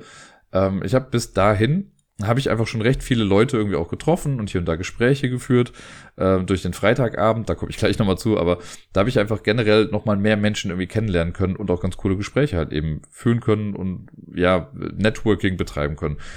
Und ich habe das dann wirklich am Samstag und am Sonntag gemerkt, dass man dann irgendwie über die Messe gegangen ist und dann guckst du irgendwie dahin und dann sitzt irgendwie an einem Stand jemand, den du halt dann irgendwie kennst, da ist halt irgendwie ein Pressevertreter oder Verlagsmitarbeiter oder sonst irgendwie. Und dann grüßt man sich halt einfach. Dann gehst du langsam so, ja, hi, alles klar. Und sprichst halt hier, dann wirst du irgendwie von der einen Seite noch angequatscht oder da noch gefragt, ja, wie geht's dir und wie war das und das? Und irgendwie, das war also irgendwie cool, weil natürlich kenne ich das, dass man mal jemanden über den Weg läuft irgendwie, mit dem man dann irgendwie quatscht. Aber das war dieses Mal so ein bisschen gehäuft. Das war jetzt gar nicht also es gab zwei, drei Momente auch, wo dann äh, ja Leute von euch irgendwie dazugekommen sind und auch irgendwie Hallo gesagt haben. Das hat mich auch mega immer gefreut. Äh, aber so generell war das auch fast so ein, ja, wie als wenn ich jetzt durch die Schule gehen würde und ich würde halt irgendeiner Lehrkraft entgegenkommen und da irgendwie sich mal kurz grüßen. Also irgendwie, dass man denkt, so ja, man ist sich bekannt und das war ein bisschen weird. Was besonders cool war irgendwie noch, so das äh, setze ich jetzt mal an der Stelle hier irgendwie dran. Ich habe auch einen äh, alten Kumpel getroffen, der in Köln lange Zeit gewohnt hat mit dem ich auch immer mal wieder gespielt habe, der ist immer zu den Spieletreffen so gekommen und er hatte halt so einen mini kleinen Stand in Halle 4 und hat da seinen Prototypen vorgestellt und er hat mir mal irgendwann gesagt, dass er irgendwie einen Stand hat, aber ich wusste gar nicht weswegen eigentlich und dann habe ich die halt da gesehen, ich war gerade mit Sarai irgendwie unterwegs, ich glaube, das war auch am Samstag und dann haben wir äh, ein bisschen gequatscht und er war halt so voll Feuer und Flamme für sein Spiel. Wir haben es jetzt dann nicht selber noch getestet irgendwie, äh, aber wir haben uns halt quasi so lose mal dafür verabredet, dass wir es im Tabletop Simulator mal irgendwie spielen und da dachte ich auch so, ja krass, So, ich habe lange von dem nichts mehr gehört. Der ist mittlerweile geheiratet und zieht jetzt irgendwie in die Schweiz oder wohnt in der Schweiz äh, und macht jetzt aber sein Ding und ist jetzt seit einem Jahr irgendwie dran, sein eigenes Spiel so ein bisschen zu entwickeln. Alles noch voll im Prototypen-Modus und noch gar nicht so großartige Grafiken. Aber ja, ich fand es ganz cool zu sehen, wie er so dafür brennt und äh, dann haben wir uns nochmal so ausgetauscht und dann kam irgendwann meinte, also weil Sarai war ja mit dabei, dann hat er irgendwie erzählt, so ja, wir haben übrigens mal in der Band zusammengespielt, wo ich dachte, ach krass, stimmt, mit Kevin habe ich auch mal in der Band gespielt. Also irgendwie, weiß ich nicht. Es, ja, so generell das ganze, die ganzen Interaktionen auf der Messe, die äh, haben mir sehr viel gegeben in der ganzen Zeit. Also ne, alte Leute irgendwie kennenlernen, auch neue Bekannte dann irgendwie zu sehen. Das war einfach sehr, sehr cool und ja, hat Spaß gemacht. Auf Platz Nummer 5 habe ich so das generelle Gefühl dieser Messe mal gepackt. Denn ich hatte, also ich habe ja eben schon mal, glaube ich, gesagt, so ich habe so auf der Messe viel gespielt, wie ich finde, aber es gab ja auch mal Messen, wo ich noch mehr gespielt habe. Ne, 2016 habe ich, glaube ich, 80 Spiele oder so gespielt oder 80 Partien zumindest gehabt. Und jetzt war es halt die Hälfte in etwa. Und ich hatte aber generell auch einfach das Gefühl, es war eine entspannte Messe. Also, ne, zum einen, ich hatte zwar die Termine hier und da, wo ich da mal von A nach B laufen musste, also laufen jetzt nicht, aber halt schnell gehen musste. Aber ich hatte generell das Gefühl, dass es entspannter war. Zum einen die Messe an sich war irgendwie entspannter. Es war bei weitem nicht so voll, wie ich es früher noch in Erinnerung hatte. Ähm, Gerade der Sonntag, der war mega leer und ich fand auch den Samstag echt sehr leer irgendwie gefühlt. Und das hat schon dazu beigetragen. Aber ich habe mir auch nicht so den Druck gemacht von wegen so, ich muss jetzt super viel spielen. Gerade am Samstag, da haben Sarai und ich ja, wenn es hochkommt, irgendwie vier, fünf Spiele oder so nur gespielt. Stellenweise auch ein paar kurze. Und sonst sind wir einfach mal ein bisschen rumgegangen und haben geguckt. Auch mit Deni am Schluss als wir die, das letzte Zauberberg-Spieler gespielt haben, hatten wir quasi auch noch mal eine Dreiviertelstunde. Aber wir sind im Endeffekt auch wirklich einfach nur durch die Hallen geschlendert und haben noch mal bei so ein paar Ständen geguckt. Ich habe dann sogar noch zwei Spiele auch spontan am Schluss noch einfach mal so gekauft. Also eins, was ich kannte. Ich habe mir Combo Fighter noch irgendwie mitgenommen, äh, über das ich im Podcast auch schon ein paar Mal gesprochen hatte. Und dann zum Schluss weil wir an dem Stand noch vorbeigekommen sind und ich wusste, ich hatte mit Sarai mir das irgendwie mal angeguckt, äh, da stand dann noch ein Oak irgendwie und im Regal standen nur noch drei Exemplare davon oder so. Ich dachte so, ja, komm, nimm mal mit. So, ich habe ich hab mir gar nicht so viel davon durchgelesen im Vorfeld, aber sie hat es mir dann ganz schmackhaft gemacht und wir haben es ja aufgebaut dann auch gesehen. Das sah schon irgendwie ganz cool aus. Also komm, das wird so mein halbwegs Blindkauf, diese Messe, dass ich einfach mal was mitnehme, in der Hoffnung, dass es gut ist. Und selbst wenn nicht, okay, dann habe ich es halt trotzdem mal gespielt. Ähm, dann habe ich das auch noch mitgenommen. Und das, ja, war einfach so ein entspanntes Ding und es war ein schöner Ausklang der Messe. Und insgesamt bin ich, ich war zwar platt wie sonst was nach der Messe, äh, weil man hat ja auch immer so ständig diesen Geräuschpegel, selbst wenn es nicht so viele Menschen irgendwie da sind, ist ja trotzdem immer so ein ewiges Gemurmel dabei. Und ich war dann froh, zu Hause zu sein und dass erstmal Stille war. Aber trotzdem bin ich sehr verhältnismäßig entspannt aus dieser Messe rausgegangen. Und das finde ich ist auch eine ganze Menge wert. Äh, dann auf Platz 4, jetzt habe ich es ja schon ein paar Mal irgendwie erwähnt, aber es ist für mich einfach auch was Besonderes gewesen, äh, war einfach, dass Sarai mit dabei war. Äh, das habe ich ihr auch so schon nochmal gesagt natürlich, aber irgendwie, es war jetzt für sie die, die erste Messe und irgendwie, ja, mit ihr dann da rumzugehen, irgendwie Sachen zu zeigen und ich war dann so, man kennt das ja irgendwie, keine Ahnung, von Kindern, die dann irgendwie ganz stolz irgendwelche Sachen vielleicht zu Hause im Kinderzimmer präsentieren oder so. So ein bisschen habe ich mich manchmal gefühlt dann auf der Messe und gesagt, ach, guck mal, und da ist das und da ist dies und jenes und so. Das fand ich einfach ganz cool und wir spielen ja einfach unglaublich viel und ich liebe es einfach, dass wir dieses Hobby so teilen können. Ich, also, mittlerweile ist ja, glaube ich, auch, also für mich einfach auch klar, ich könnte einfach auch nicht mit einer Person irgendwie zusammen sein, die nicht spielt. Und deswegen ist das für mich so ein Segen, äh, jemanden an meiner Seite zu haben, ja, wo man das Hobby einfach so ausleben kann und ja, sich einfach auch stundenlang über so eine Messe dann schleppen, schleppen kann und irgendwie viele Spiele spielt und dann abends auch noch weiterspielt. Und ja, ich habe es ja eben schon gesagt, aber somit eines meiner spielerischen Highlights an sich oder das Highlight schlechthin ist ja für mich Decorum gewesen. Und das hängt einfach damit zusammen, dass wir diesen einen Abend da hatten, wo wir einfach fünfmal am Stück das gespielt haben und äh, herzlich gelacht haben und beide einfach so viel aus diesem Abend, glaube ich, mitgenommen haben. Das war einfach sehr, sehr schön. Deswegen war es auch einfach eine echt tolle, schöne Messe. Und jetzt so generell die Top 3, da fällt die 4 quasi auch mit rein. Ähm, aber auf 3 habe ich so generell einfach nochmal, da habe ich mich im Vorfeld auch drauf gefreut und das ist ja auch das, was ich oft immer sage. Für mich ist die, die Messe so ein bisschen wie eine Art, eine Klassenfahrt. Ich komme dann dahin und oder vielleicht so eher, dass man so die alte Schule besucht, ich weiß es nicht, aber man sieht so Leute, die man halt früher schon mal gesehen hat. Oder Leute, mit denen man vielleicht generell auch viel Kontakt hat, aber man hat sich, man lebt halt weiter auseinander. Und da kommen irgendwie alle zusammen und man erlebt ein paar schöne Tage irgendwie zusammen, wie so ein kleiner Urlaub irgendwie, ein sehr stressiger Urlaub mit sehr vielen Regeln und Spielen, aber so, ein, äh, so eine Art Mini-Urlaub und dieses Mal war es halt wieder so, ne, mit äh, dem Jan zum Beispiel, den ich jetzt auch schon wieder seit drei Jahren oder so nicht gesehen habe. Der war jetzt da und hat ja auch bei uns mit in der Unterkunft gepennt. So, das war cool, sich da wieder gegenseitig abzudaten und mal so zu erfahren, was in den jeweiligen Leben gerade so ist. Äh, mit Saraya sowieso, dass sie jetzt die ganze Zeit dabei war. Sie hatte irgendwie Glück, dass ihr Stundenplan so war, dass sie auch an allen Tagen mit dabei sein konnte. Deni und Bödi, die habe ich ja ohnehin schon in meinem Kopf gesetzt für die Messe, aber auch das war cool, wieder mit den beiden einfach mehr Zeit zu verbringen. Meine Schwester war irgendwie da mit äh, ihrem Freund und das war irgendwie auch cool zu wissen, dass die mit dabei sind.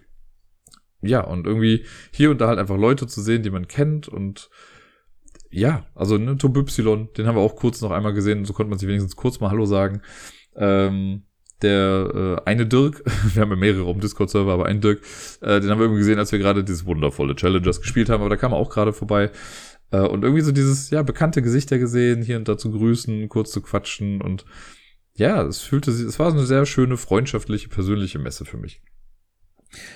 Auf Platz Nummer zwei habe ich den Freitagabend für mich da stehen, weil das war für mich wirklich was Besonderes, was Außergewöhnliches und vor allen Dingen eine verdammt große Ehre für mich. Ich habe es ja im Vorfeld auch schon mal gesagt und eben auch schon hier und da, da mal angekündigt. Äh, ich durfte ja oder ich wurde ja eingeladen zum Spieleabend der Spiel des Jahres Jury.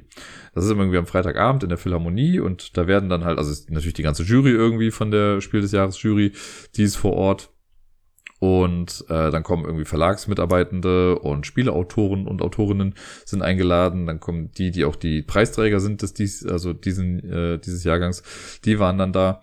Und eben halt auch so ein paar Medienschaffende. Und ja, dieses Jahr durfte ich da kommen. Ich habe ehrlich gesagt immer noch keine Ahnung, ob das jetzt ein einmaliges Ding war oder ob ich nächstes Jahr vielleicht wiederkommen darf. Ich hoffe es natürlich sehr. Und allein, wie gesagt, dahin zu kommen, war eine super Ehre. Ich war ein bisschen nervös am Anfang, muss ich sagen, weil ich nicht wusste, was mich da irgendwie erwartet, aber das, diese Nervosität ist quasi nach gefühlt 30 Sekunden vor Ort dann auch schon verschwunden. Ich kam, äh, kam rein und habe dann auch direkt schon Martina und Björn gesehen, die waren ja auch beide da und mit denen dann irgendwie kurz gequatscht. Und auf einmal habe ich dann mit den Hausis geredet, die waren da, da haben wir uns dann irgendwie ausgetauscht. Und dann kamen irgendwie immer noch mehr Leute mit dazu. Und ja, die Leute vom Beeple-Netzwerk. Und es war einfach so nett. Und irgendwie hatte man das Gefühl, okay, ich habe stellenweise habe ich euch also ich sehe euch halt auf Twitter zum Beispiel ständig und habe euch manchmal im Ohr durch äh, Podcasts und natürlich bei denen, die YouTube machen, die hat man dann irgendwie auch vor Augen so ein bisschen. Äh, aber dann einfach so miteinander zu sprechen, als wäre das einfach so eine große, weiß ich nicht, so eine Betriebsfeier im Prinzip. Das war ganz cool. Dann saßen wir halt am Tisch und haben zusammen gegessen und auch über Spiele und Spielethemen irgendwie dann gesprochen. Äh, und da fand ich, war ich echt an einem sehr guten Tisch dafür. Und ja, ne, dann auch spielen mit so Leuten und ich habe zum Beispiel den Nico von den Prätagogen, den habe ich vor drei Jahren auf der Messe nur einmal ganz kurz gesehen, da hat er mich irgendwie auf der Schulter angetatscht und meinte, also angetatscht klingt so zu blöd, aber mich irgendwie da berührt und meinte, ey, du bist auch der Dirk vom Ablagestapel äh, und ich bin der Nico. Ich sag, ach krass. Haben wir irgendwie für zehn Sekunden miteinander gesprochen und dann mussten wir beide irgendwie schon in die jeweilige Richtung dann weiter. Äh, und wir haben ja neulich zusammen Podcast aufgenommen, das war schon ganz cool und jetzt also wir haben immer noch keine tiefgründigen Gespräche irgendwie führen können, aber wir saßen zusammen am Tisch und wir haben vor allen Dingen mal auch was zusammen gespielt und das fand ich einfach mega schön. Und ja, ich sage einfach nochmal vielen Dank, äh, dass ich da mitmachen durfte. Das war wirklich toll. Das ging am Ende dann noch lange. Also ich habe auch noch mit, mit vielen wichtigen Menschen, würde ich mal behaupten, auch gesprochen. Äh, und hoffe, dass ich mich gut genug benommen habe, um beim nächsten Mal dann noch irgendwie noch äh, dabei sein zu dürfen. Das hat mir sehr, sehr viel Spaß gemacht. Und auf Platz Nummer eins habe ich generell auch den Samstagabend dann gepackt, weil der Samstag an sich, der war so ein bisschen zerstückelt bei mir. Ich habe ja eben schon erzählt, ich habe am Samstag gar nicht so viel gespielt auf der Messe. Bin ja mit der Reise ein bisschen rumgelaufen. Dann hatte ich aber auch, dann war das Meet and Play zum Beispiel, was, äh, wo ich das Gefühl hatte, also es war zwar irgendwie ganz gut besucht, aber irgendwie waren es halt eher so die Medienschaffenden unter sich. Und da habe ich dann irgendwie einmal Fun Facts noch mitgespielt und hier und da auch nochmal kurz irgendwie mit Leuten gequatscht. Ähm, und danach hatte ich dann irgendwie den Termin bei Huch und Friends äh, oder Huch und Co. Und bin dann äh, danach, also ein bisschen später hatte ich dann nochmal einen bei Funny Fox den Termin. Deswegen war das alles immer so ein bisschen zerstückelt und man konnte gar nicht so jetzt am Stück irgendwie was spielen. Und dann sind wir abends halt aber dann, also selbst Deni und Bödi habe ich an dem Tag, glaube ich, gar nicht, oder wir haben uns mal unterwegs kurz getroffen, aber wir haben gar nichts zusammen gespielt auf der Messe. Und sind dann aber halt abends zusammen essen gewesen äh, standardmäßig beim Mexikaner, wie wir das dann immer so machen. Eigentlich machen wir das gerne freitags, aber wir haben es jetzt am Samstag gemacht. Und haben dann da vor Ort nochmal was gespielt und äh, ja, es war einfach ein witziger Abend, auch wenn die Spiele, ich habe ja eben gesagt, dieses Zack am Zaun war jetzt nicht ganz mein Spiel, aber trotzdem war der Abend halt einfach cool, auch zusammen essen und ja, ich fand einfach den, den Abend ganz schön, dass wir da zu viert waren, einfach nochmal zusammen den Abend ausklingen lassen konnten und ja, dann sind ja, also dann sind alle quasi in ihre Unterkünfte verschwunden und ich habe ja dann mit äh, Sarai noch weiter gespielt. Das war dann auch wieder, also das hängt auch wieder mit diesem Decorum zusammen, weil das einfach so ein schöner Abend war und so ein lustiger Abend. Ähm, ich glaube, wenn wir nicht gewusst hätten, dass es am nächsten Tag ja nochmal so ein bisschen so weitergeht, hätten wir bestimmt auch noch länger weiterspielen können oder auch noch was anderes spielen können, aber irgendwann hat ja die Vernunft auch noch gesiegt. Aber dieser gesamte Samstagabend, der quasi ja nach der Messe dann irgendwie war, aber der war für mich während der Messezeit, ja, würde ich sagen, der schönste Abend. Und den habe ich sehr, sehr genossen und da zehre ich immer noch von.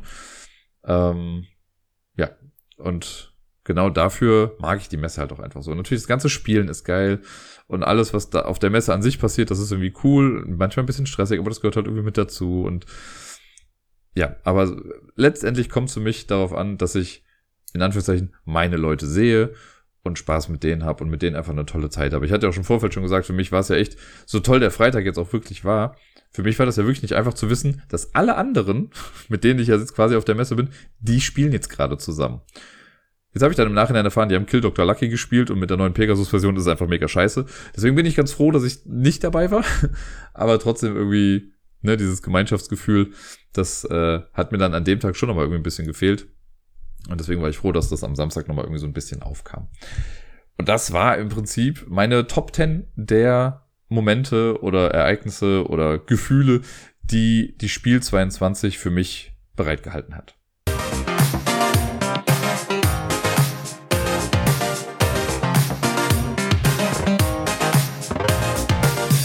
Und sonst so. Leute, was soll ich sagen? Ihr habt quasi gerade alles mitbekommen, was ich letzte Woche gemacht habe. Ja, ich meine von Montag, also Montag habe ich das Quiz ja noch gemacht und äh, Dienstag hat Miepel bei mir geschlafen. Aber abgesehen davon war es halt eine sehr spiele vollgepackte Woche. Und ja, davon habt ihr gerade eben alles en Detail gehört. Es gibt auch so ein paar Kleinigkeiten, die während der Messe waren, wo ich mir dachte, ja, da kann ich jetzt noch mal kurz drüber sprechen.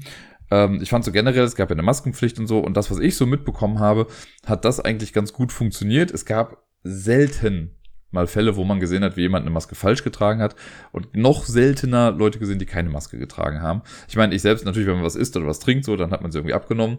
Äh, und das haben wir aber, wenn wir jetzt groß was gegessen haben, dann haben wir das auch irgendwie draußen gemacht und am Spieletisch dann vielleicht mal kurz irgendwie in ein Brot oder so reingebissen.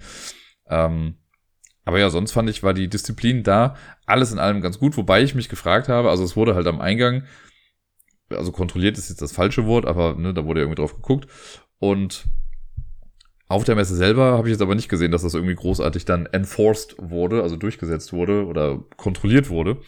Das fand ich dann irgendwie fast schon wieder ein bisschen schade, aber alles in allem fand ich, war das Konzept ganz gut und hat soweit echt ganz gut funktioniert.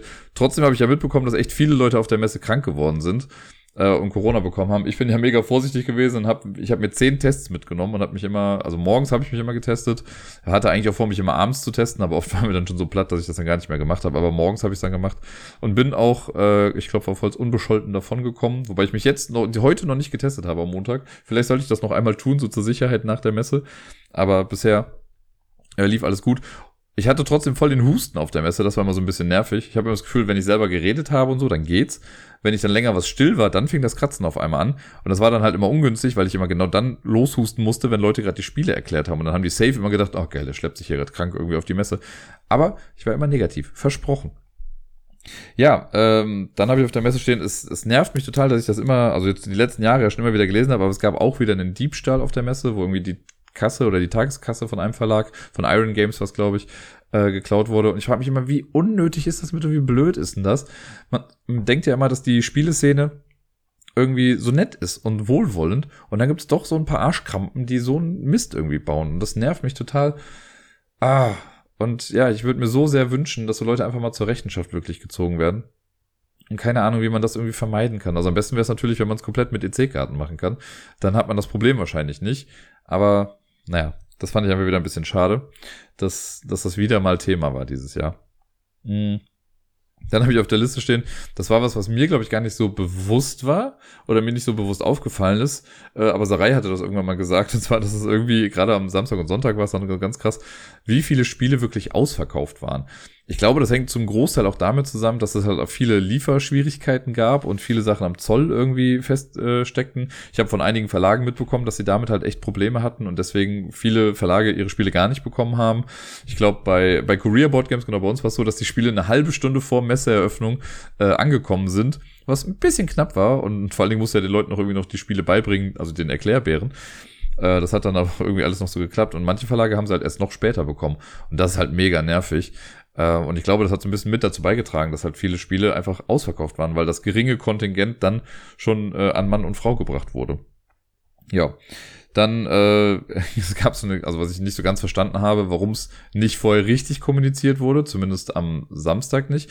Die haben am Samstag also ich bin sowieso immer, jedes Mal, wenn ich zur Messe gefahren bin, bin ich bei Eingang Ost reingegangen und dann halt durch die ganzen kleinen Hallen quasi mich, mich, mich dann so langsam fortbewegt. Ähm, aber früher war es ja immer so, dass ich auch gerne zu Eingang West gegangen bin. Und die haben am Samstag und am Sonntag haben die Eingang West zugemacht. Also man konnte nur durch Eingang Ost irgendwie reingehen. Und am Samstag wurde das aber nicht kommuniziert. Also es hat halt einfach, äh, sind halt Leute reihenweise zu West gefahren und konnten dann da nicht reingehen. Wir haben es im Vorfeld erfahren, äh, weil am Samstag sind Sarai und ich ein kleines bisschen später irgendwie auf der Messe gewesen. Also jetzt gar nicht viel später, aber nicht um Punkt 10, sondern irgendwie 5 nach 10, 20 nach 10 oder so. Äh, und Deni war dann schon da und der hatte uns das dann geschrieben. Und ich habe dann noch ein paar Leuten in der Bahn auch Bescheid gesagt, die so um uns rumstanden. So, ja, hier, wir müssen jetzt in Ost raus, weil im West ist gerade gar kein Einlass. Das war natürlich ein bisschen äh, dämlich. Und am Sonntag war das das gleiche Spiel. Äh, wir haben es jetzt selber nicht mitbekommen, aber irgendjemand hat dann erzählt, dass sie in der Bahn wenigstens durchgesagt hatten, dass äh, der Eingang West quasi gesperrt ist. Das war jetzt bei uns halt nicht der Fall, aber ja, dadurch hat es vielleicht ein paar weniger Leute getroffen. Aber so ganz verstanden habe ich es nicht, warum sie das gemacht haben. Keine Ahnung. Ähm, Vielleicht wollten sie wieder ein schönes Video drehen, wo sich alle äh, an diesem riesigen Eingang da kebbeln und man zeigen kann, so, hey, guck mal, so viele Leute sind durch diesen Eingang reingekommen. Man weiß es nicht genau. Ja, äh, und ich habe noch zwei Sachen auf der in Ansatz, äh, also in Anführungszeichen negativen Seite hier stehen. Äh, und zwar habe ich einmal stehen so generell unfreundliche Leute.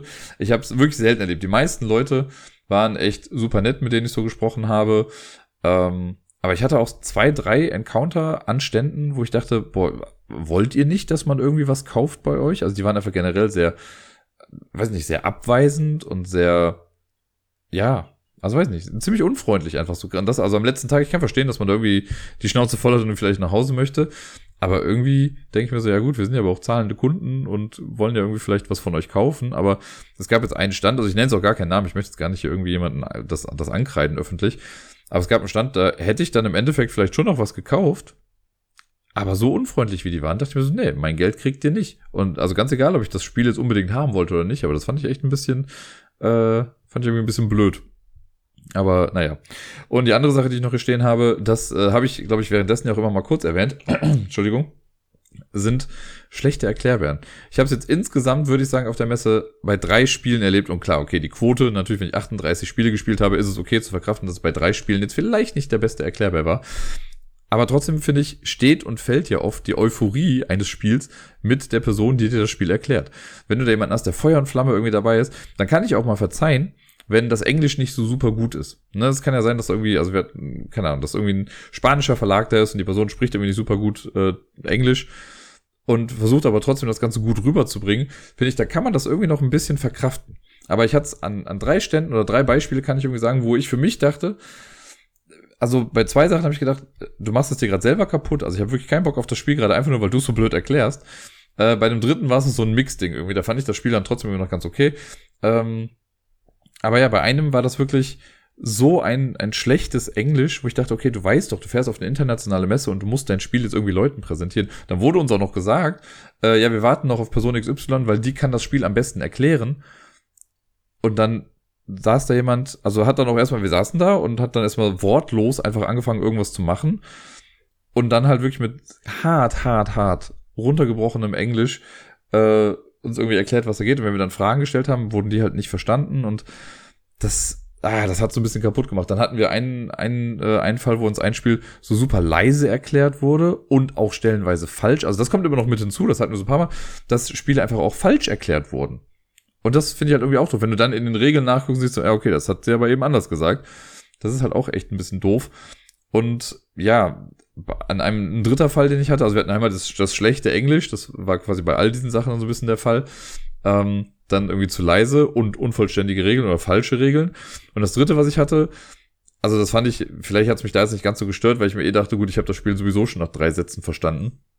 Aber äh, an einem Stand, bei dem wir waren, da hatte ich das Gefühl, dass unser Erklärbär mit den Gedanken ganz woanders war und halt auch die ganze Zeit immer rumgeguckt hat und uns halt so nebenbei mal irgendwie das Spiel dann erklärt hat, auch mit nicht dem besten Englisch, äh, ging, also kein Vergleich zu dem, was ich eben meinte mit dem schlechten Englisch, aber trotzdem auch so ein bisschen schwierig dann zu verstehen. Und ja, irgendwie so das Gefühl, dass sie immer so rumgeguckt hat und dann so, ah ja, then you do this, then you do that Und ich dachte so, okay, bleib doch mal bei uns gerade, fokussier dich doch mal bitte gerade auf das, was hier gerade am Tisch abgeht. Äh, je schneller das irgendwie abgeht, desto schneller kannst du ja wieder irgendwie woanders sein. Das fand ich halt echt, ja, keine Ahnung. Also das fand ich sehr schade. Äh, und keine Ahnung, das ist mein großes Shoutout an, an die Verlage, die es richtig gut machen. Also es gab natürlich, das hat man ja gesehen, es gab weitaus mehr Leute, die es gut gemacht haben, äh, sei es jetzt auf Deutsch oder Englisch. Da ist eine ganze Menge gewesen, wo Leute das wirklich sehr cool erklärt haben. Und das, äh, da kann ich auch dann voll äh, hinterstehen und freue mich dann wirklich das Spiel zu spielen, wenn ich eine coole Erklärung wieder zu bekommen habe. Es muss ja noch nicht mal, wie gesagt, super entertainmentmäßig sein, aber wenn ich danach denke, ah cool, jetzt habe ich Bock aufs Spiel und ich habe alles verstanden. Oder zumindest alles verstanden, was ich jetzt gerade für dieses Spiel brauche. Wenn da irgendwelche Sonderregeln aufkamen, haben wir auch immer nochmal nachgeguckt oder nachgefragt. Und das fand ich aber cool, wenn so ein bisschen Kompetenz einfach dann da ist. Und die hat mir an wenigen Momenten dann doch irgendwie gefehlt. Ja. Und was soll ich jetzt noch großartig sagen? Es war alles in allem, habe ich jetzt, glaube ich, schon mehrfach gesagt, war es einfach eine echt tolle Messe. Wenn man jetzt diese ganzen Punkte, die ich gerade mal genannt habe, wenn man die mal außen vor lässt, hatte ich wirklich Spaß und fand, also bin jetzt gerade, also Sonntagabend hatte ich das und jetzt auch heute nochmal bin ich wirklich in so einer, ähm, ja, After-Messe-Blues und denke mir so, ja, ich vermisse das gerade irgendwie alles ein bisschen, vermisse vor allen Dingen die Menschen, manche natürlich ganz äh, in particular und ja, muss mich jetzt erstmal wieder an das normale Leben gewöhnen. Das heißt normal. Ich habe jetzt nochmal eine Woche frei. In äh, NRW sind ja gerade Sommerferien. Das heißt, die nächste Woche ist für mich glücklicherweise noch komplett frei. Und äh, morgen, also jetzt am Dienstag, habe ich nochmal, also klar habe ich dann Miepel, äh, wenn Kindergarten vorbei ist. Äh, aber den Abend habe ich dann frei. Und äh, ansonsten den Rest der Woche habe ich dann aber auch wieder Miepel, weil Gerda auf Geschäftsreise ist. Da ist sie dann quasi auch komplett bei mir. Also wird es jetzt gar nicht so eine Woche, wo ich sagen kann, ey, ich mache irgendwie voll den Urlaub oder sonst was. Aber ich bin einfach nur froh, jetzt mal eine Woche zu Hause zu haben und zu entspannen. Vielleicht hier und da mal ein paar der Spiele, die ich bekommen habe oder gekauft habe, dann solo zu spielen. Äh, es wird wahrscheinlich nicht zu einem großen Spieleabend oder sowas kommen. Ist ein bisschen schade, aber ich würde die schon ganz gerne testen. Also eine, einige der Sachen. Aber da wird es schon noch früh genug irgendwie zu kommen. Und wenn es soweit ist, werdet ihr es mit Sicherheit dann hier im Podcast erfahren.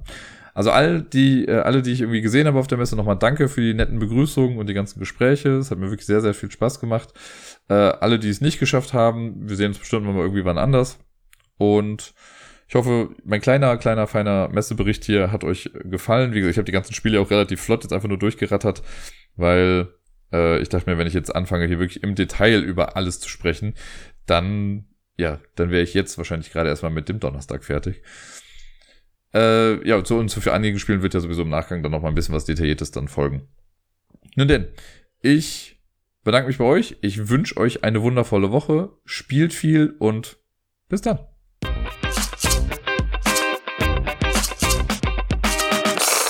Übrigens habe ich auf der Messe ja hier und da mein Messegoodie ausgegeben, das, wovon ich im Vorfeld erzählt hatte, dieses kleine Rätselheftchen könnte man ja sagen. Äh, und mein Plan ist vollkommen aufgegangen. Alle machen genau das, von ich ausgegangen bin, was sie tun und nicht das, was sie eigentlich tun sollten. Äh, mal gucken, wer die erste Person ist, äh, die es löst. Ich bin sehr gespannt. Bisher hat es noch niemand geschafft.